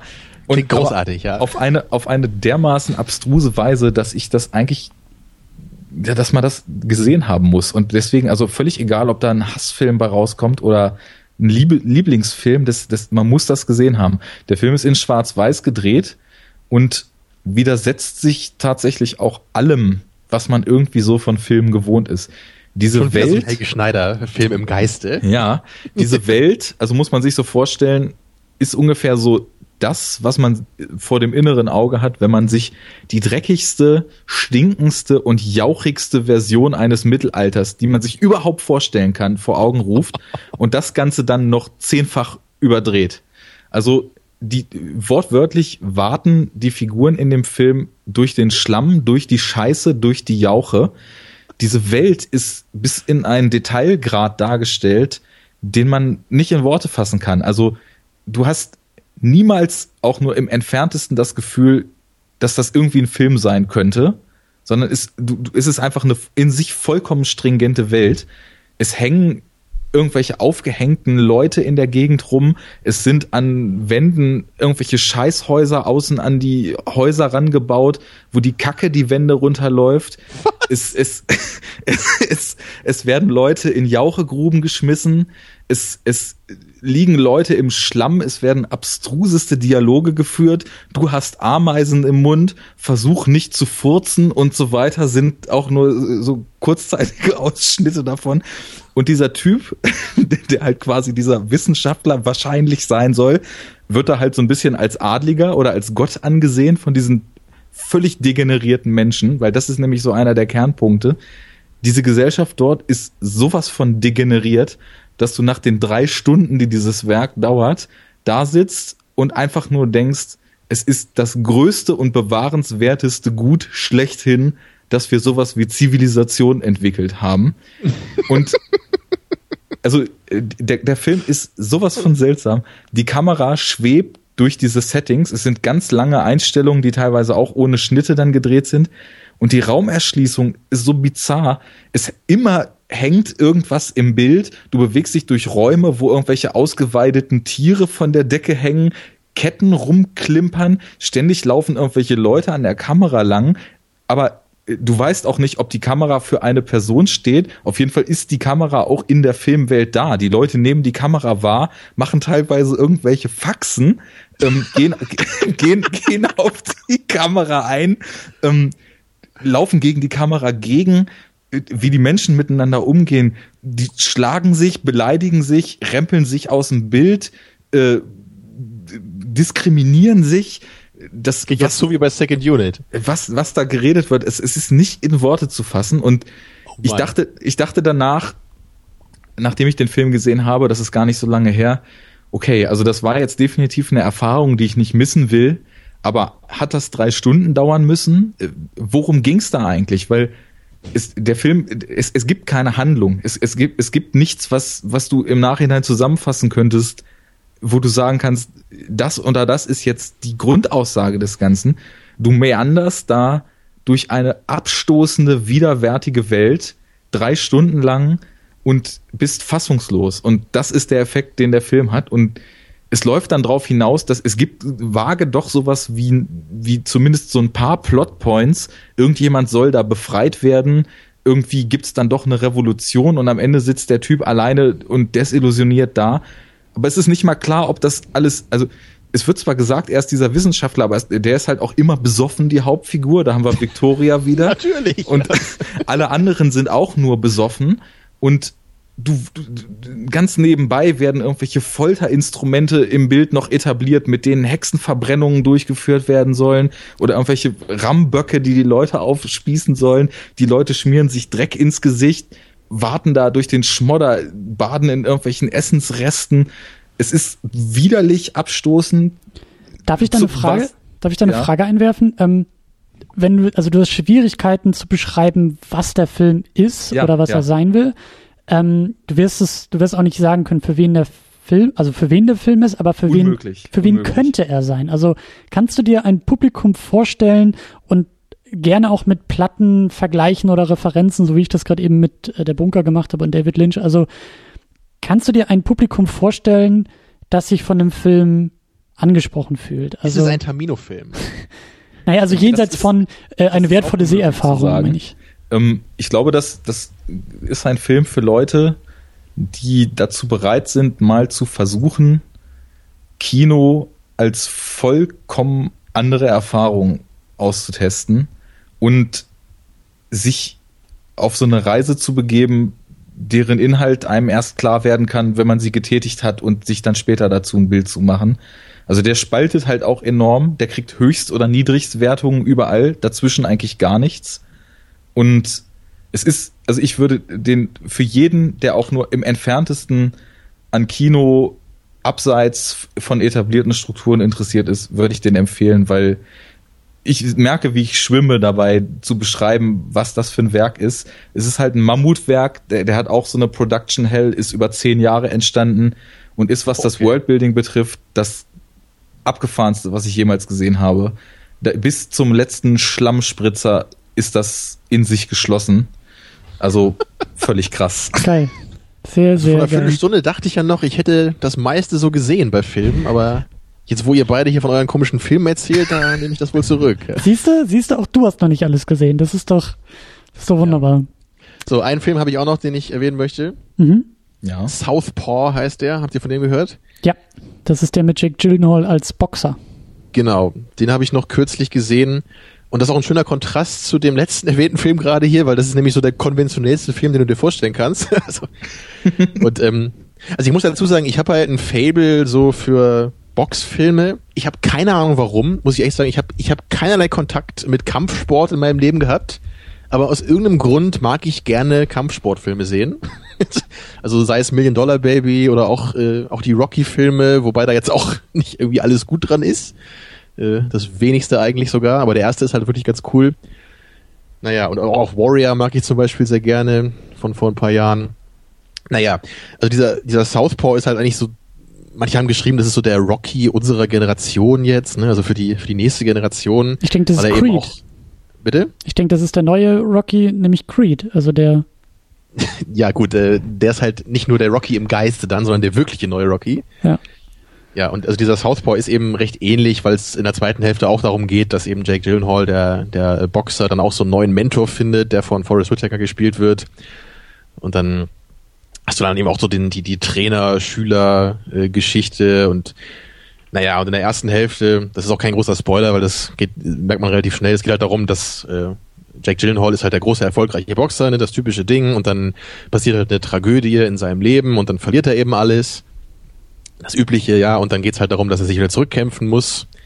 Also sehr, sehr typisch eigentlich, wie solche Filme oft aufgebaut sind. Und das ist im Grunde auch ein bisschen das Problem dabei, weil man hat eigentlich bei allen Aspekten im Film das Gefühl, das habe ich eigentlich schon mal so gesehen in einem anderen Film, so dieses Genres. Und es sind aber recht viele von diesen Tropes und dadurch kommt das im, Endeffekt auch darauf läuft es darauf hinaus, dass keines davon so richtig Tiefe bekommt. Also zum Beispiel auch einfach dieses Verhältnis von, von äh, Gyllenhaal und Whittaker so in der zweiten Hälfte das ist einfach nur ein Aspekt von mehreren und deswegen hat man nie so das Gefühl, da wirklich so eindringen zu können in deren Beziehung. Weil dieser Forrest Whitaker, der, er taucht einfach auf, so plötzlich in der Hälfte des Films und dann ist er plötzlich sein, sein Lehrer und dann kämpfen, äh, trainieren die zusammen und hat am Ende den wichtigen Kampf natürlich. Aber es ist halt nur ein Aspekt von mehreren. Und das, das fand ich einfach problematisch. So, weil das, das kann man, glaube ich, so nicht machen. so, man, man muss sich da, wenn man den Film nicht irgendwie auf dreieinhalb Stunden bringen will, dann muss man sich da auf äh, wenigere äh, Aspekte einigen. Und es, ist, es geht halt auch noch um das Verhältnis äh, von Jake Gyllenhaal und seiner Tochter, die ihm dann eben äh, Vorwürfe macht, dass er sich nicht genug um sie gekümmert hat und all, all solche Sachen, die man eben kennt davon. Mhm. Im Großen und Ganzen fand ich es aber schon okay. Ich habe mich halt nie gelangweilt. Es passiert auch andauernd irgendwas, weil eben so viel passiert. Aber es ist trotzdem nicht so richtig gut eigentlich, so weil es es, es fehlt irgendwie so die Charaktertiefe, es fehlt so das Gesamtkonzept so ein bisschen und irgendwie auch so die Originalität. Der Grund, warum ich aber wirklich noch sagen kann, dass ich den Film mochte, war eben Jake Gyllenhaals Schauspiel. Weil ich bin wirklich in den letzten Jahren so ein, so ein Jake Gyllenhaal-Fan geworden. Ich glaube, ich kann sogar sagen, er ist so ein bisschen mein neuer Edward Norton. weil das, was, was Norton eben früher gemacht hat, war halt das, was mich so beeindruckt hat, nämlich immer dieses, er kann irgendwie creepige Typen spielen, er kann starke, edle Charaktere spielen, ne? all sowas eben. Und das sehe ich jetzt bei Gyllenhaal eben auch. Ne? Er hat jetzt eben Nightcrawler da gehabt, wo er diesen richtig creepigen Typen spielt. Oder natürlich eben früher Donnie Darko, aber er kann halt eben auch so einen aufrichtigen Detective spielen, wie in Prisoners. Also ich habe halt immer Spaß eigentlich an Jake Gyllenhaals Performance. Und allein deswegen lohnt sich der Film eigentlich schon. Aber man sollte trotzdem auch als Kampfsport-Filmfan, glaube ich, da jetzt nicht irgendwie so Großes erwarten. Mhm. Ja, also auf den Creed, da, da freue ich mich eigentlich auch noch drauf. Also den würde ich auf jeden Fall auch noch mal sehen. Der kommt bei uns erst nix, also 2016 oder, oder wie?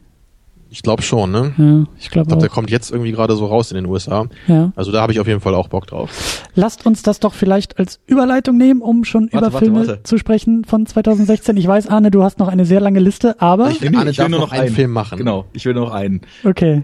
Okay, erstmal noch Wenn du es in fünf Minuten schaffst, ist okay. Das ich, mach ich Mach zwei draus. als den eben. Genau. Erstmal noch kurz, äh, Tamino, dann guck dir mal Enemy an. Gyllenhaal in ein und demselben Film als verschreckter, unsicherer Typ und als selbstsicherer, vor Kraft strotzender äh, Agroman. Äh, Doppelrolle sehr zu empfehlen, auch wenn der Film an sich vielleicht nicht so ganz was für dich sein könnte. So, und dann plugge ich nochmal, äh, auch im Zuge der In Internationalität unserer Auswahl hier, nachdem ich eben den russischen Film hatte, nochmal einen weiteren, von dem ich, bis ich Es ist schwer, ein Gott zu sein, äh, gesehen habe, dachte, dass es das so die befremdlichste Filmerfahrung gewesen sei, die ich dieses Jahr vorher eben hatte.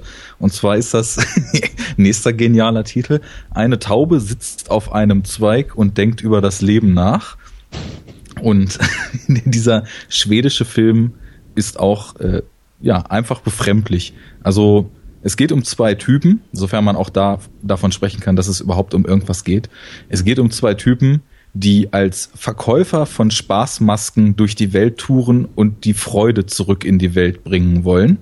Und dieser Film wirkt in allen Aspekten vollkommen aus der Zeit gefallen. Er spielt im Jetzt. Sämtliche Kulissen sehen aber so aus, als ob man vor 50 Jahren in einer Pinte gedreht hätte. Und nur mal so, um eine Idee zu kriegen, wie Fiktion, Realität, Traumwahrnehmung und ähnliches in diesem Film miteinander verschmelzen. Sie kommen in eine Bar und wollen, wollen Schulden eintreiben, weil der Betreiber dieser Bar die letzten drei Lieferungen an falschen Zähnen nicht bezahlt hat. Und plötzlich reitet Klar. an der, plötzlich reitet an der Bar ein Bataillon von Reitern vorbei, die gerade gegen Napoleon in den Krieg ziehen wollen und einige von diesen Pferden reiten auch in die Bar hinein und zetteln ein bisschen Stress an und reiten dann zurück und um aufs Schlachtfeld zu ziehen. So viel dazu. Der Film Aha. ist komplett, der Film ist komplett in starren Kameraeinstellungen gefilmt. Zwischendurch gibt's Aerobic-Sequenzen. Zwischendurch gibt's Traumsequenzen, wo irgendwelche Rassisten äh, Afrikaner in einen großen Grill stecken und anfangen, den Grill zu drehen. Und alles daran ist einfach nur unfassbar seltsam, aber dadurch auch irgendwie spannend. Guckst du eigentlich auch mal normale Filme?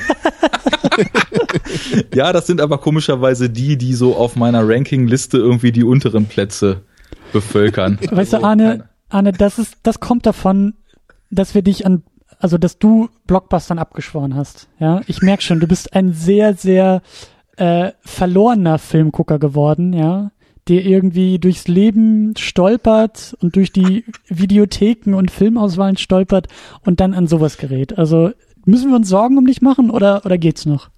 Also in den Film bin ich in einem Kino gestolpert, ne? Also so ist es ja nicht. Ja, aber ich will ja gar nicht du wissen. hast das Klo gesucht und Ja. plötzlich warst du in dem Film.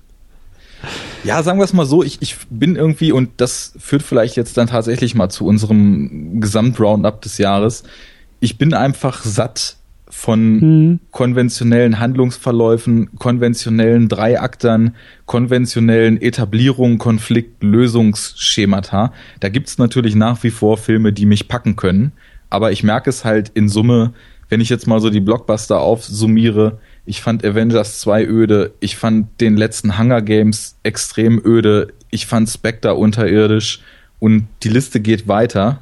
Ähm, ich suche irgendwie einfach mittlerweile Filme, die das Konzept Film anders denken, als es sich über Jahrzehnte in Hollywood etabliert hat. Hm.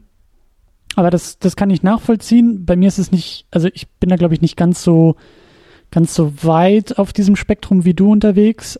Ähm, ich, meine gut, ich habe ja immer noch diese Leidenschaft für, für Comicfilme, aber weiß auch, wie die irgendwie funktionieren und was sie sind. Aber für mich ist irgendwie gerade so in der zweiten Jahreshälfte, so Herbst, äh, ab Herbst, ähm, ist für mich der deutsche Film einfach dazu gekommen. Lange Jahre über den deutschen Film irgendwie geflucht, aber jetzt habe ich da irgendwie auf einmal Zugang zu gefunden und versuche auch da irgendwie ja Dinge abseits des, nein nicht Mainstream, aber abseits meiner Sehgewohnheiten, sagen wir es mal so, äh, zu finden und zu entdecken. Und äh, das klappt eigentlich auch ganz gut und ich glaube auch, dass sich das so in 2016 so weiterführen wird.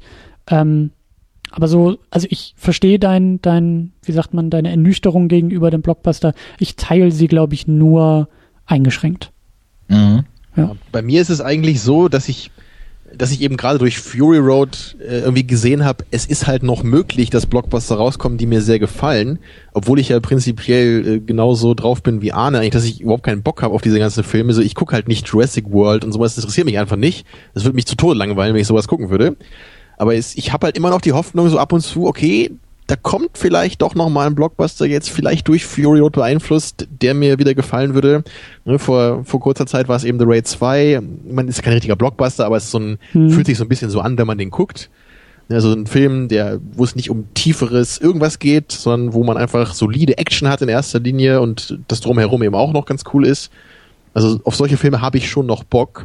Und vermutlich ist es bei mir eben auch so, dass äh, das, was für Arne die obskuren, surrealistischen Filme sind, sind für mich halt die Trash-Filme. Hm. Und ich brech da dann eben, glaube ich, in dieser Weise dann eher aus. Und äh, da ich jetzt neulich endlich mal türkisch Star Wars gesehen habe, den ich auch schon gesehen wollte.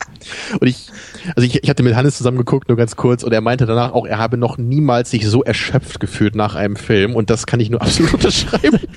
Also wer auf jeden Fall, wer Bock darauf hat, 90 Minuten lang zu sehen, wie Türken im mittleren Alter ja, mit äh, knuffigen Comic-Geräuschen auf einem fremden Planeten irgendwelche Stofftiere verprügeln, der, dem sei dieser Film ans Herz gelegt. Und dazu gibt's auch noch die Indiana Jones Musik im Film. Ist das nicht cool? Wer Da ist ja alles drin, was das Herz begehrt. Geil. Ja, also ein großartiges Werk. Ja, aber Ja. insgesamt kann ich deswegen eben sagen, so 2015 das Kinojahr. Ja, ich mochte halt Fury Road sehr, sehr gerne. Ich fand ähm, Ex Machina sehr solide, hat mir sehr gut gefallen. Ich glaube halt nicht, dass, ich, dass das so ein Film für mich ist, den ich öfter jetzt so genauso äh, gut gucken könnte wie beim ersten Mal, weil mich eben auch da so die Spannung sehr, sehr bei Laune gehalten hat, weil ich eben nicht wusste, so worauf läuft der Film hinaus und wie endet das Ganze. Naja, ansonsten gab es für mich eigentlich nur so ein paar Filme, die ich mittelmäßig fand, eben wie äh, Southpaw und äh, den, da haben wir jetzt nicht mehr drüber geredet, über den Film The Gift, der auch äh, ganz interessant war, aber jetzt auch nicht äh, fehlerfrei. Ja, also ansonsten gab es da für mich jetzt eigentlich keine großen Highlights. Und ich glaube, die, die kommen nämlich eher nächstes Jahr, weil, um mal also den Bogen zu schlagen, wenn ich darf. Äh, Weil ähm, ja eigentlich sollte ja Hateful Eight dieses Jahr schon rauskommen, glaube ich, aber es wurde dann irgendwie noch verschoben. Und das ist halt wirklich der Film, auf den ich mich mit Abstand am meisten freue. Das habe ich ja auch in der Mini-Unit, äh, Trailer-Unit gesagt.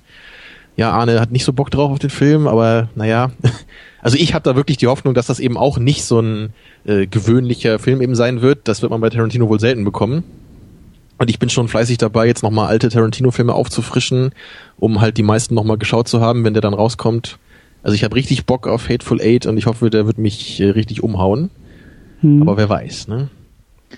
Also ich muss also, sagen. Was ist eure größte Erwartung oder Hoffnung im nächsten Jahr? Hm, also bei Hateful Eight, ich werde ihn natürlich sehen, ne?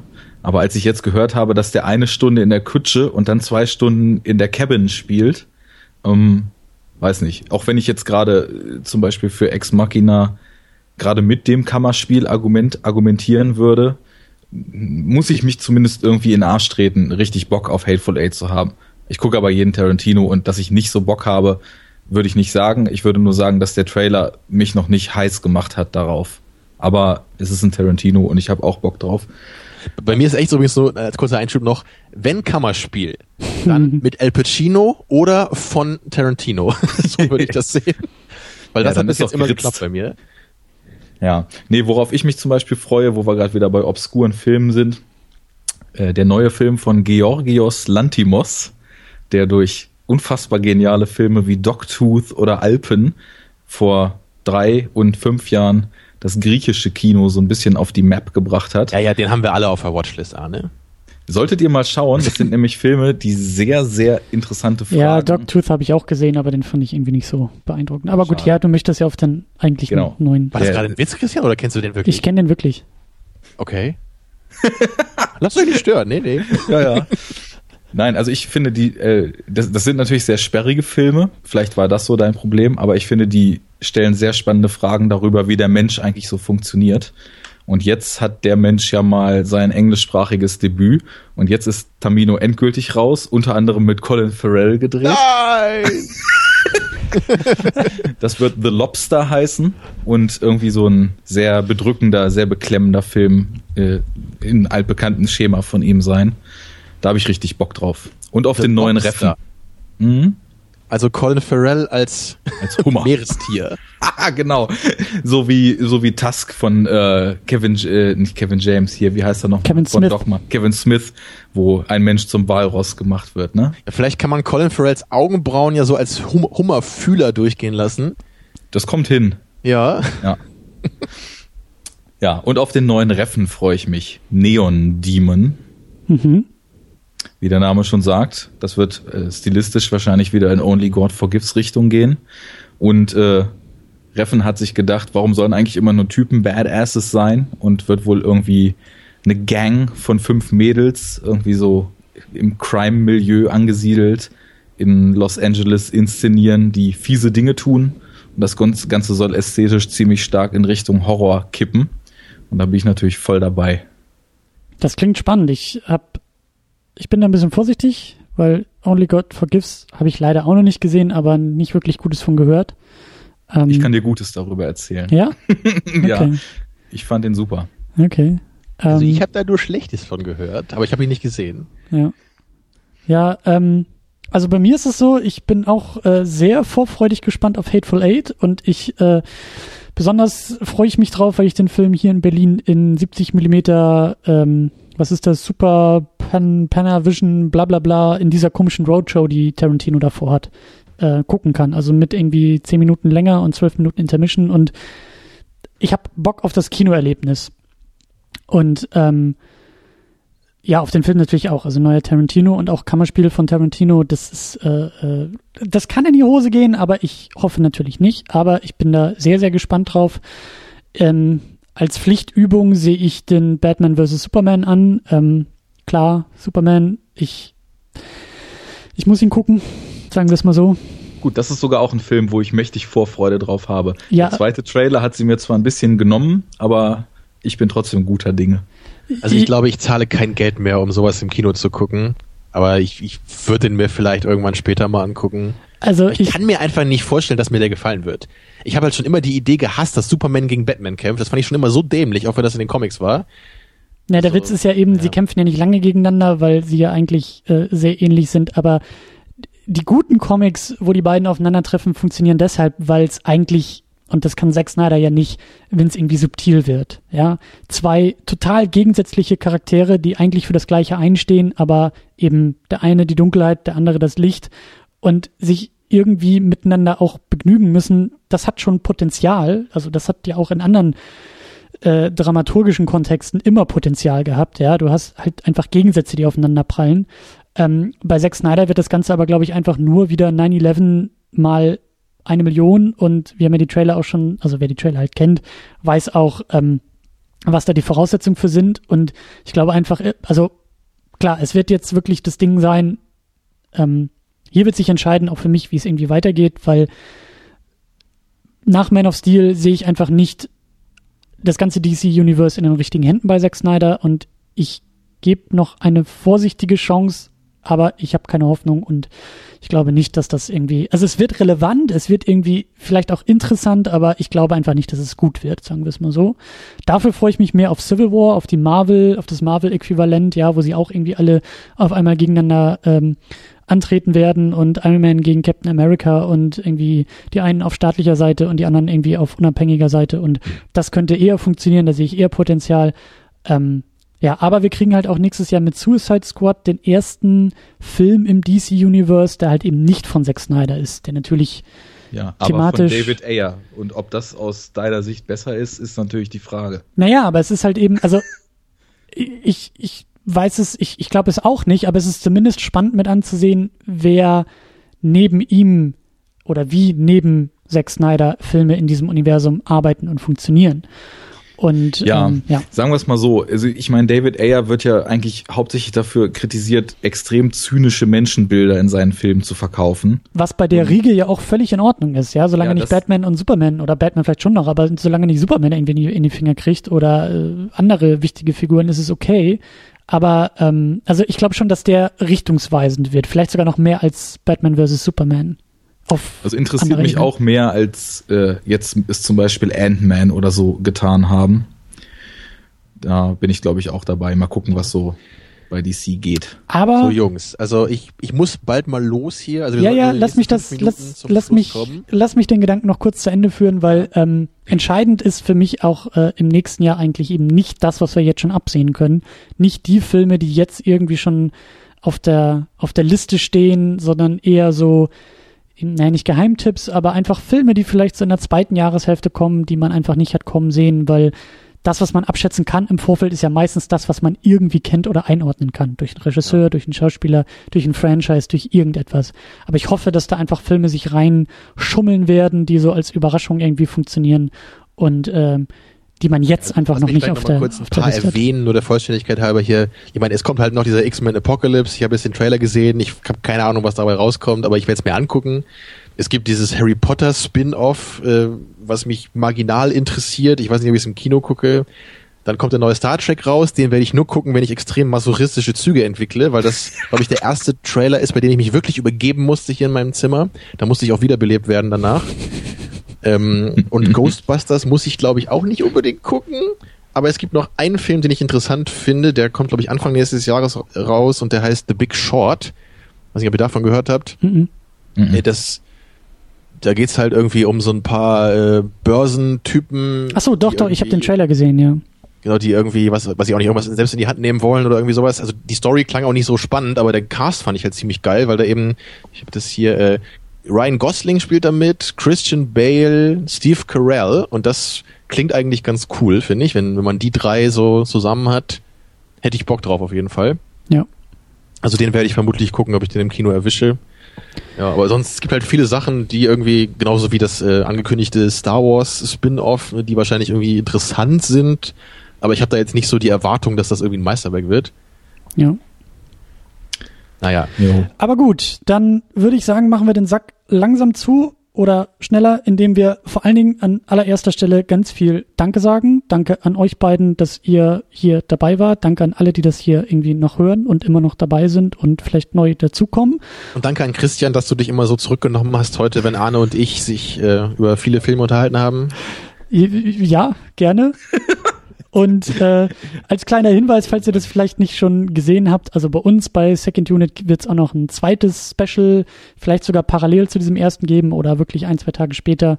Ähm, da wird es dann nochmal so ein bisschen durch die Film-Podcast-Sphäre gehen und da äh, klingel ich überall mal durch und frag einfach mal ganz verschiedene Stimmen, äh, wie dann bei denen so das Jahr mal lief. kurz vorbei. So, Sehr schön. sehr gut. Ja, So, ich würde kurz zum Abschied noch einfach zusammenfassend einmal sagen, natürlich auch danke, dass wir es zusammen gemacht haben. Coole Sache. ich blicke auf das Film- und Kinojahr ziemlich positiv zurück. Wir haben jetzt irgendwie nur über einen Bruchteil der Sachen, die ich wirklich gut fand, äh, gesprochen. Aber wer Bock hat, kann irgendwie Ende Dezember mal auf meinem Blog vorbeischauen, weil da werde ich auch über die vielen Titel, die mir eigentlich am Herz liegen, die jetzt hier gar nicht zur Sprache gekommen sind, nochmal in Schriftform so ein bisschen was schreiben. Da gibt's auch teilweise ausführliche Reviews auf meinem Blog, da kann man nochmal reinschauen. Und über das, was ich richtig mies fand, haben wir auch gar nicht so richtig viel gesprochen. Das ist vielleicht ganz gut so. Ich meine, gut, sagen wir es sagen wir's mal so, ähm, ich kann nicht damit leben, dass Tamino sagt, Victoria ist der schlechteste Film, den er je gesehen hat. Deswegen gebe ich ihm die Aufgabe, sich doch bitte Unknown User anzugucken. Oh mein der Gott. Ist, der ist nämlich auch aus diesem Film und das ist mit ganz großer Sicherheit der allerschlechteste Film, nicht nur den Tamino jemals gesehen hat, sondern der jemals gedreht wurde. Und ich kann mir sogar gut vorstellen, dass ich das so sehen würde, ja. weil es sich in mir schon sträubt, dieses etwas, diesen abgefilmten Desktop mit einer Skype-Konferenz überhaupt als Film zu bezeichnen. Nur mal so als Denkanstoß. Die Idee alleine hat schon die goldene Himbeere verdient. Ja, ansonsten, es gab coole Filme und wir haben viele jetzt äh, doch weitaus länger als wir wollten besprochen und das hat Spaß gemacht.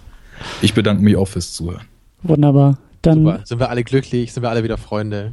das waren wir doch immer. Sowieso. Das waren wir immer. Ja, nach Victoria dachte ich schon, ihr kickt mich hier raus. Nein, nein. Quark. Ich hatte nur weder Zeit noch groß Muße, mich da in Schriftform noch auseinanderzusetzen, weil ich wusste, dass wir eh eine Woche später das alles äh, Ja. so verbal tun werden. Jungs, wir sind durch mit der Sendung. Wir sind raus. Jungs, Ja. es war mir eine Freude. Bis zum nächsten Mal. Guten Rutsch. Ahoi. Ja, Auch euch da draußen. An alle. Jo. Lasst Ciao, ciao. krachen. Tschüss. Tschüss.